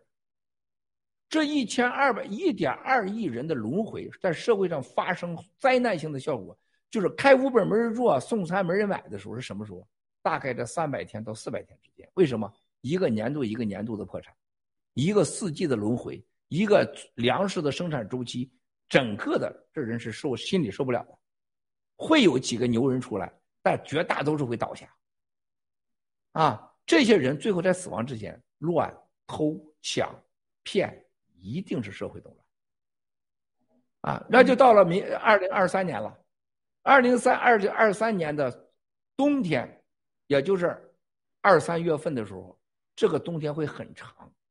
为什么？大家看到了，二零二三年中国面临的两大问题：国际生存环境不可能，他不知道二零二二年的十一月份美国中期选举完，就是这个西藏独治法、西藏独治法，他都是。美国是绝对是绝对是全转向灭共，美国带着就是欧洲，然后就是日本，全世界绝大多数国家都是亲美的。共产党现在的冬奥会啊，听说内部决定啊，不能低于十八个到三十个人来来到这儿来参加会啊，最好三十个，然后十八个啊。最后把草根小哥也算上了啊，新中国联邦领导人是吧？也也算一个是吧？你们几个去剩四个了啊，都可以去了。所以说，你看他已经慌到什么程度？你能想想，坐在冬奥会的人是绝对是被人类要审判、唾弃的人，没有一个好东西，好东西不会去那儿去。那你想想，二零二三年的时候，共产党已经完成了自己的两会，习近平连任，所有的人都没希望了。美国彻底灭共，直直奔袭。全世界的经济一定是崩溃状态，所有的怪责全是共产党。国内呢？所以二零二三年的冬天就很冷，很冷，很冷。哎呀，你们的痛苦的日子到来了，现在对你们来讲就是二零二三年的冬天。呃，七哥，我还有一个问题哈，我再请教一下。那个我们的战友哈，现在已经就是说，呃，在后疫情时代，已经都随时在我们的身边，都已经眼线了。尤其是医疗呃医疗行业的话，那么我们现在呢，都会有呃家属的家，就是家里的亲戚朋友，或者是自己最亲的亲人都会得病，甚至呢，已经有战友的呃家属都得了癌症。那么现在医院的状况现在是一拖再拖，因为所有的那个。呃，人力资源的人手不够，那么呢，已经从夏天拖到十二月份都不能去手术，一拖再拖，拖了好几次了。那么在现在，我们刚才七哥也说了，就是青蒿素是非常可以呃有用的，可以去治疗这个癌症的。那我们要现在在北美这个地方，我们要用什么样的青蒿素呢？呃，您能给我们说一下，或者是说我们要具体跟谁去联系？啊，我我这个事儿上，我真是要有有点说法啊。哎呀，我说心里话，我们从开始送药到现在啊，就我有些事儿，我我告诉战友们，人与人之间啊，你的心胸和你的对别人的理解啊，还有一个你对别人的尊重，这真是这是不是不是你自己来决定，是对方。你比如说我们送药，很多战友在加拿大，在北美，你凭啥让让让战友送药？我再重申一遍，菲菲 X 联盟成了你买药的了。这些药都是在亚马逊站上都能买的，你为啥不买呢？然后呢，很多人每天都在问这个吃什么药，青蒿素。我们讲了，真的一点不夸张，上万遍了吧？我们盖子上也不会低于几百万的信息了吧？你为啥就不能把这个青蒿素药搞明白呢？你就不为啥不能搞伊维菌素搞明白？你每次都要问同样的问题？有些人是信任，有些战友说我跟了四年报道，现在还在问这问题。这远远比那些抢着打疫苗人还危险啊！丽莎，你想过这人了吗？我任何如果这人是我的家人的话，我会对这个人我会强烈的怀疑，他就是我的祸害。因为你跟了四年的事你还不知道怎么来买药，你怎么祈求于别人呢？真的是有些地方没药，像伊维菌素你搞不着，没有，那是一定咱能搞着给你做。像青蒿素到处都是，啊，无处不在，你为啥不买呢？青蒿素吃什么药？你上我的盖特上一看，刚才我看到下面有问了，盖特怎么看？盖特怎么看？你想想这战友我怎么回来？盖特怎么看？然后你找到盖特以后说你怎么打开？然后再看你怎么朗读？你觉得七哥要是给你干着，我能灭口吗？我到乌干达，明白了，我知道了。我问乌干达的当事人，为什么阿明这种傻货能把你们那没有人会开枪，竟然去攻打这个呃坦桑尼亚？结果让坦桑尼亚几个土匪军给打的一溜水打回来了。他们拿着枪不会开枪，有的枪一打把自己兵给打死了啊！怎么可能不被灭呢？这种问题怎么可能问呢？是吧？所以兄弟姐妹们，这真的是这这有时候七哥作为一个群众联邦的一个这样的个人物，我是为你们这样感到难受。你我看到这人送药的人，你比如说这个美国洛杉矶的战友，三次啊这叫送药，第三次我就问他，我说你为什么在洛杉矶不能买药？你为什么不能买药？我不在乎这个药，我在乎的是这些战友为你的奔波，是吧？就像我们很多战友，很多你们是不知道，很多战友得了病了，得了病我送完药以后，吃完人好了，一句话都没有。你知道这我是很不舒服的。长岛哥给给大家送药的时候，恨不得就是恨不得自己能长个翅膀飞过去。如水为了给大家买药，如水恨不得把自己家房子地都卖了，是吧？我们光在亚洲现在送出的药多少钱？你们大家去想想去，啊。但是你战友不是钱的问题，为啥你能做的事情，你一定要让别人为你做？基本一个常识，自己能做的事坚决不让别人做，是吧？你连盖特怎么吃药你都搞不清楚，哎呀，我的亲娘嘞！哎，来来，念叨念叨，我要开始吃了啊！胡辣汤 啊，这是胡辣汤，你看不见这个胡辣汤，我跟你说，这简直是我的挚爱啊！这个白菜啊，我告诉你啊，就这个白菜，大家看一看啊，这个白菜在 Health Food 一点三美金一把，到这个地方买多少钱呢？十一美金一把啊，非常平常的一杯一瓶水，十一美金到十五美金啊，一云才五美金六美金了是吧？然后呢，这个是来自于啊 tuna 鱼 tuna 啊，然后呢。哎呀，我的妈！这个这个，看看这个肉啊，鸭肉鸭肉腿啊，这个几个小小鸭鸭肉腿，然后日本的春山米，今天是啊春山米米饭啊，然后呢，这是一部分啊，一会儿还有其他的啊，你们做好准备了吗？呃，前面放好少根哥、猫总哥啊，丽珊。准备点流口水的纸啊、袋子什么的啊，我开吃了啊！啊，我把围子给带上。这个日本的女孩都爱吃，你看看你要吃的白白胖胖的啊！我们今天减肥，喝水，看七哥吃饭也是一种享受。嗯。这个草根小哥知道这个河南胡辣汤厉害。河南胡辣汤。胡辣汤。这里边有什么？我也爱喝胡辣汤。黑黑五花肉肉丁，黑五花肉肉丁，哇，就是那个日本的那个豆腐皮儿，再加上五花肉肉丁，哇，一喝太舒服了，热乎乎的。哈哈哈哈哈！哈哈，养颜，养颜。喂，和尚二锅头。这个胡辣汤在河南啊，在三门峡有家山里的胡辣，啊，羊肉胡辣汤，我去当时喝过。哇塞，我们开车去，你知道开到三门峡多长时间？当地的公安局长啊。还当地的书记带着我们进山了。那个胡辣汤做的过程，那真是一二十道过程，可不是现在你弄点面筋搞搞的。然后现场大锅里边下边架着木火，夸夸出来，小五花肉丁啊，在里边爆炒完，夸往里一搁，焖住锅，一掀开锅，那个味儿熏的你受不了。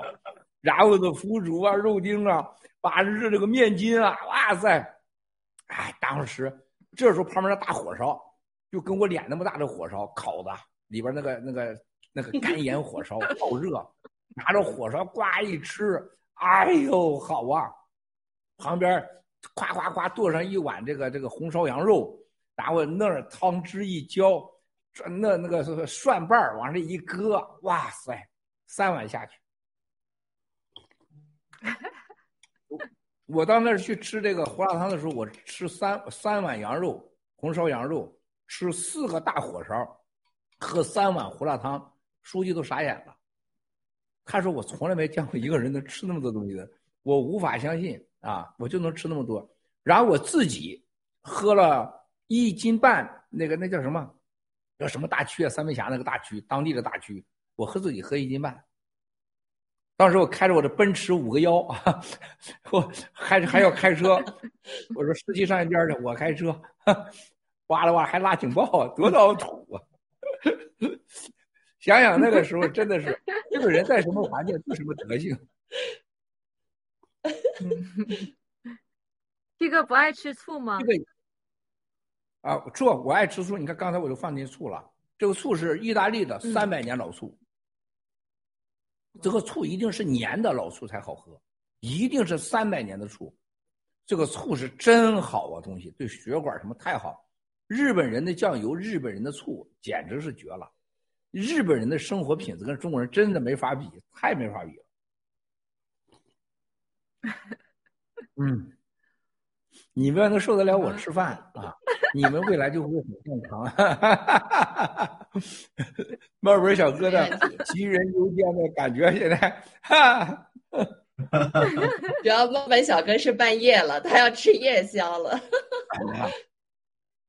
快天亮了，减肥减肥，看着金枪鱼啊，对，哦，金枪鱼，哎呀，哎呀，哎呀，这金枪鱼是怎么做的？是不是沾点瓦萨比？不，这是烤的，烤的，啊，烤的哈，嗯。所以说，借着您吃播，我吃不够，这个真的是我我一吃吃了几十片。啊，我我到日本的时候啊，我在日本当时去福冈啊，去这个女朋友家去吃饭，日本人给我做这个胡辣汤。我跟大家讲过一次，就他原来是二战时候去过中国，而且跟中国人干了不少好事，救过中国人的，特别是洛阳很熟，啊，在人家家人给我准备的饭，一家人家啊，哇塞，那那是真的知道日本这个家庭吃饭的文化。吃完以后，一家人家到那日本的贾库西去这个去在家里泡这个泡澡，这当爹的和当闺女都脱了光腚，你真的不习惯。说实在话，但是我还是脱了啊，还是脱了。这个，因为我觉得我比他爹的身体好看太多了啊，就那种把你当亲人，就跟你讲出这种话。他们爱中国餐，在日本最有钱、最有身份人，读中国字儿、写中国字儿、吃中国饭。中华料理是他最高的，啊。然后呢，我他做完胡辣汤以后，他说：“你看看我这个这个锅桑，你觉得我这个胡辣汤做的怎么样？”我说：“你胡辣汤做的不错，但是我告诉你，真正的中国胡辣汤。”我说胡辣汤真正来源于不是河南，胡辣汤真正来源于山西，山西烧麦、山西火烧和山西胡辣汤，啊，大同一带，就是过去的魏都开始的。我给他讲，哎呀，他兴奋的不行。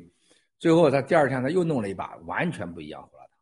七哥这懂吃可不是一点盖子啊，我这个吃的水平才能搞出五星级饭店、七星级饭店啊！你去想想啊。嗯，看这个，这叫做爆口碗。过去这个时候叫什么？当兵的吃饭的时候，爆口碗，双手抱放在这儿，啊，敬天敬地，就像咱们唱的歌一样，敬战友一样。这是双口碗。滑，嗯，这是全菜，一碗胡辣汤。我这一碗胡辣汤绝对让丽山文艺，你喝完你再吃不下去别的了。多大的碗呢？你看这个，是吧？好，咱们现在开始问问题，边啊，请问。好，好，那呃，那这样，要不，嗯，好，要不然这样，那我们现在。啊，屏幕上的主播先问，刚才易珊姐已经问完了，然后猫本小哥和草根小哥，呃，一人问一个问题之后，我想带我们的观众有一些问题，然后问一下七哥好不好？那首先先请我们的猫本小哥来，您问一下。啊，好的，好的，呃，七哥就是，嗯，今天大根兄弟有一个想让我来问一下，就是说，呃，他想问问躺平币啊和洗币非技术层面上的定位区别是什么？就具体应用上有没有一个明确的这个界限？然后更简单的呢，就说他们俩的这个目的分别想达到什么样的目标？嗯，哎呦，哎呀，这就是摄像机做不到的。这个白菜入口即化，你知道有多可怕？菠菜，日本人在这里种的菠菜。在最好的美国的店里边买最好的 health food，大概一点五到五美金一把，但是这个菠菜就是一根十五美金，能买一筐。日本人种的菠菜就是还有这小白菜，就是一颗能买一筐，你这有多夸张？就就这么就这么，这就是日本人厉害，你不服？你看放嘴即化，然后他是不放盐的，啊，用这个生抽抽出来那个味道，放到嘴很 Q，张嘴即化。啊，那种感觉太舒服了啊！现在回答我们根根地啊这个问题，他问的问题都很奇怪啊。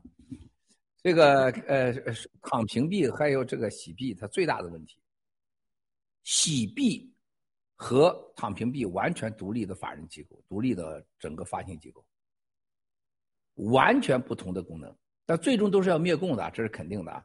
然后呢，洗联储洗币主要致富占有，让占有富裕。还有创建新中国联邦的未来金融系统，它是一个国家未来就像法币一样，主要是为战友服务的，长期的一系列的功能化的。而躺平币是全球的，谁用社交媒体谁致富，也就是严格讲，最早是名叫社交币，啊，我们改成了一个，就是我们就咱们再有叫躺平币，但这个币名还不能告诉你们，已经完了啊，另外一个名字，这个是完全独立的系统。跟他，他完全发币机构是独立的。然后呢，第三方给兑现的，就让你能能能买面包、买油的，能付啊嫖资的，是吧？这这个功能是由第三方完全独立的来支撑的，这个是很大的事儿。你要要不然你你就不叫去中心化了，你不是去中心化了，因为你你只要是你有像咱洗联储一样，你这个有这个支付系统，你就不可能中心去中心化，它是完全去中心化，说第三方开始。另外一个服务的像支付系统什么都是第三方的，而且都是不同的国家的。那他要的事情就未来社交媒体上就三点零版，谁用时间长，谁谁有谁获最大利润，而不是平台。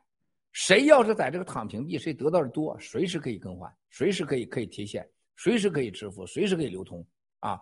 这种情况下就是你的工作和时间和结果，你就是使用这个躺平币的时间和社交媒体来计算的。当然，未来会设计很多功能，比如抽奖啊、打赏啊、私密直播等等等一系列的功能，所以它完全是独立的。它跟喜联呃新联中国联邦也是独立的，啊，但是最终它也是有利于灭共，但不，比如人美国人人家用，阿富汗人用，人家不灭共一样，待遇是一样的啊，这不同的本质在这里。谢谢，谢谢哥。好，草根小哥有请。好的。谢谢文艺姐啊，今天借着这个七哥这吃播，然后这个刚聊了几个话题，呃，我觉得七哥之前很多话题啊，就故意留个悬念，让大家这个发挥想象。Sorry，那个比如说这个新中国联邦到底创造了什么？然后我我在想，我这不不能说每天吧，然后就隔一段时间，每周或者什么时候，我可能都有一些新的这个想法啊，然后就觉得之前想的太幼稚。啊，然后这个七哥过去多次说。从一八年第一次上传做吃播是吧？今天又直播，说今天又说了好几次是吧？说了就是说，哎，我这吃的这些东西，这些感受和体验要能传递给战友就好，然后是吧？然后今天这个七哥还又多次提到了这个 Web 三点零啊，然后七哥还说早就布布局了啊，然后那个我在想啊，这个七哥是不是那个 Web 三点零是不是代表就是可以把这些感受啊，或者说享受美食啊，或者摸这个布料这种感受能够得到传递？还有 Web 三点零，您说早就布局了，您准备什么时候公布？是明年六月份公布吗？呃，老弟问的问题特别特别好。但是我们战友，你看，我们之前说搞这个网络、搞平台的时候，大家你看有没有？你们都记得？你看炒股小哥这很多事儿都记得啊。上传说，包括每次说，所有未来社交媒体的两个核心，大家看到了，IBM 的，是吧？两个好，两个 C 跟米的芯片出现，那其实但是那不是一一般的改变了，是吧？还有一个通信，伊朗马斯克要搞的自动充电，大脑，大脑和手机自动联系，这他他他玩的游戏啊，完全是免费 WiFi 啊，不受基站影响，啊，七哥告诉你，他最大的问题，量子电脑和生物科技，把这一你再看这个伊朗马斯克都都是很小的事儿了，它是一个技术性的改变，生物科技最大的一件事情，生物科技会让你所有的电脑，所有的就是人的视。辨别系统就是眼睛、鼻子闻的味儿、耳朵听的东西，你神经上感到的热度，生物科技都能让你实现。生物科技就是一个火柴盒大的一个这么一个硬盘，能把全人类现在所有的信息收进去。现在所有的，你想想，再那么再想想区块链，现在比特币就生产了一个像硬盘似的一个盒子，里边能放。一千亿个比特币的价值，啊，它就叫做这叫做啊数字货币的所谓的这个流通币。那未来那个东西，它可以放在你什么？它放在你身体里、肉体里，它可以放在你完全没有人知道的地方。啊，就像我们现在要发展的未来的洗币的那个一个金币，纯金做的币，可以有一百万额度的、十万额度的、一万额度。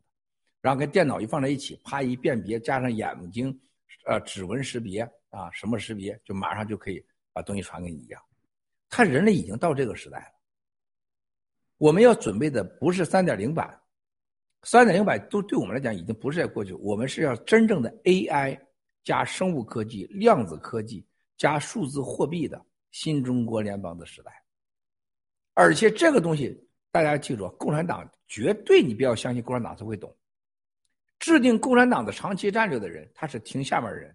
习呀、李克强根本不懂什么叫数字货币，无非是下边郭树清啊、潘功胜啊这种人跟他弄的啊，货币局的这帮人啊，还有张成啊、啊王莹莹啊，啊，就是这些从美国学会这这些人我都 认识，我都知道，他能一把抓啊，就能搞这块人，区块链人和未来技术我都清楚，包括现在刚刚在上海上市的。说中国的联通，你扯淡的事垄断，你上什么市啊？胡扯的事情。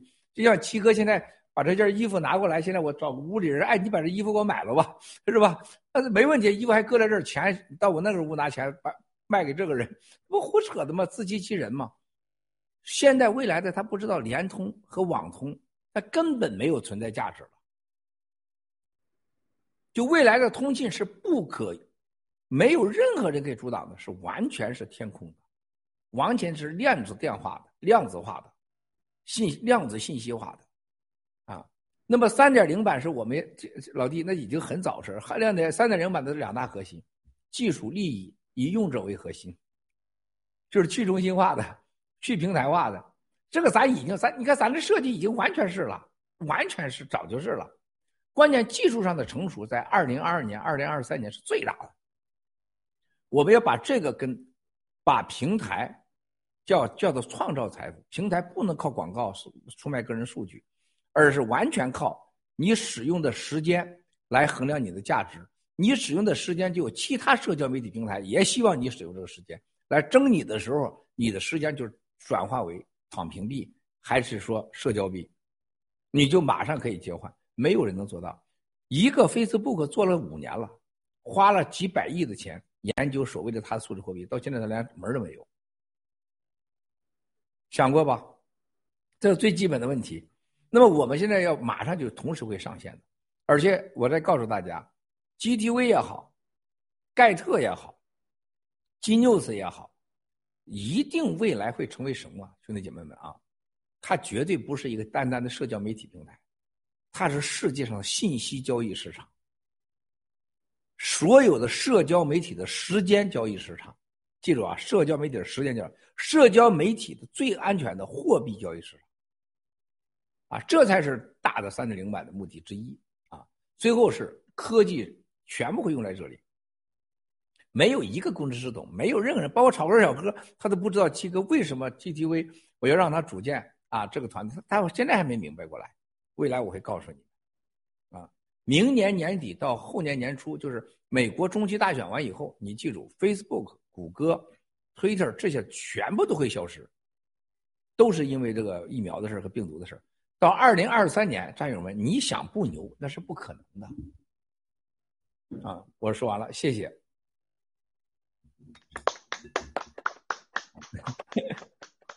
七哥慢慢吃。那七哥，那我现在有几个观众战友的问题，然后我先找几个。好，嗯，您慢慢吃，我慢慢问。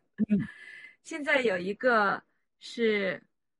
呃，有一位战友写的，呃，为了灭共，我已经做好了最坏的打算。我知道共产党一定会灭亡，只是时间问题。想问七哥，万一我不能看到共匪灭亡，那么投资机系列的产生的财富，灭共后活下来的家人如何继承？这是一个问题。啊，首先一点啊。很多事情想想的坏一点是有好处的，但是我告诉这位战友，我觉得我们这场跟共产党战争啊，很少能发生万一。啊，我们到今天，我们把共产党打成半死的了，啊，我们没让共产党一个人流血，我们战友也没流血，这是他伟大的魅力之处。啊，你们不知道，我跟西方人打交道，西方人说你们简直太了不起了。就是你你们现在做的这个形式和现在得到的这种形状态，和你们得到这种结果是不可思议的，啊，这就是咱们真的新中联盟的力量。我不相信有多少人被万一了，被消失，我觉得几乎不可能啊。要有的话，万一啊，真要有的话，大家就你不用任何担心。如果新中国联邦占有的财富，你登记了，你 KYC 了啊，新中国联邦会一定会啊。对你的家人负责，一定会通过法律，一定在战友的监督下，啊，将所有的财富归还给战友的家人和你指定的人，这一点都不用担心。而且接下来，在这个就是接下来就是二零二二年，我们有最重要的数据的鉴定，就刚才我说的生物识别、各种识别，它都是你加密的，你完全在你的这个你你的意志下可以实现你的财富指定给任何人。啊，你半点不用担心，但是你不能把万一发生你身上，这是最重要的。谢谢，感谢七哥的回答。呃，想必这位战友已经能听到了哈，已经能知道 该怎么处理了。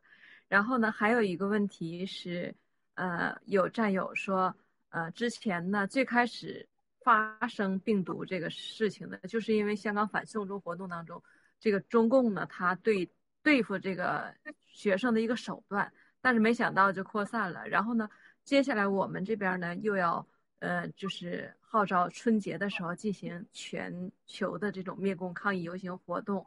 那共产党有没有可能释放，就是说杀伤性更强的病毒？因为之前呢，七哥和还有一个比较就是专家，七哥说过，说最担心的是土共把这个最厉害的毒放出来，但是到目前为止看来他还没放最厉害的这个毒。那这个战友有这个担心，是否中共用这个机会放这种更有杀伤力的病毒？然后现在的这个药，呃，比如青蒿素啊、羟氯喹和伊维菌素，是否能够啊继续解这个病毒？呃，我我这个问题呢，我比战友还关心啊，这也是我非常非常担心的啊。咱们大家心都通着呢，我也跟科学家最近也也在这块聊这个事儿。科学家认为的这种可能性发生的机会很小。室外放毒，在这种在某个地方放毒，把咱们战友设计个人毒死，然后旁边人不死，这种可能性几乎没有。啊，它一定是放毒气味明显化，而且这种病菌在战友身上放是完全可以找得到的啊，这是可以找得到的。特别是我们在大使馆啊，在社会公众区啊，都在摄像机情况下，共产党是轻轻易不会干这种事儿的，他不会干的。嗯，啊，这是各种这个逻辑性，但是也不排除这种可能，就战友在某种完全我们不知道的情况下被放了毒，或者潜伏卧底进来。但是这种毒呢，从毒上本身来说，科学家说，现在目前看放出的毒啊，基本上不可能再比如再毒的毒了，会同一系列的毒，没有比这个疫苗再毒的毒了。疫苗几乎是毒中之王了，啊，他说疫苗包含了所有毒的因素，啊，而且说共产党再放毒，他也能局域性的，而且对他是极为冒险。他给战友放毒，意味着就共产党承认所有毒都是自己造的。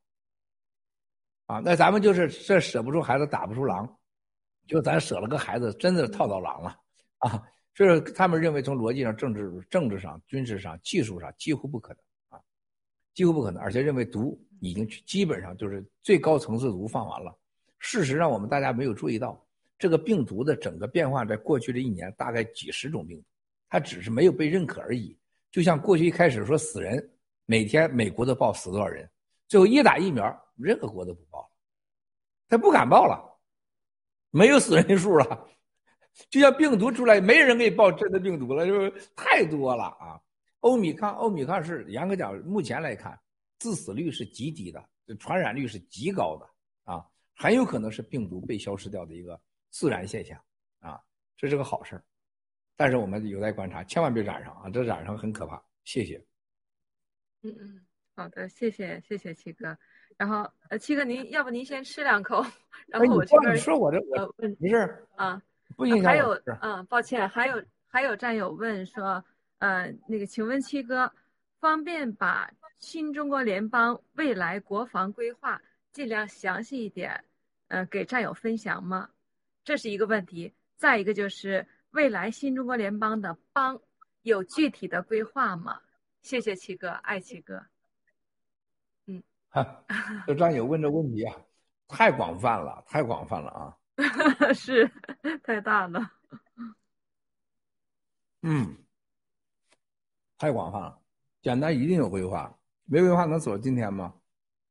帮就是把各省、各种群体利益个性化，安防啊，还有经济各方面的文化，都是保持尊重和独立的情况下形成的联合体啊。所以说没有什么其他的。这战友问这问题，说明对新中国联邦不了解。你再了解了解再问吧。谢谢。好的，谢谢。嗯，还有还有一个问题是，之前我们谈这个西藏、新疆的时候，然后来自三票先生的问题，说新中国联邦宣言里面说的是西藏、新疆高度自治，然后现在是独立，那将来新中国联邦。和西藏、新疆是什么关系？啊，我觉得很多人就把这个联邦啊、独立呀、自治啊，完全给给给共产党的那种解释了啊！你只自治，我派人啊去帮你自治去，那叫什么自治呢？联邦就是美国式的啊，什么财务预算、国防军，什么什么多这统一啊。然后呢，再加上所谓的独立啊，就是共产党定的台湾独立，跟我不跟我为敌了，你就是呃把我弄死，我把你弄死。我认为人类上的所有的联邦、独治和自治都是不一样的。你但凡去过很多国家，你到那个瑞士莱瑟斯敦，是不是？你去看看去。啊，你去看看莱瑟斯敦，在一个瑞士，在一个两个国家中间，这个小国家怎么生存的？啊？你看看欧欧联盟啊，欧盟出来以后，他是怎么把货币统一以后，国防统一的？你再看俄苏联解体以后，俄罗斯是怎么和其他的国家相处的？人类没有任何一种模式是绝对的正确、绝对是对的，它是根据地域、政治、经济、文化、历史延伸而成。啊，我们认为的独立，不是说三票先生想象的独立，就是你死我活的那种历历史性独立。啊但是我觉得就接遵循两个原则就对了。所有的独立，什么样的独立，什么样的自治，什么样的所谓的今天啊来决定台湾、西藏、新疆人命运，我认为这是要在国际社会和国内所有人都参与的情况下，特别是当地参与情况下，找出的模式，我们没有权定义，共产党更没有权利定义，也不能让一个政府定义，必须有当地人绝对参与的、绝大多数人同意的方式来决定。所以说，咱操这闲心干啥呢？是不是啊？现在好像三标先生已经当了总书记一样，马上就要决定这些人命运了，压根就不操这心啊！我们只定一下，就是我觉得新联邦以前已经说的很清楚了。是吧？一人一票选出的政府和当地政府和当地的所有的人民做出的决定，就这么简单，哪有这个？我要给你回答了，我就是流氓，我就是骗子，我就要想参政，我不会参政。杨哥讲，这事跟我半毛关系没有。啊，我们不，我郭文贵反正不会参政。三票先生回去要当总书记，你去选举去，你也不会被指定，就这么简单。谢谢，谢谢七哥。七哥，多吃多吃两口，然后这我就别觉得这样叫床的声音，哎呀，我的天呐，受不了，这我都吃不下去了都。哎呀，你这一说，哎呀，哎呀，刺激啊！你看毛本的脸马上就变形了，哎呀，专业呀，让不让人吃饭了呀？加点调料，给七哥加点调料。你慢慢吃。我在床上，你说。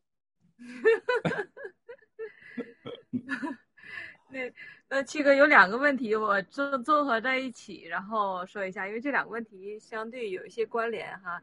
一个是可以可以，请问七哥，接下来疫苗灾难来临，全球经济大崩盘，共产党海外资产够赔偿吗？还是各国政府自己买单？会不会最后转嫁给华人？这是一方面。然后再一个就是还有个问题是，收缴的这个盗国贼财富以后会不会返还给中国民众呢？这些盗国贼如果提前变卖资产或者变换持有人，是不是就可以逃脱呢？这个都是跟这个经济哈，盗国贼的这些 欠款有关系的问题。真香啊！加上你叫床的声音。今天吃的我这饭有味道啊，很复杂的味道。你这声音，你老公能受得了吗？他身体肯定被你笑死了已经。那天我看到那群里人说，瑞安平说的什么？只有耕呃累死的耕地牛，没有犁坏的地。就你这笑声，我估计你老公早就三条命都累完了吧？受不了，这这这这这可了不得。我估计你可以研究研究，你这个笑声，我估计是治这个病毒病，治这个疫苗灾难啊，好好研究研究，管用。我要告诉大家的事情。刚才就文艺问的这几个问题，我们大家首先一定要记住，我们不要想当然把理解成我们已经是个接管中国了，国家政权。这个是所有的问题，在这个出发点上，你很多问题都是错的。如果你不相信中国要需要一人一票的话，就像我每天在西方，我告诉外国人，连非洲没有文字的国家都有选举，只有十四亿中国没有选举，这是个悲剧。啊，包括我们现在大家面对的问题，我们战友之间这种关系，还有我们规划的未来，还有我们的文化，还有什么联邦的整个的未来，包括我们的养老体制，什么是体制教育，战友们。你这不是你应该现在能想象的事你想的太远了，一切都要交给中国人是决定。你先把现在战胜你，不要打疫苗，还有一个战胜你，在这个共产党灭掉以后，你你在这块儿你要活着。另外一个，你像比如说这个海外的钱，共产党钱去哪儿？钱去哪？绝不是你说了算，也不是我说了算，一定是国际社会和中国人说了算。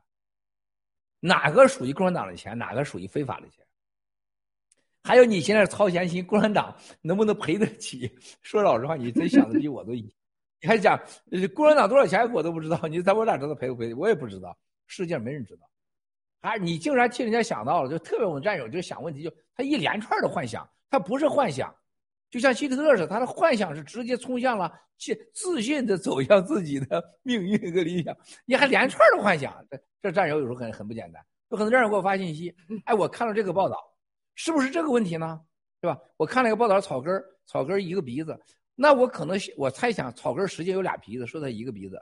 哎，根据这个报道，草根儿可能是两个小鸡鸡啊，因为它有俩鼻子。说你这你都没法想，就这样能连着发几个信息，就我能知道为啥共产党能统治我们中国人。就你把所有的臆想症、精神病融于我们一体了，你根本不需要去创造了，你啥都你自己都想完了。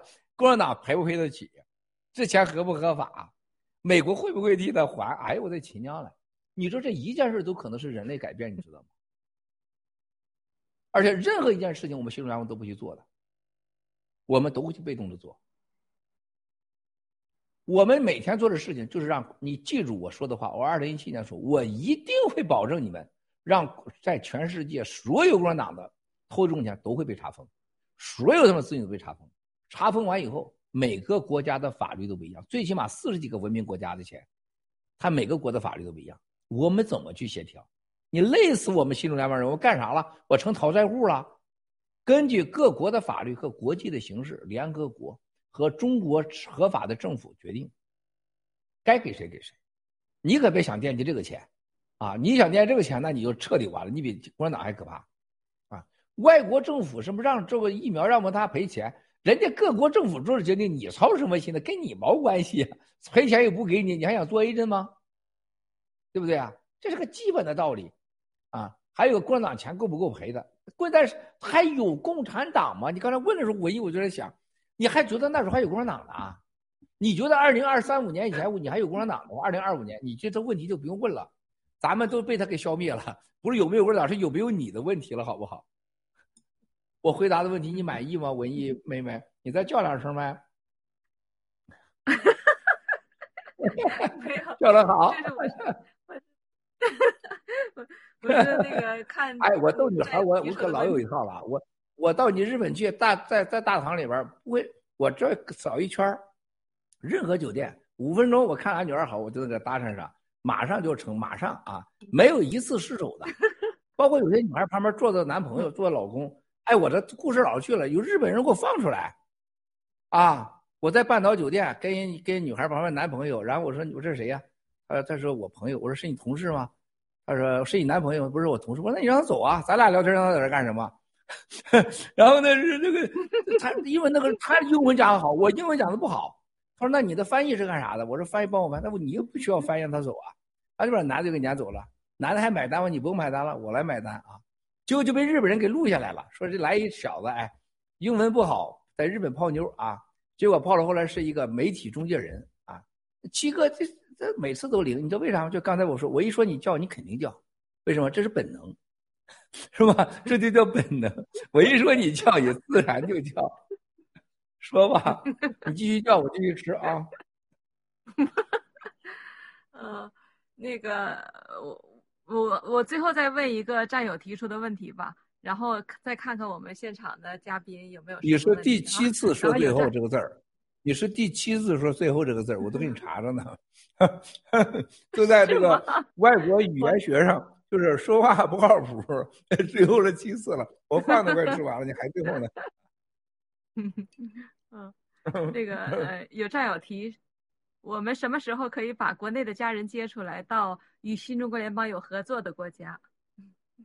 这个真是最后一个了。这个问题啊，你现在就可以，你现自现在就可以就就新中国联邦，新中国联邦就在这儿，你现在就可以，你为什么怎么样？就我说过无数的爱情故事，我爱你，但是要等到明天早上起来的时候，我向你送戒指，放狗屁！现在的美国时间就是太阳升起了，你现在就给我戒指就完了呗，是吧？那叫借口，你还是不想干啊？你根本不坚定。新中国联邦无处不在，冒文小哥那也是新中联邦，草根小哥也是新中联邦，是不是啊？丽莎妹妹也是新中联邦，文艺妹妹，新中联邦不是说你到了一个大本营，物理化的，有吃有喝的，可以随便双休的，那不叫到新中国联邦，那叫夜总会，是吧？你那不用去，新中联邦就在这儿呢，是吧？你想接家人出来，首先你要具备生存的能力，你有这个必要，你有这个必须，你还有这个能力，你随时都可以出来。严格讲，西方所有的文明国家都是我们的联邦，就这么讲。要不然七哥总能活在这儿，总在这块吃播。没有伟大的美国，怎么可能？我告诉所有的人，美国绝不是完美的，但是美国是世界上最好的国家。加拿大、澳大利亚、日本、英国、欧洲不是完美的，但它是全世界最文明、最好的国家。我们就是最好的证明。任何一个有良知的人，就要感谢这些国家，感恩这些国家，感恩你所拥有的。就像你没打疫苗一样，是吧？就像你待在这国家一样，我们才今天有直播。这里的直播技术、直播的自由和直播的权利，都是这些国家给的，永远不会是巴基斯坦、北朝鲜、伊朗。是不是阿富汗啊？中共国给你的，是吧？这就叫联邦。好，谢谢谢谢秦哥，辛苦了。我也实际上非常喜欢美国这个国家，之前我就想去，然后这回七哥在那边，我就更想去美国了。啊，以后以后待会有机会有机会的去看七哥。来吧。你来，我绝对，我保证你来了以后，你会更加的充分理解美国。没跟七哥打交道的，你不跟呃新中联和七哥打，你不会真正了解美国。就像那个华人，前两天人家美国一个调查，China Town 法拉盛的华人，还有我们在美国所谓生了官二华二代、华三代华人，基本不和其他种族来往，都自己玩，自己各组织各会，啊，而且以说中文为耻。是吧？而且各省各地区团结在一起，啊，这是个最最呃让人家看不起的民族。参政性、文明性、社会性做的最，我美国说过很多次了。我跟保镖到华到中国城，他说这是第三世界，这根本不是中美国。有在那块当了二十年的那个那个警察的人，人家说这个地方我们来了以后，我们就尽快离开。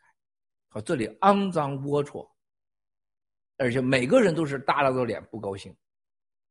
我到日本去这样的国家，我去很多就中国人聚这，我都脸都红。啊，就是你能看出中国人那种见了中国人那个鼻子脸朝天，看了日本人哈哈哈哈哈哈那样，就是这这个这个民族是没有脊梁啊，没有任何人性和自尊的，没有任何文化可言的，啊，你到这个非洲那些华人的地方，你看到。一看到黑人进去，哇，他们谦卑的不得了；一看到华人进去，哇，他你哪来的？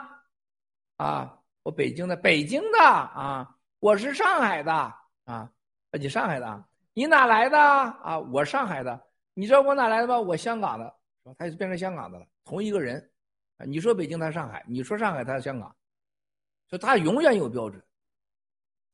所以说，你看到就是共产党把中国人变成个世界上什么样的种群？那么你到了美国，你只有跟着七哥，你才能到这样的地方，领会真正的美国，啊，你才能吃到这样的美食，是吧？这才是关键中的关键，不是你到哪国家你就懂得这国家。可就像克林顿在北北京当年演讲最重要的一句话，克林顿牛。他说：“其实你生在长在，啊，北京，你可能一生都不了解北京。这就是北京的魅力。”他讲真讲对了，啊，这就是一个美国总统的范儿。不是你生在北京、长在北京你就了解北京的。我看到这北京的所谓北京人垃圾到了极点了，我看过在北京的那垃圾的不能再垃圾，那种狂妄、那种无知、愚蠢、愚昧多了去了，啊，你就看一个王艳平，就是王艳平是属于山西，呃，到北京的，刚到北京，最多的面对的公司，最多北京人都看不起啊。我很多我们的很多河南来的河南骗子，河南人被看不起啊！我在公司开会很清楚，我说如果你发现一个人敢说河南坏话，你敢不还嘴不还手，你就必须被开除。河南谁招谁惹谁了？河南是你祖宗，你知道吗？我不是河南人，你连河南人都不认，就你祖宗你都不认了。河南在世界上的历史文明，在中国历史文明是什么？后来王艳平他刚来到董办的时候，他是。从法国留学回来，你英文又不行是吧？而且那个董办里边都是藏龙卧虎之地，一两百号人，啊！但是你看，谁敢？谁能想象王艳平今天到这个程度？今天王艳平现在四四年前，是不是啊爹被气死，妈被吓死，啊，老公强迫离婚，孩子抢走，王艳平能活过来呀？活过来以后，当时。就给王艳平开的价都是天价，那都是几亿美元要把它买回去，是吧？现在是不是共产党给几亿美元回去把它给剁了？是现在你任何一家大公司，王艳平说，我我现在签约，就像班农啊，班农最起码十次邀请王艳平做他的 C O O、C F O、C E O 了。哎呀，那我我班农先生就喜欢王艳平，喜欢都不行了，因为王艳平跟他特别一个德行，就是出口带刀，啊，出手带导弹，啊，走不起路来带这个呃这个核核武器那种级别的，跟班农一样啊，说话死难听，是吧？出口就带刀那种带枪带炮的，这都是杀手级的人物。现在王一平到任何一个社交媒体说现在几千万美元，分分钟，是不是？人家不用离跟郭文贵，不用跟爆料革命都去吃饭。原来那个传的郭文贵，你看我们俩的做爱视频多性感啊，就跟这个文艺刚才笑的哼哼叫，嗯嗯嗯嗯的，你看多像啊，装的多像。我估计是文艺录的吧，那个是吧？现在王艳平既无丈夫又无男友。是不是也没跟你？你看，跟你七哥、长岛哥在这块儿，每天兄妹都能看得见。我跟王艳平从来没有单处超过一分钟过，是不是？怎么上床啊？啊，共产党就这一环的编出来，他没想造就一个这样的王艳平。这一系列事情都是新中国联邦给你的东西，给你的价值，给你的不是你想象在家到美国来了你就安居乐业了，那是让你升级，让你升华，让你强大，让你找到自己。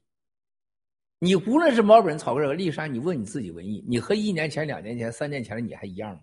你还能回到以前吗？你在看你周围人的时候，你想不骄傲都是不可能的。这种东西不是吹出来，不是装出来的，啊！所以战友们，什么叫新中国联邦？你的感悟，你自己的升华。继续问，我还没吃完呢。感谢七哥。好，那就接下来我们屏幕上的三位嘉宾。有什么问题可以接着问七哥，可以按顺序来，或者是没有的跳过去也可以。那从猫抱抱小哥开始。嗯，好的，呃，谢谢文艺姐。开吧，是吧？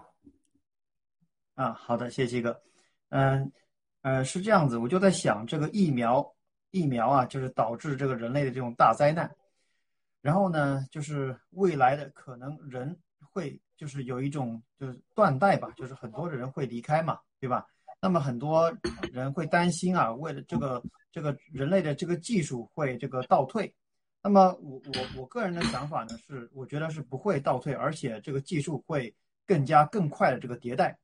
比如说，呃，像现在这个房地产，它经过一这一百年，其他所有的行业都迭代了很多代了，但是房地产呢，它一直没有迭代，因为有大量的人依靠这个。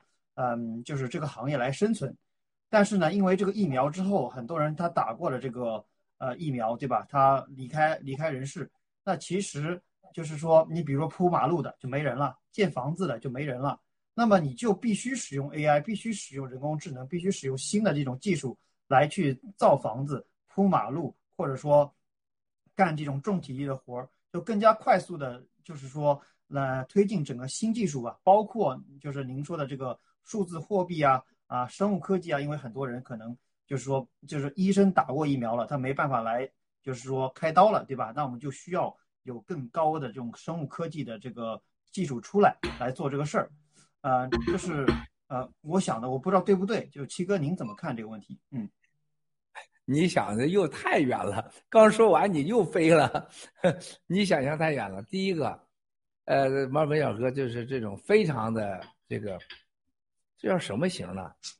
啊，完全是这种，啊，就是幻想青年也好，知识青年也好啊，报复青年也好，就是典型的啊。我要是个女孩我跟你过日子，我一定很小心，我得多存点钱，因为你是很感性化的，很浪漫主义的，而且是完全是非，完全是一个不现实主义的。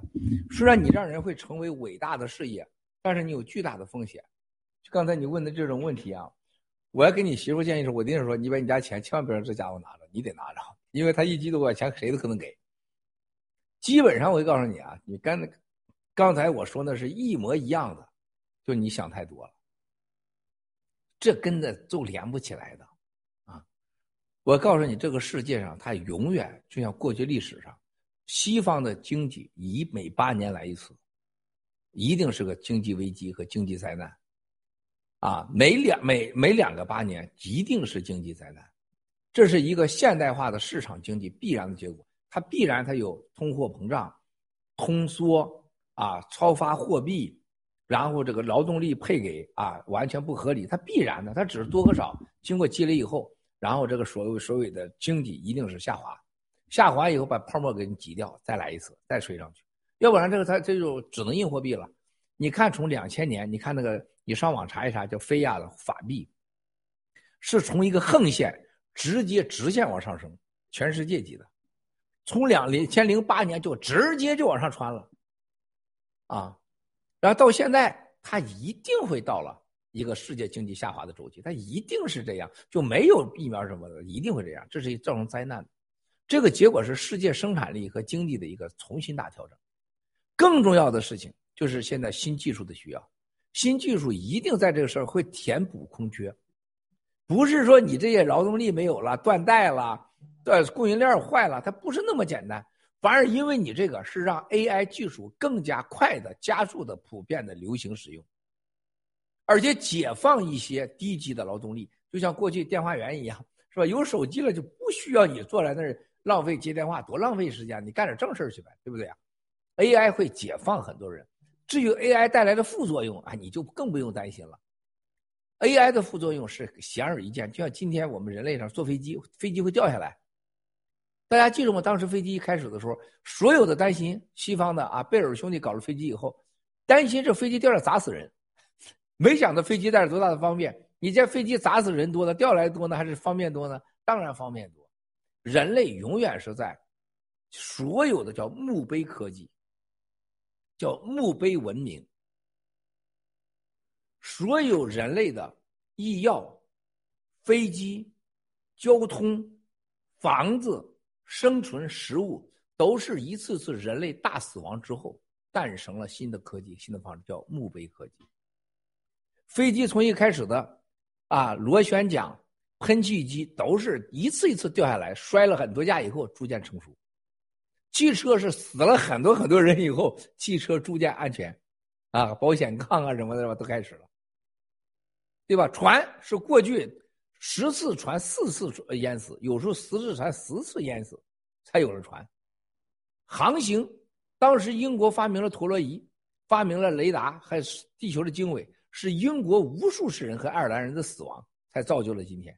当年日本人去到欧洲学这个整个的船情术的时候，当时日本人是去之八九，回来一俩，这是日本当年啊整个的，你看那个大和时代都有专门记录的。是不是啊？非常非，你像岸田今天的这个岸田家族就来自当时那个大阪那边家族，那时候就是岸田家族是很大的家族啊，啊，那是船家族，钢的搞钢的家族都是这么起来的。所以人类的文明都是墓碑科技。你刚才你担心的是墓碑，你没担心科技，啊，没有任何人解决了。人类的所有文明都是由墓碑来形成，这是必须要付出代价，你完全不用担心。谢谢啊，马奔小哥。谢谢七哥。一山姐，啊，那我来接着问哈，呃，那个七哥，请问一下哈，就加拿大现在各地呢都有这个各种样的反疫苗的活动，那么我们新中国联邦呢，我们的战友呢要如何与当地的这些呃反疫苗的团体做一个互动呢？请七哥给我们一个明示。啊，我觉得我我觉得很多战友在问很多国家，我觉得这个我强烈的啊，我强烈的建议啊。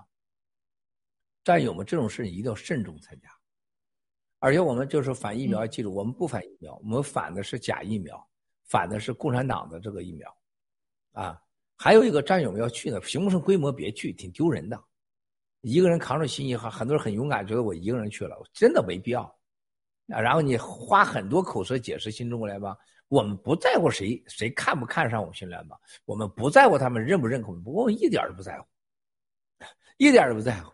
啊，这就像我跟这外国人谈的时候，谈成谈不成，我从来不在乎。我们不祈求任何所谓的成功，我不又不要你钱，又不要你权，又不要你名，是不是？要不要你任何东西？无欲则刚，在新中国联邦这块体现的最好。而且战友们没必要冒着这么大的病毒感染风险去，特别一家一家去，我强烈反对。啊，我现在给大家的建议就是，你最好待在家里。啊，当然你不能打疫苗。也打了疫苗，吃伊维菌素，你吃这个青蒿素，还有一个尽量减少户外活动，就等着世界的大觉醒和共产党灭掉。然后呢，我们在你力所能及的情况下，没有风险要传播爆料革命的真相。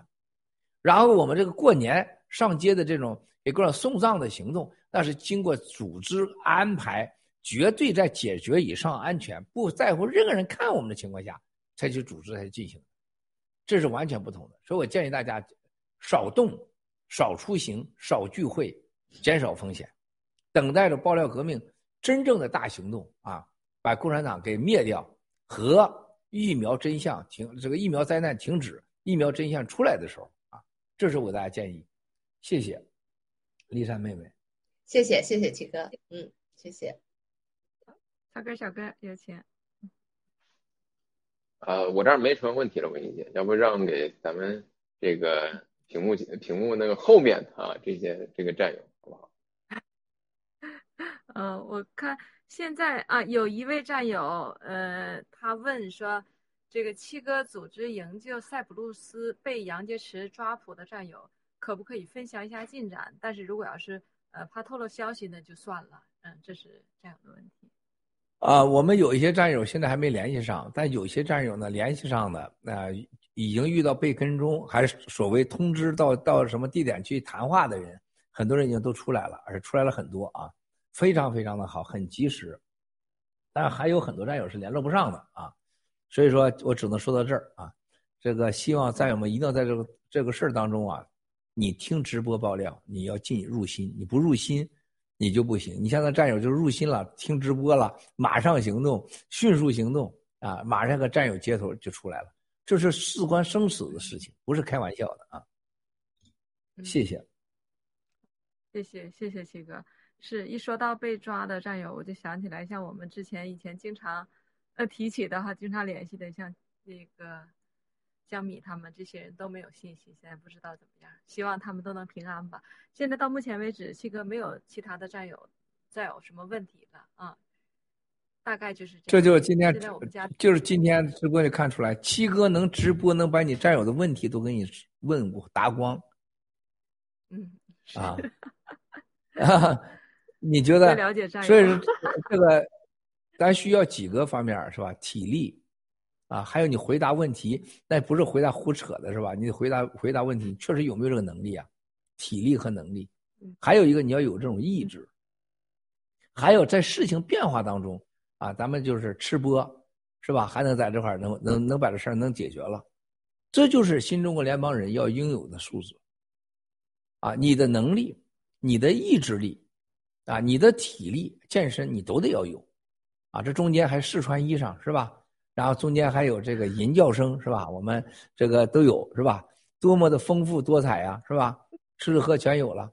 所以说，咱兄弟姐妹们，咱们大家就是新中国联邦的魅力就在这儿，能停能进能止，而且还我们有耐性，而且是绝对是对战友是发自内心的爱，啊，否则的话咱就不可能走到今天。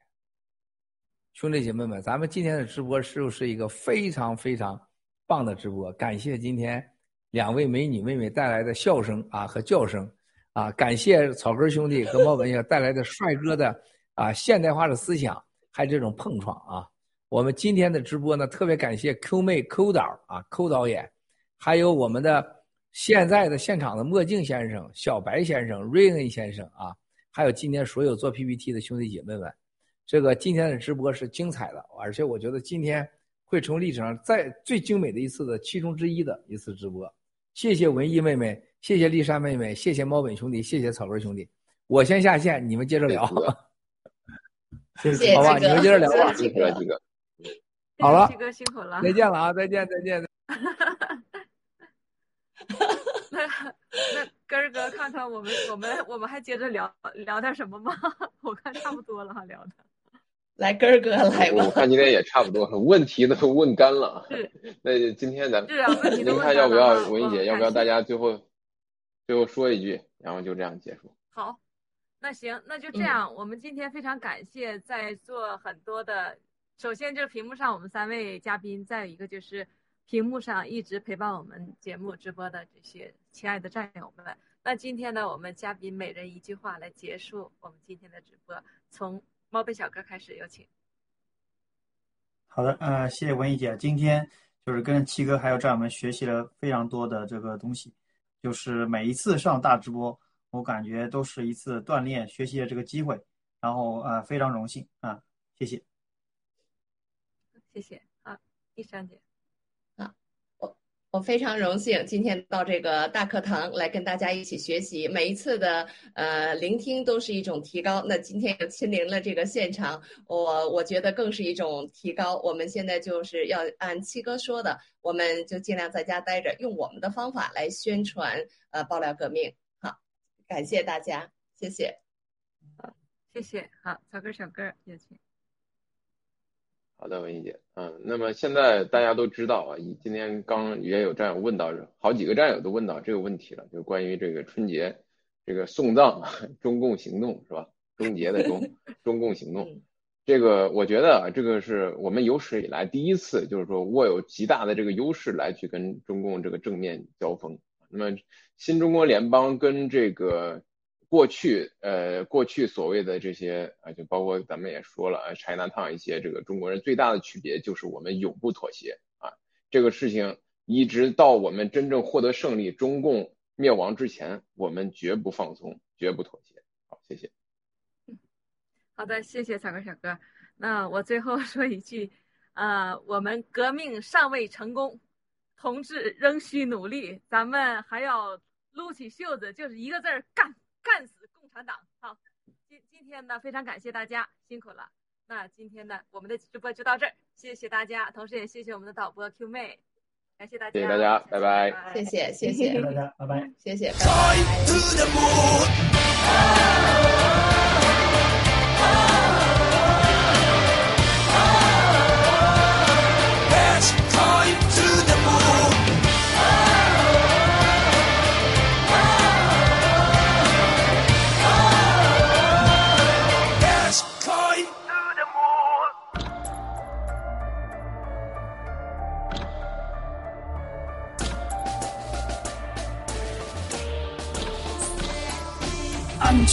对前沿加密技术出手，你的财富没人能夺走。稳定币、浮动币设计天下无双，还有二十趴黄金挂钩。摧毁，不停压榨你的机器，从此不再做金钱的奴隶。洗脸处的大门永远敞开向你，前途光明就在洗地。Welcome to the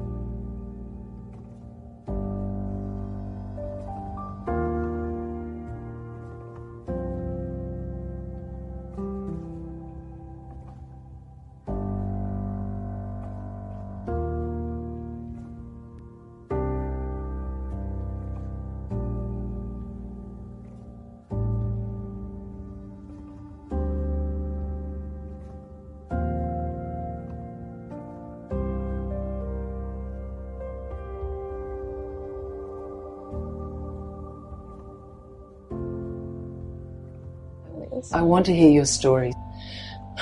I'm now having moments where I'm stuck in my own body. I'll have moments where I can't move, and I'm I don't know what they're called, silent seizures. What are they? I don't know, but the doctors won't tell me. Let's talk to the Prime Minister. What would you say to Jacinda Ardern? Can I look at the camera? Yes. Why? We are hurting. We are here. Listen to our voices. We are here. We, we need help. And all you do is turn a blind eye. Please answer. Why? If I have to stand strong for others, I will. Listen to me. I'm a human. We are human. We are hurting. And we deserve compassion. This division will not help us. It will harm us. And what would you say? What would you say to the doctors? What would you say to the doctors? Can you speak down that camera again to them? We are your patients. We are people. You took an ethical oath to help us. You took an oath to help the weak, not to turn your backs, not to turn your eyes away. Please listen. Take us in. Don't look at us like we're crazy. Look at us that we actually need help. In love to all. Choose compassion, not fear.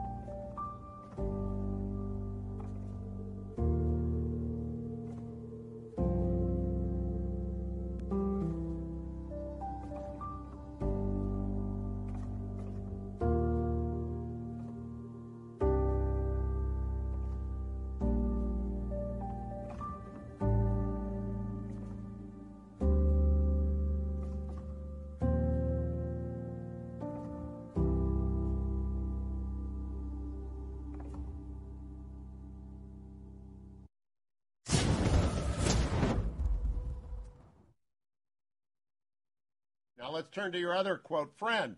President Xi is a killer. He's, he's got a genocide right. going on in China. Should we have anything to do with these Olympics? I know you have to get along with the people that are there when you take office, but it's it's it's a genocide, Mr. President.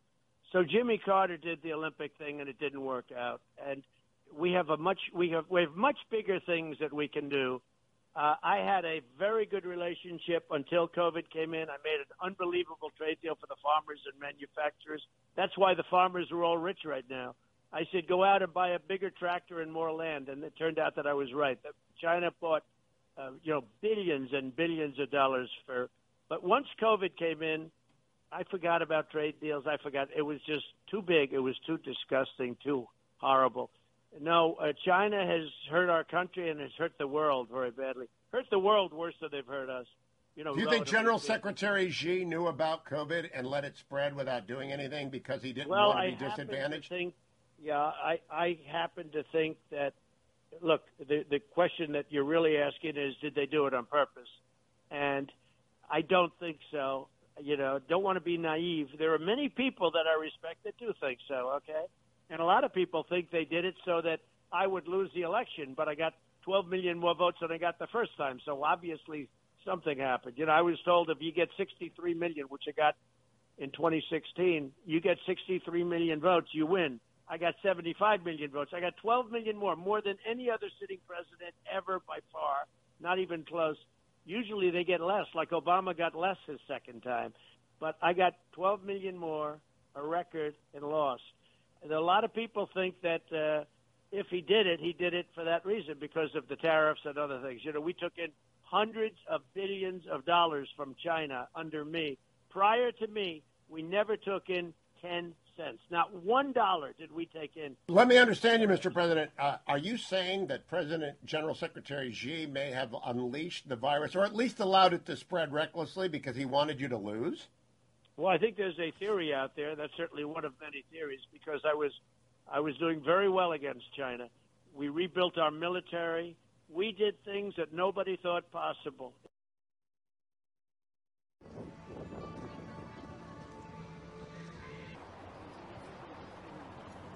Вакцинація повинна бути не примусовою, добровільною право вибору.